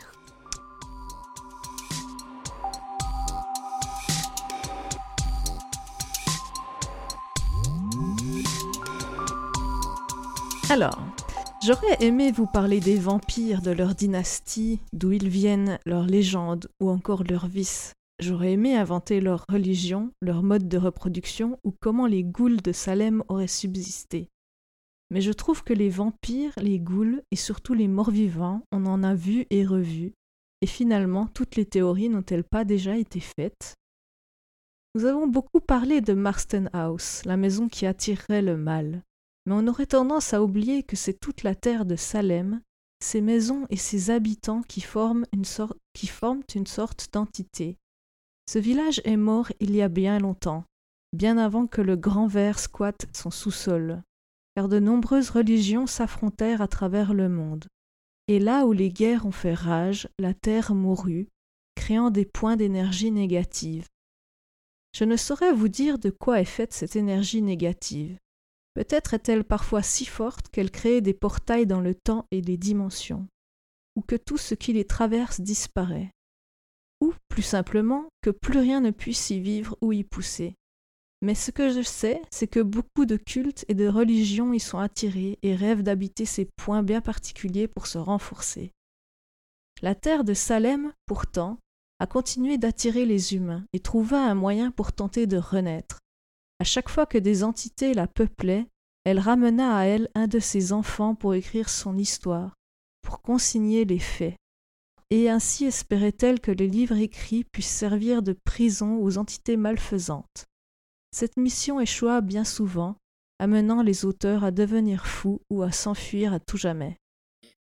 Lorsqu'elle réussissait, les livres permettaient de sceller le mal dans les entrailles de la terre.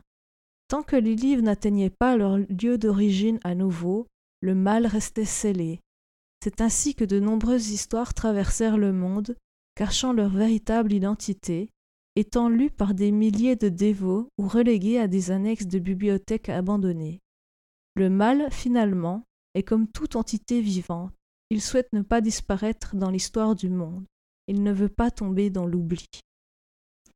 Alors, si un jour vous lisez une histoire et que des frissons vous parcourent, peut-être que ces frissons réveillent un mal endormi dans les profondeurs de la terre, et vous sentirez un écho du plus profond de votre être lorsque vous serez concentré sur votre lecture, comme un vombrissement, un battement, une musique. Et lorsque vous retournerez dans votre lit ou à votre station de métro, vous passerez à autre chose. Mais c'est peut-être ainsi que, sans le savoir, nous faisons vibrer les forces cachées dans les entrailles de la Terre, juste un peu pour qu'elles prennent une inspiration et se rendorment dans leur nuit. Et vous aussi, Oh. passez une bonne nuit. Bravo. Merci. Et je tiens à dire quand même que j'avais cette idée de théorie avant de voir le, deuxi- le deuxième film. Et quand dans le deuxième oui. film, euh, il y a un des gars qui dit Tu écris un livre pour nous J'étais là, what? J'étais vraiment là en mode Quoi? C'est mon idée, tu sais. Ils t'ont tout piqué. ah, C'était très bizarre. Bien. Bah c'était top comme d'hab. hein. Si. Je vous propose de passer aux questions des auditeurs parce que même euh, en ayant mis une, une limite, euh, on en a plein et euh, on en est à euh, 3h30 d'émission, à peu près. Il y a- Ah, mais on va, on va couper dans le, dans le gras de l'émission et puis ça fera une émission de 1h41 qui sera très très drôle.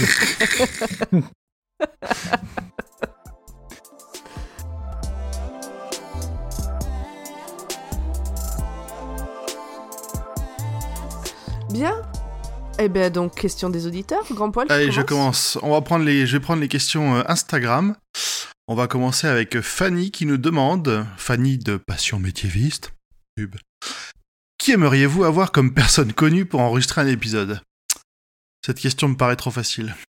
Bah, Ouais, Fanny de Passion médiéviste, bien évidemment. On Ah. l'a déjà eu en plus. Ah, Ouais, on l'a déjà eu, là. Moi, je parlais de, je parlais de Steven. On veut Steven. Bah, Sti- bah ouais, Steven. à hein. part lui, ouais, personne. sûr. hein. Ou euh, non, Euh, si, euh, Moi, ça me ferait chier de l'avoir parce que je parle pas la langue. le Real de Brune. Un résumé en anglais. Ah, euh. Darabont. Ramon, ouais. Ouais, c'est ça. Euh, J'avais une réponse à cette question et je me souviens plus ce que c'était. Eh ben, si elle te revient, C'est que c'était pas une personne connue. si elle te revient, tu nous en feras part. Si, Ah. Michel Drucker.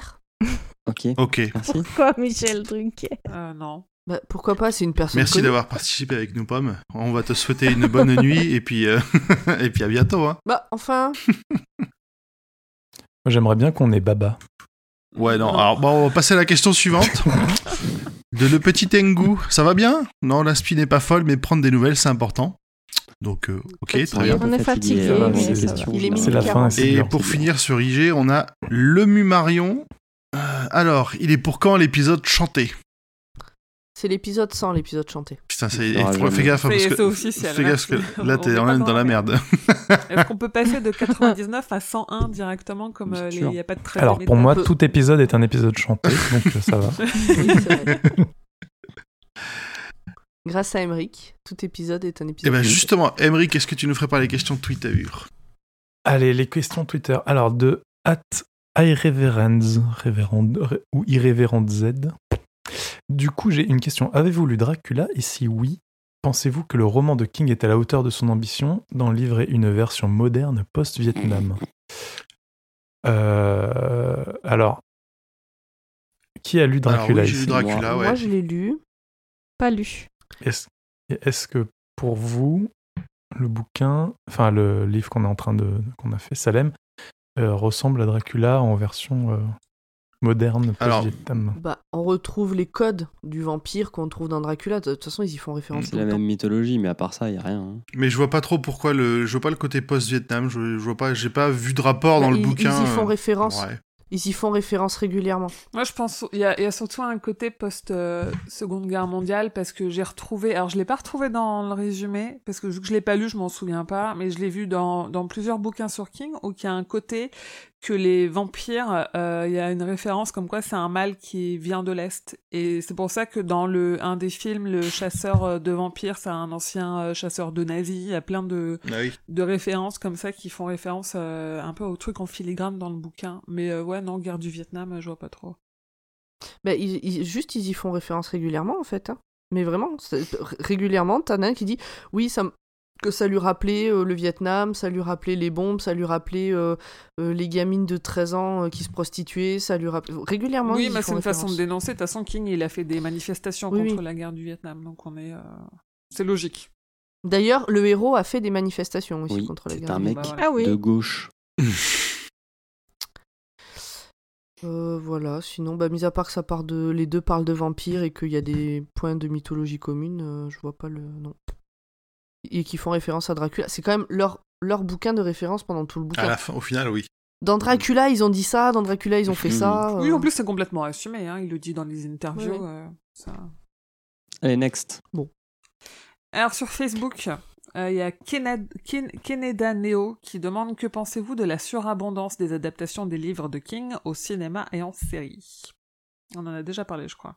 Tant que c'est bien, tant mieux. Tant Bah que ouais. c'est brume, Ouais, c'est c'est plus, ça. c'est plus compliqué. Et comme il y en a beaucoup, ben forcément, il y en a des biens et des pas bien. Bon, pour le mo- en Voilà. ce moment, euh, ça va. On est plutôt sur une, une bonne Pour l'instant, on a des, on a des bonnes cuvées hein, sur les Est-ce qu'il récents. risque pas d'y avoir une overdose d'adaptation de, de, d'adaptation de King au bout Bah, d'un c'est moment? Tellement diversifié. euh. Il y a un truc qui me fait peur, c'est que là, dans tous les projets euh, depuis deux ans et sur les deux prochaines années, on est beaucoup sur des de l'adaptation d'horreur et qu'on repart sur ce côté. Mm. euh, il écrit de l'horreur, écrivain d'horreur, maître de l'horreur, machin, qui est un peu relou. Après, en vrai, ça, ça apporte beaucoup de nouveaux lecteurs. Il y en a eu plein avec le premier chapitre de ça. Moi, j'ai beaucoup de de jeunes lecteurs, en l'occurrence, qui sont venus me demander euh, par quoi faut, enfin, qu'est-ce qu'il faut lire chez King, par quoi faut commencer, machin. Donc, ça apporte des nouveaux lecteurs, donc pourquoi pas Et ça ça participe à sa popularité. Mais, euh, mais là, euh, s'ils pouvaient adapter des trucs un peu, un peu moins horreur pour euh, se débarrasser de l'étiquette, ça serait pas mal. Mais c'est vrai que le- les, les- les trucs un peu moins horreur, qui, les plus connus, ont, qui ont été adaptés, sont, ils ont posé des bases qui sont, compli- qui sont compliquées à dépasser entre Shawshank et puis Ah la, ligne, la ligne verte. Euh, pour parler de trucs connus Ouais, qui sont pas de l'horreur, c'est euh, difficile de, de mm. faire mieux. Donc je pense que sur ces parties-là, ça va être compliqué de, de, de relancer Mm. des adaptations. Puis là, il y a une vraie mode à l'horreur quand tu vois toutes Mm. les, tous les Conjuring, toutes les séries d'horreur qui ressortent et tout. On Les est, Annabelle. Ah, mais c'est trop bien. Marianne sur Netflix, même, euh, même les Français s'y mettent quoi. Donc, Mm. euh, ouais. Mm. Alors après, on a une question de Linda Flora Langlais qui demande quel est votre per- quel est votre personnage que vous aimez le plus dans Salem et quel personnage vous détestez le plus? Hmm. Euh, Aucun. Mon préféré, c'est le, bah, le Callahan. Ah, moi, j'ai préféré, moi, j'ai préféré Marc. J'aime bien Marc. Le gamin. Ouais, mais il est trop. euh, il, est trop. euh, Préféré, j'en ai pas. Détesté, euh, Marc. Il est vraiment pas, cré- il est vraiment pas crédible. Ouais, il c'est est pas pas un gamin. il pas n'existe pas. Cet enfant n'existe pas. Mais en fait, il y en a aucun. Il y a- Je me suis attaché à aucun personnage. Pareil, en fait, pareil. À aucun moment, je me suis dit, oh non, il est mort Ou oh non, Ah, J'ai si, il un, moi, est peu, j'ai un mort peu de pitié pour Suzanne qui fait un Moi, peu de j'aime bien le, légiste, là, Jimmy. Ah, oui. Ouais, Ah ouais, oui, il est sympa. palégi- Il est pas légiste. légiste. enfin, le- ah, Non, il est le généraliste. oui, Ouais, le, médecin, il est sympa. Oui, le médecin était bien. Ouais, allez, ok. Ok pour lui. Alors, question de Frédéric Valence, euh, qui nous dit Seul livre du roi à ma connaissance où il y a une voiture française, non Mais ça, on en a parlé. Oui, bah, y a- y a pas- je, sais. Oui. je sais pas si y en a, je me souviens pas en avoir vu dans d'autres bouquins, mais c'est. Alors, pas si c'est le seul, mais en tout cas, euh, ça a noté, oui, une Citroën. Ouais, j'avoue que j'ai pas relevé, mais on relèvera euh, les points voiture française euh, dans, dans les prochains épisodes. Et Émilie Labbé qui nous demande euh, est-ce que l'un d'entre vous sait d'où sort cette vampirette totalement hallucinée de la couverture? Alors moi sur mes deux éditions, j'ai pas de j'ai pas de vampirette Alors, hallucinée. C'est Moi, sur, sur la, la- couverture de sur la vieille Poil. pocket, et je pense que c'est peut-être Suzanne. Ah bon, on n'a pas la même vieille pocket. hein. Ouais. Oui, c'est ce que je pense. Euh, mais je pense que c'est Suzanne, c'est le seul vampire féminin qui, euh, qui a une importance dans le bouquin. Après, c'est souvent des illustrations qui sont pas toujours en rapport avec les, les livres directement. Pocket C'est de quelle année? Euh, je l'ai pas, je l'ai, reposé, je sais pas, mais Ah, une, c'est une très vieille. hein. C'est pour faire peur. Et par contre, j'aime bien les couvertures de Pocket là avec la maison qui a des racines. euh, je, je les trouve Ouais, vraiment moi j'ai jolies. Je celle-là. les trouve vraiment jolies. Mm. Non, c'est le livre Je de poche ça. Ah, au livre de poche, pardon. pardon. Oui, Ouais. livre de poche. Ouais. La- oui, la, la toute nouvelle édition. Ouais, elle est cool. Elle est vraiment bien celle-là. Alors, pendant que Pomme est en train d'écrire la dernière question, je vais faire les questions Discord. Euh, David du Plopcast demande Pourquoi devrais-je lire Salem?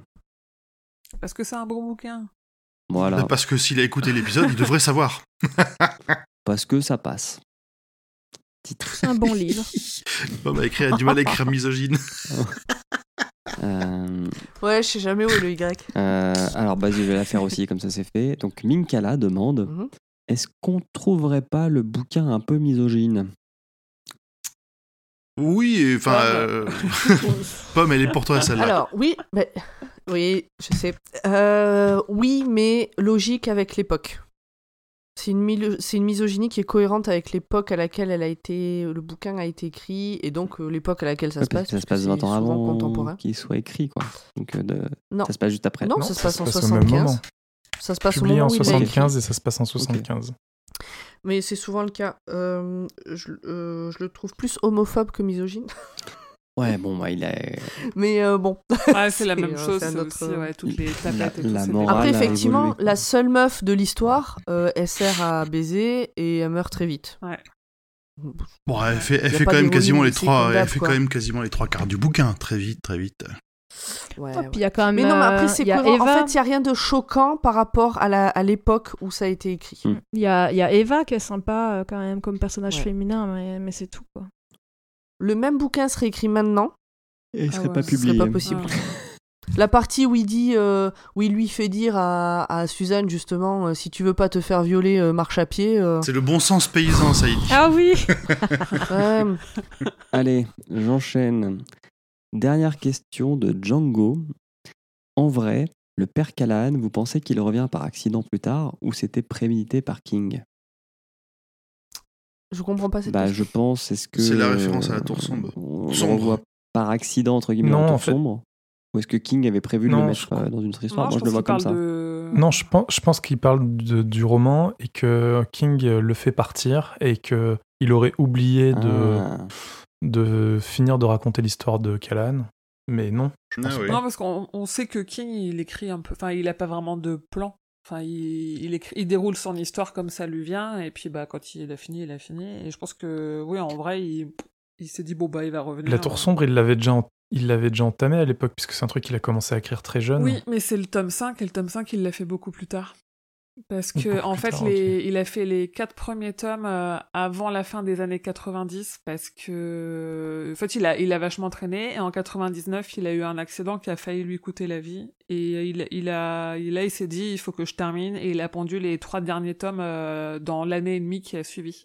Et du coup, euh, c'est le, c'est le premier de ces trois derniers tomes. Donc c'est, c'est bien plus tard. D'accord. Ah, mais Faudrait lui demander. moi, je- Quand on, le- quand on l'aura, Bah quand ouais. on lui demandera s'il avait un plan. Mais moi, je- la question, je comprends, c'est qu'il revient euh, dans Salem. C'est Pas ça? Non, on sait pas si C'est c'est dans le bouquin ou, ouais. Ouais, parce que est-ce qu'il revient dans Salem déjà? On ne sait pas. Je sais pas, moi je pensais que c'est plutôt en référence à faudrait sombre, relire. mais bon. Bon, on bah, Ouais, en gros, moi, je pense qu'il cas. avait pas prévu parce qu'il anticipe pas autant Bon, ses alors, personnages euh, quand il écrit, quoi. Réécoutez Ouais. l'épisode et puis répondez à notre place. Django, euh, la prochaine fois, pose des questions plus précises. Sois gentil avec nos auditeurs, et.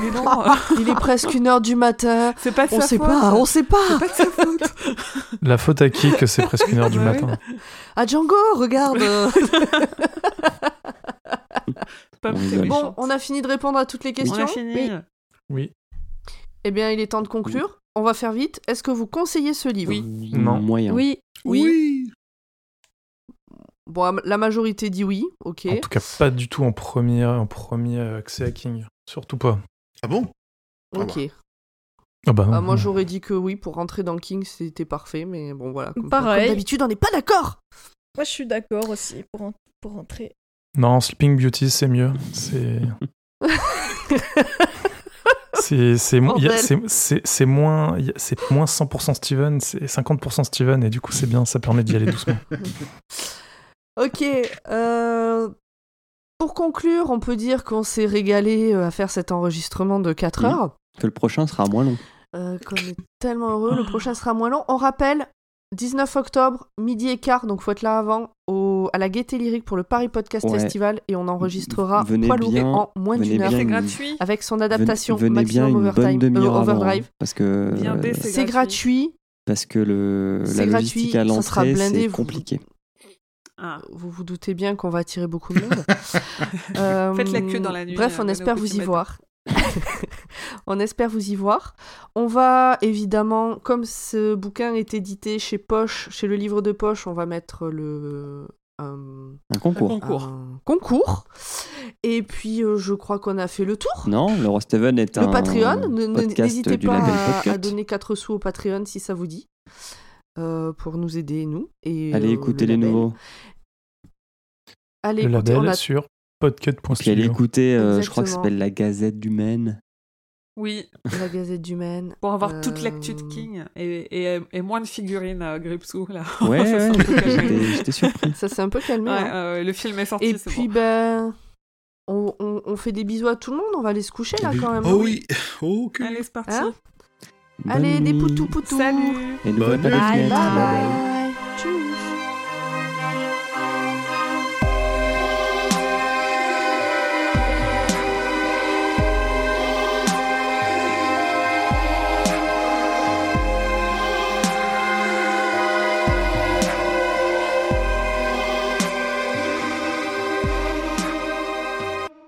Oui, Allez. et du coup on coupe celui-là ou Ouais. On, Oui. coupe, On fait deux euh, enregistrements, enregistre, hein. S'il un, un fichier à part. Fichier, ex- Vous même me l'envoyer pendant l'enregistrement. Euh, non. Euh, moi, je, moi, je vais en éviter, ouais. Euh, j'aurai- par contre, euh, j'aurai bientôt la fibre. Yes. Ah, cool. Dans un mois. C'est l'ambiance, on va commencer Salem. Putain, je retrouve pas mes notes sur euh, Brume. Alors, vous êtes, tac, vous tac, étiez sûr que c'était Drume? Brume où j'ai fait des. Drume. Drume, ouais. Bah moi j'aurais dit ça, ouais. Je me souviens pas. Qu'est-ce qu'on a fait d'autre? Non, c'était. euh, ah. Où t'as fait le, le top des adaptations? Alors, ça, c'est Carrie, c'est sûr. Oui. Mais après. euh, Putain, non, Sur l'échelle des adaptations, je sais plus ce qu'il y avait. Ouais, moi, je Ça- sais ça plus non être- plus. Mais si Mais c'est bien sûr Ah, C'est Cimetière. Ah bah oui Ah, mais oui. Ah, Bien oui. sûr. Effectivement. J'avais souffert là oui, mais j'ai même pas mis euh, ça sur l'échelle. Jure, est-ce que tu vas faire cette technique de cachage de, de tâches euh, au Paris Podcast Festival? De quoi de. On peut, on Ah, peut. Personne n'a vu sa story. Ouais, je fais que des stories débiles, moi. Je l'ai- je- non, mais elle vous montrera. Mais Elle non, mais en fait-. Ouais, non, mais en fait, j'avais, une- je me suis fait une tâche au restaurant, puis Rémi était là, Oh, putain, t'as une tâche et tout. Puis je dis, on s'en fout. Puis du coup, bah, Eh ben non, tu fais un décolleté. Tu, tu fais un décolleté et comme ça, les gens regardent tes nichons, ils regardent pas ta tâche. Est-ce que ça serait. Ah bah j'ai pas vu la tâche moi. Bah, il y a un pote, il m'a dit la même chose. Il m'a dit pareil, il m'a dit, mais quelle tâche hein. Bon, allez, moi je lance le deuxième enregistrement. Ouais, moi, c'est déjà. Moi, ma pastille est envoyée. Voilà. Bah moi je l'enverrai après. hein. Ouais, j'ai la fibre, c'est facile. C'est parti aussi. Je suis à Paris, j'ai la fibre. Euh, nanana, mes, Alors, mes notes. J'ai pris Enregistrement. que j'ai pris que 200 notes. Moi j'ai que 20 pages. Non, 16 pages. Et je pense que le début euh, j'en fais trop, mais bon, tant pis comme ça maintenant. Oh, t'inquiète pas. Mais pourquoi tu veux pas putain?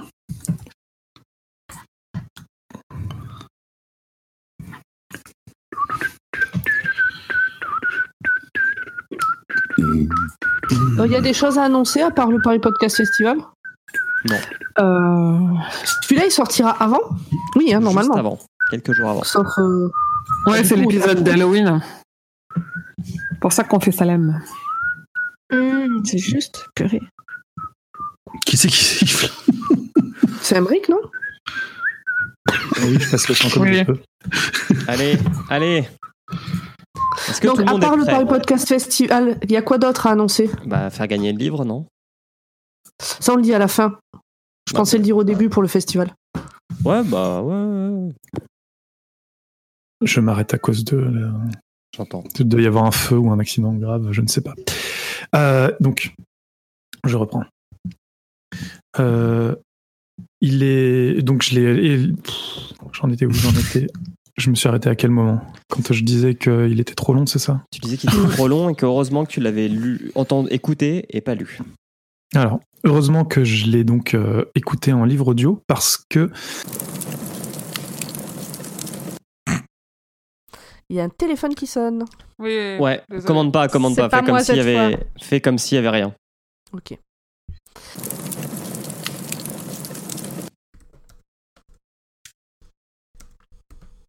Vas-y, reprends. Bah je, je vous réponds par écrit là. Vous râlez que je vous laisse pas parler, coupez-moi. Mais non, mais Non, non, non, non, toi, c'est tu te concentres sur Fais ton le résumé, texte. fais ton résumé. Je me, je m'imposerai quand ce longtemps- sera. Dans pas longtemps, je vais avoir besoin de toi parce que je viens de m'apercevoir que j'ai écrit voir Google Livre, idem idem, et j'ai pas noté en fait ce que j'avais noté. Bref.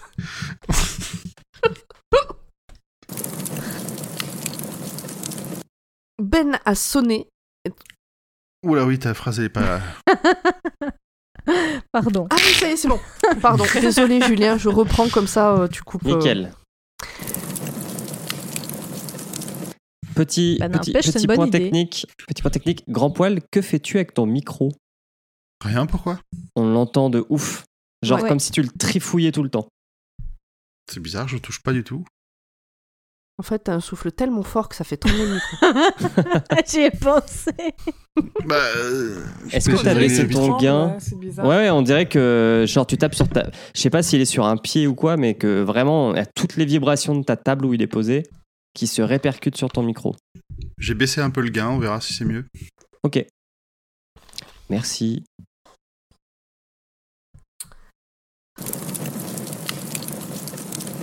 C'est c'est ça. Donc, euh, il, a, il a fait des recherches aussi sur Marston House. Et ce qu'il sait, c'est que Hubert Marston, c'était un tueur à gages à Boston. Et la police, c'est la police qui le lui a confirmé. fi- Excusez-moi, je reprends un coup d'eau, j'ai la bouche super sèche. Vas-y, vas-y, vas-y. Titre. Je sais pas pourquoi.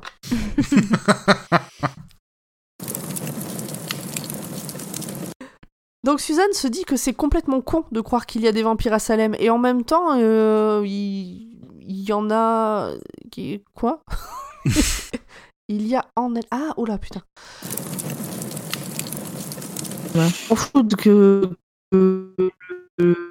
les On a perdu. J'ai perdu Pomme. ça euh, coupe. Pomme Tom Tom Ah merde. C'est dommage, sur la dernière ligne droite. Un enregistrement sans problème technique n'est pas un enregistrement. Allô Ah, Pomme, Salut. Ça devient Ah. vert. Je vous entends plus.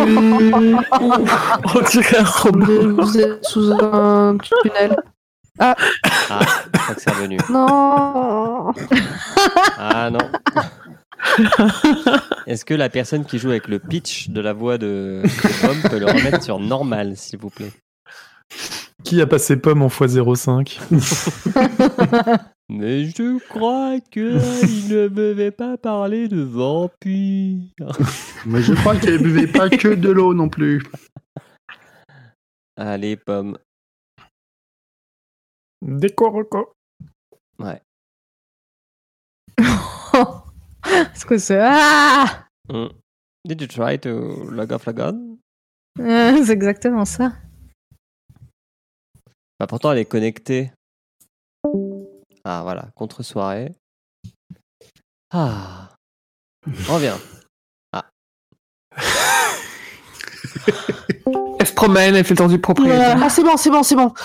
Ah, Putain, j'ai cru. Non mais j'ai eu peur. Ça. Je, je cliquais, il se passait plus rien. Et non, tu voyais toujours dans le chat, c'est pour ça. C'est ton chat qui télécharge euh, Non, non, mais en fait, Whiskas vous entendez plus. en, en, en 8K HDR 3D. Soit comme le père de Marc, soit Je vous, en- rationnel. je vous entendais plus du tout. Donc j'ai déco. Et au moment de reconnecter, il se passait, il y avait plus rien qui répondait. Non, mais t'es pas, t'étais pas déconnecté. C'est pour ça. Ah. Je pense qu'il y a eu un gros lag. Ouais. Bon, C'était très très drôle. Ok, tant mieux. J'espère que Craig a enregistré ça parce que Oui. Ah oui. ta voix en 05 c'était très très drôle. Mais moi, je vous entendais en comme sous un tunnel, en fait. Julien, oui. t'es toujours avec nous? Ok. Émilie? Oui, oui, je suis là. Ok. Les Marc. vampires ne vous ont pas eu. Nous en sommes bon. déjà. Bah oui, il se fait nuit. Hein.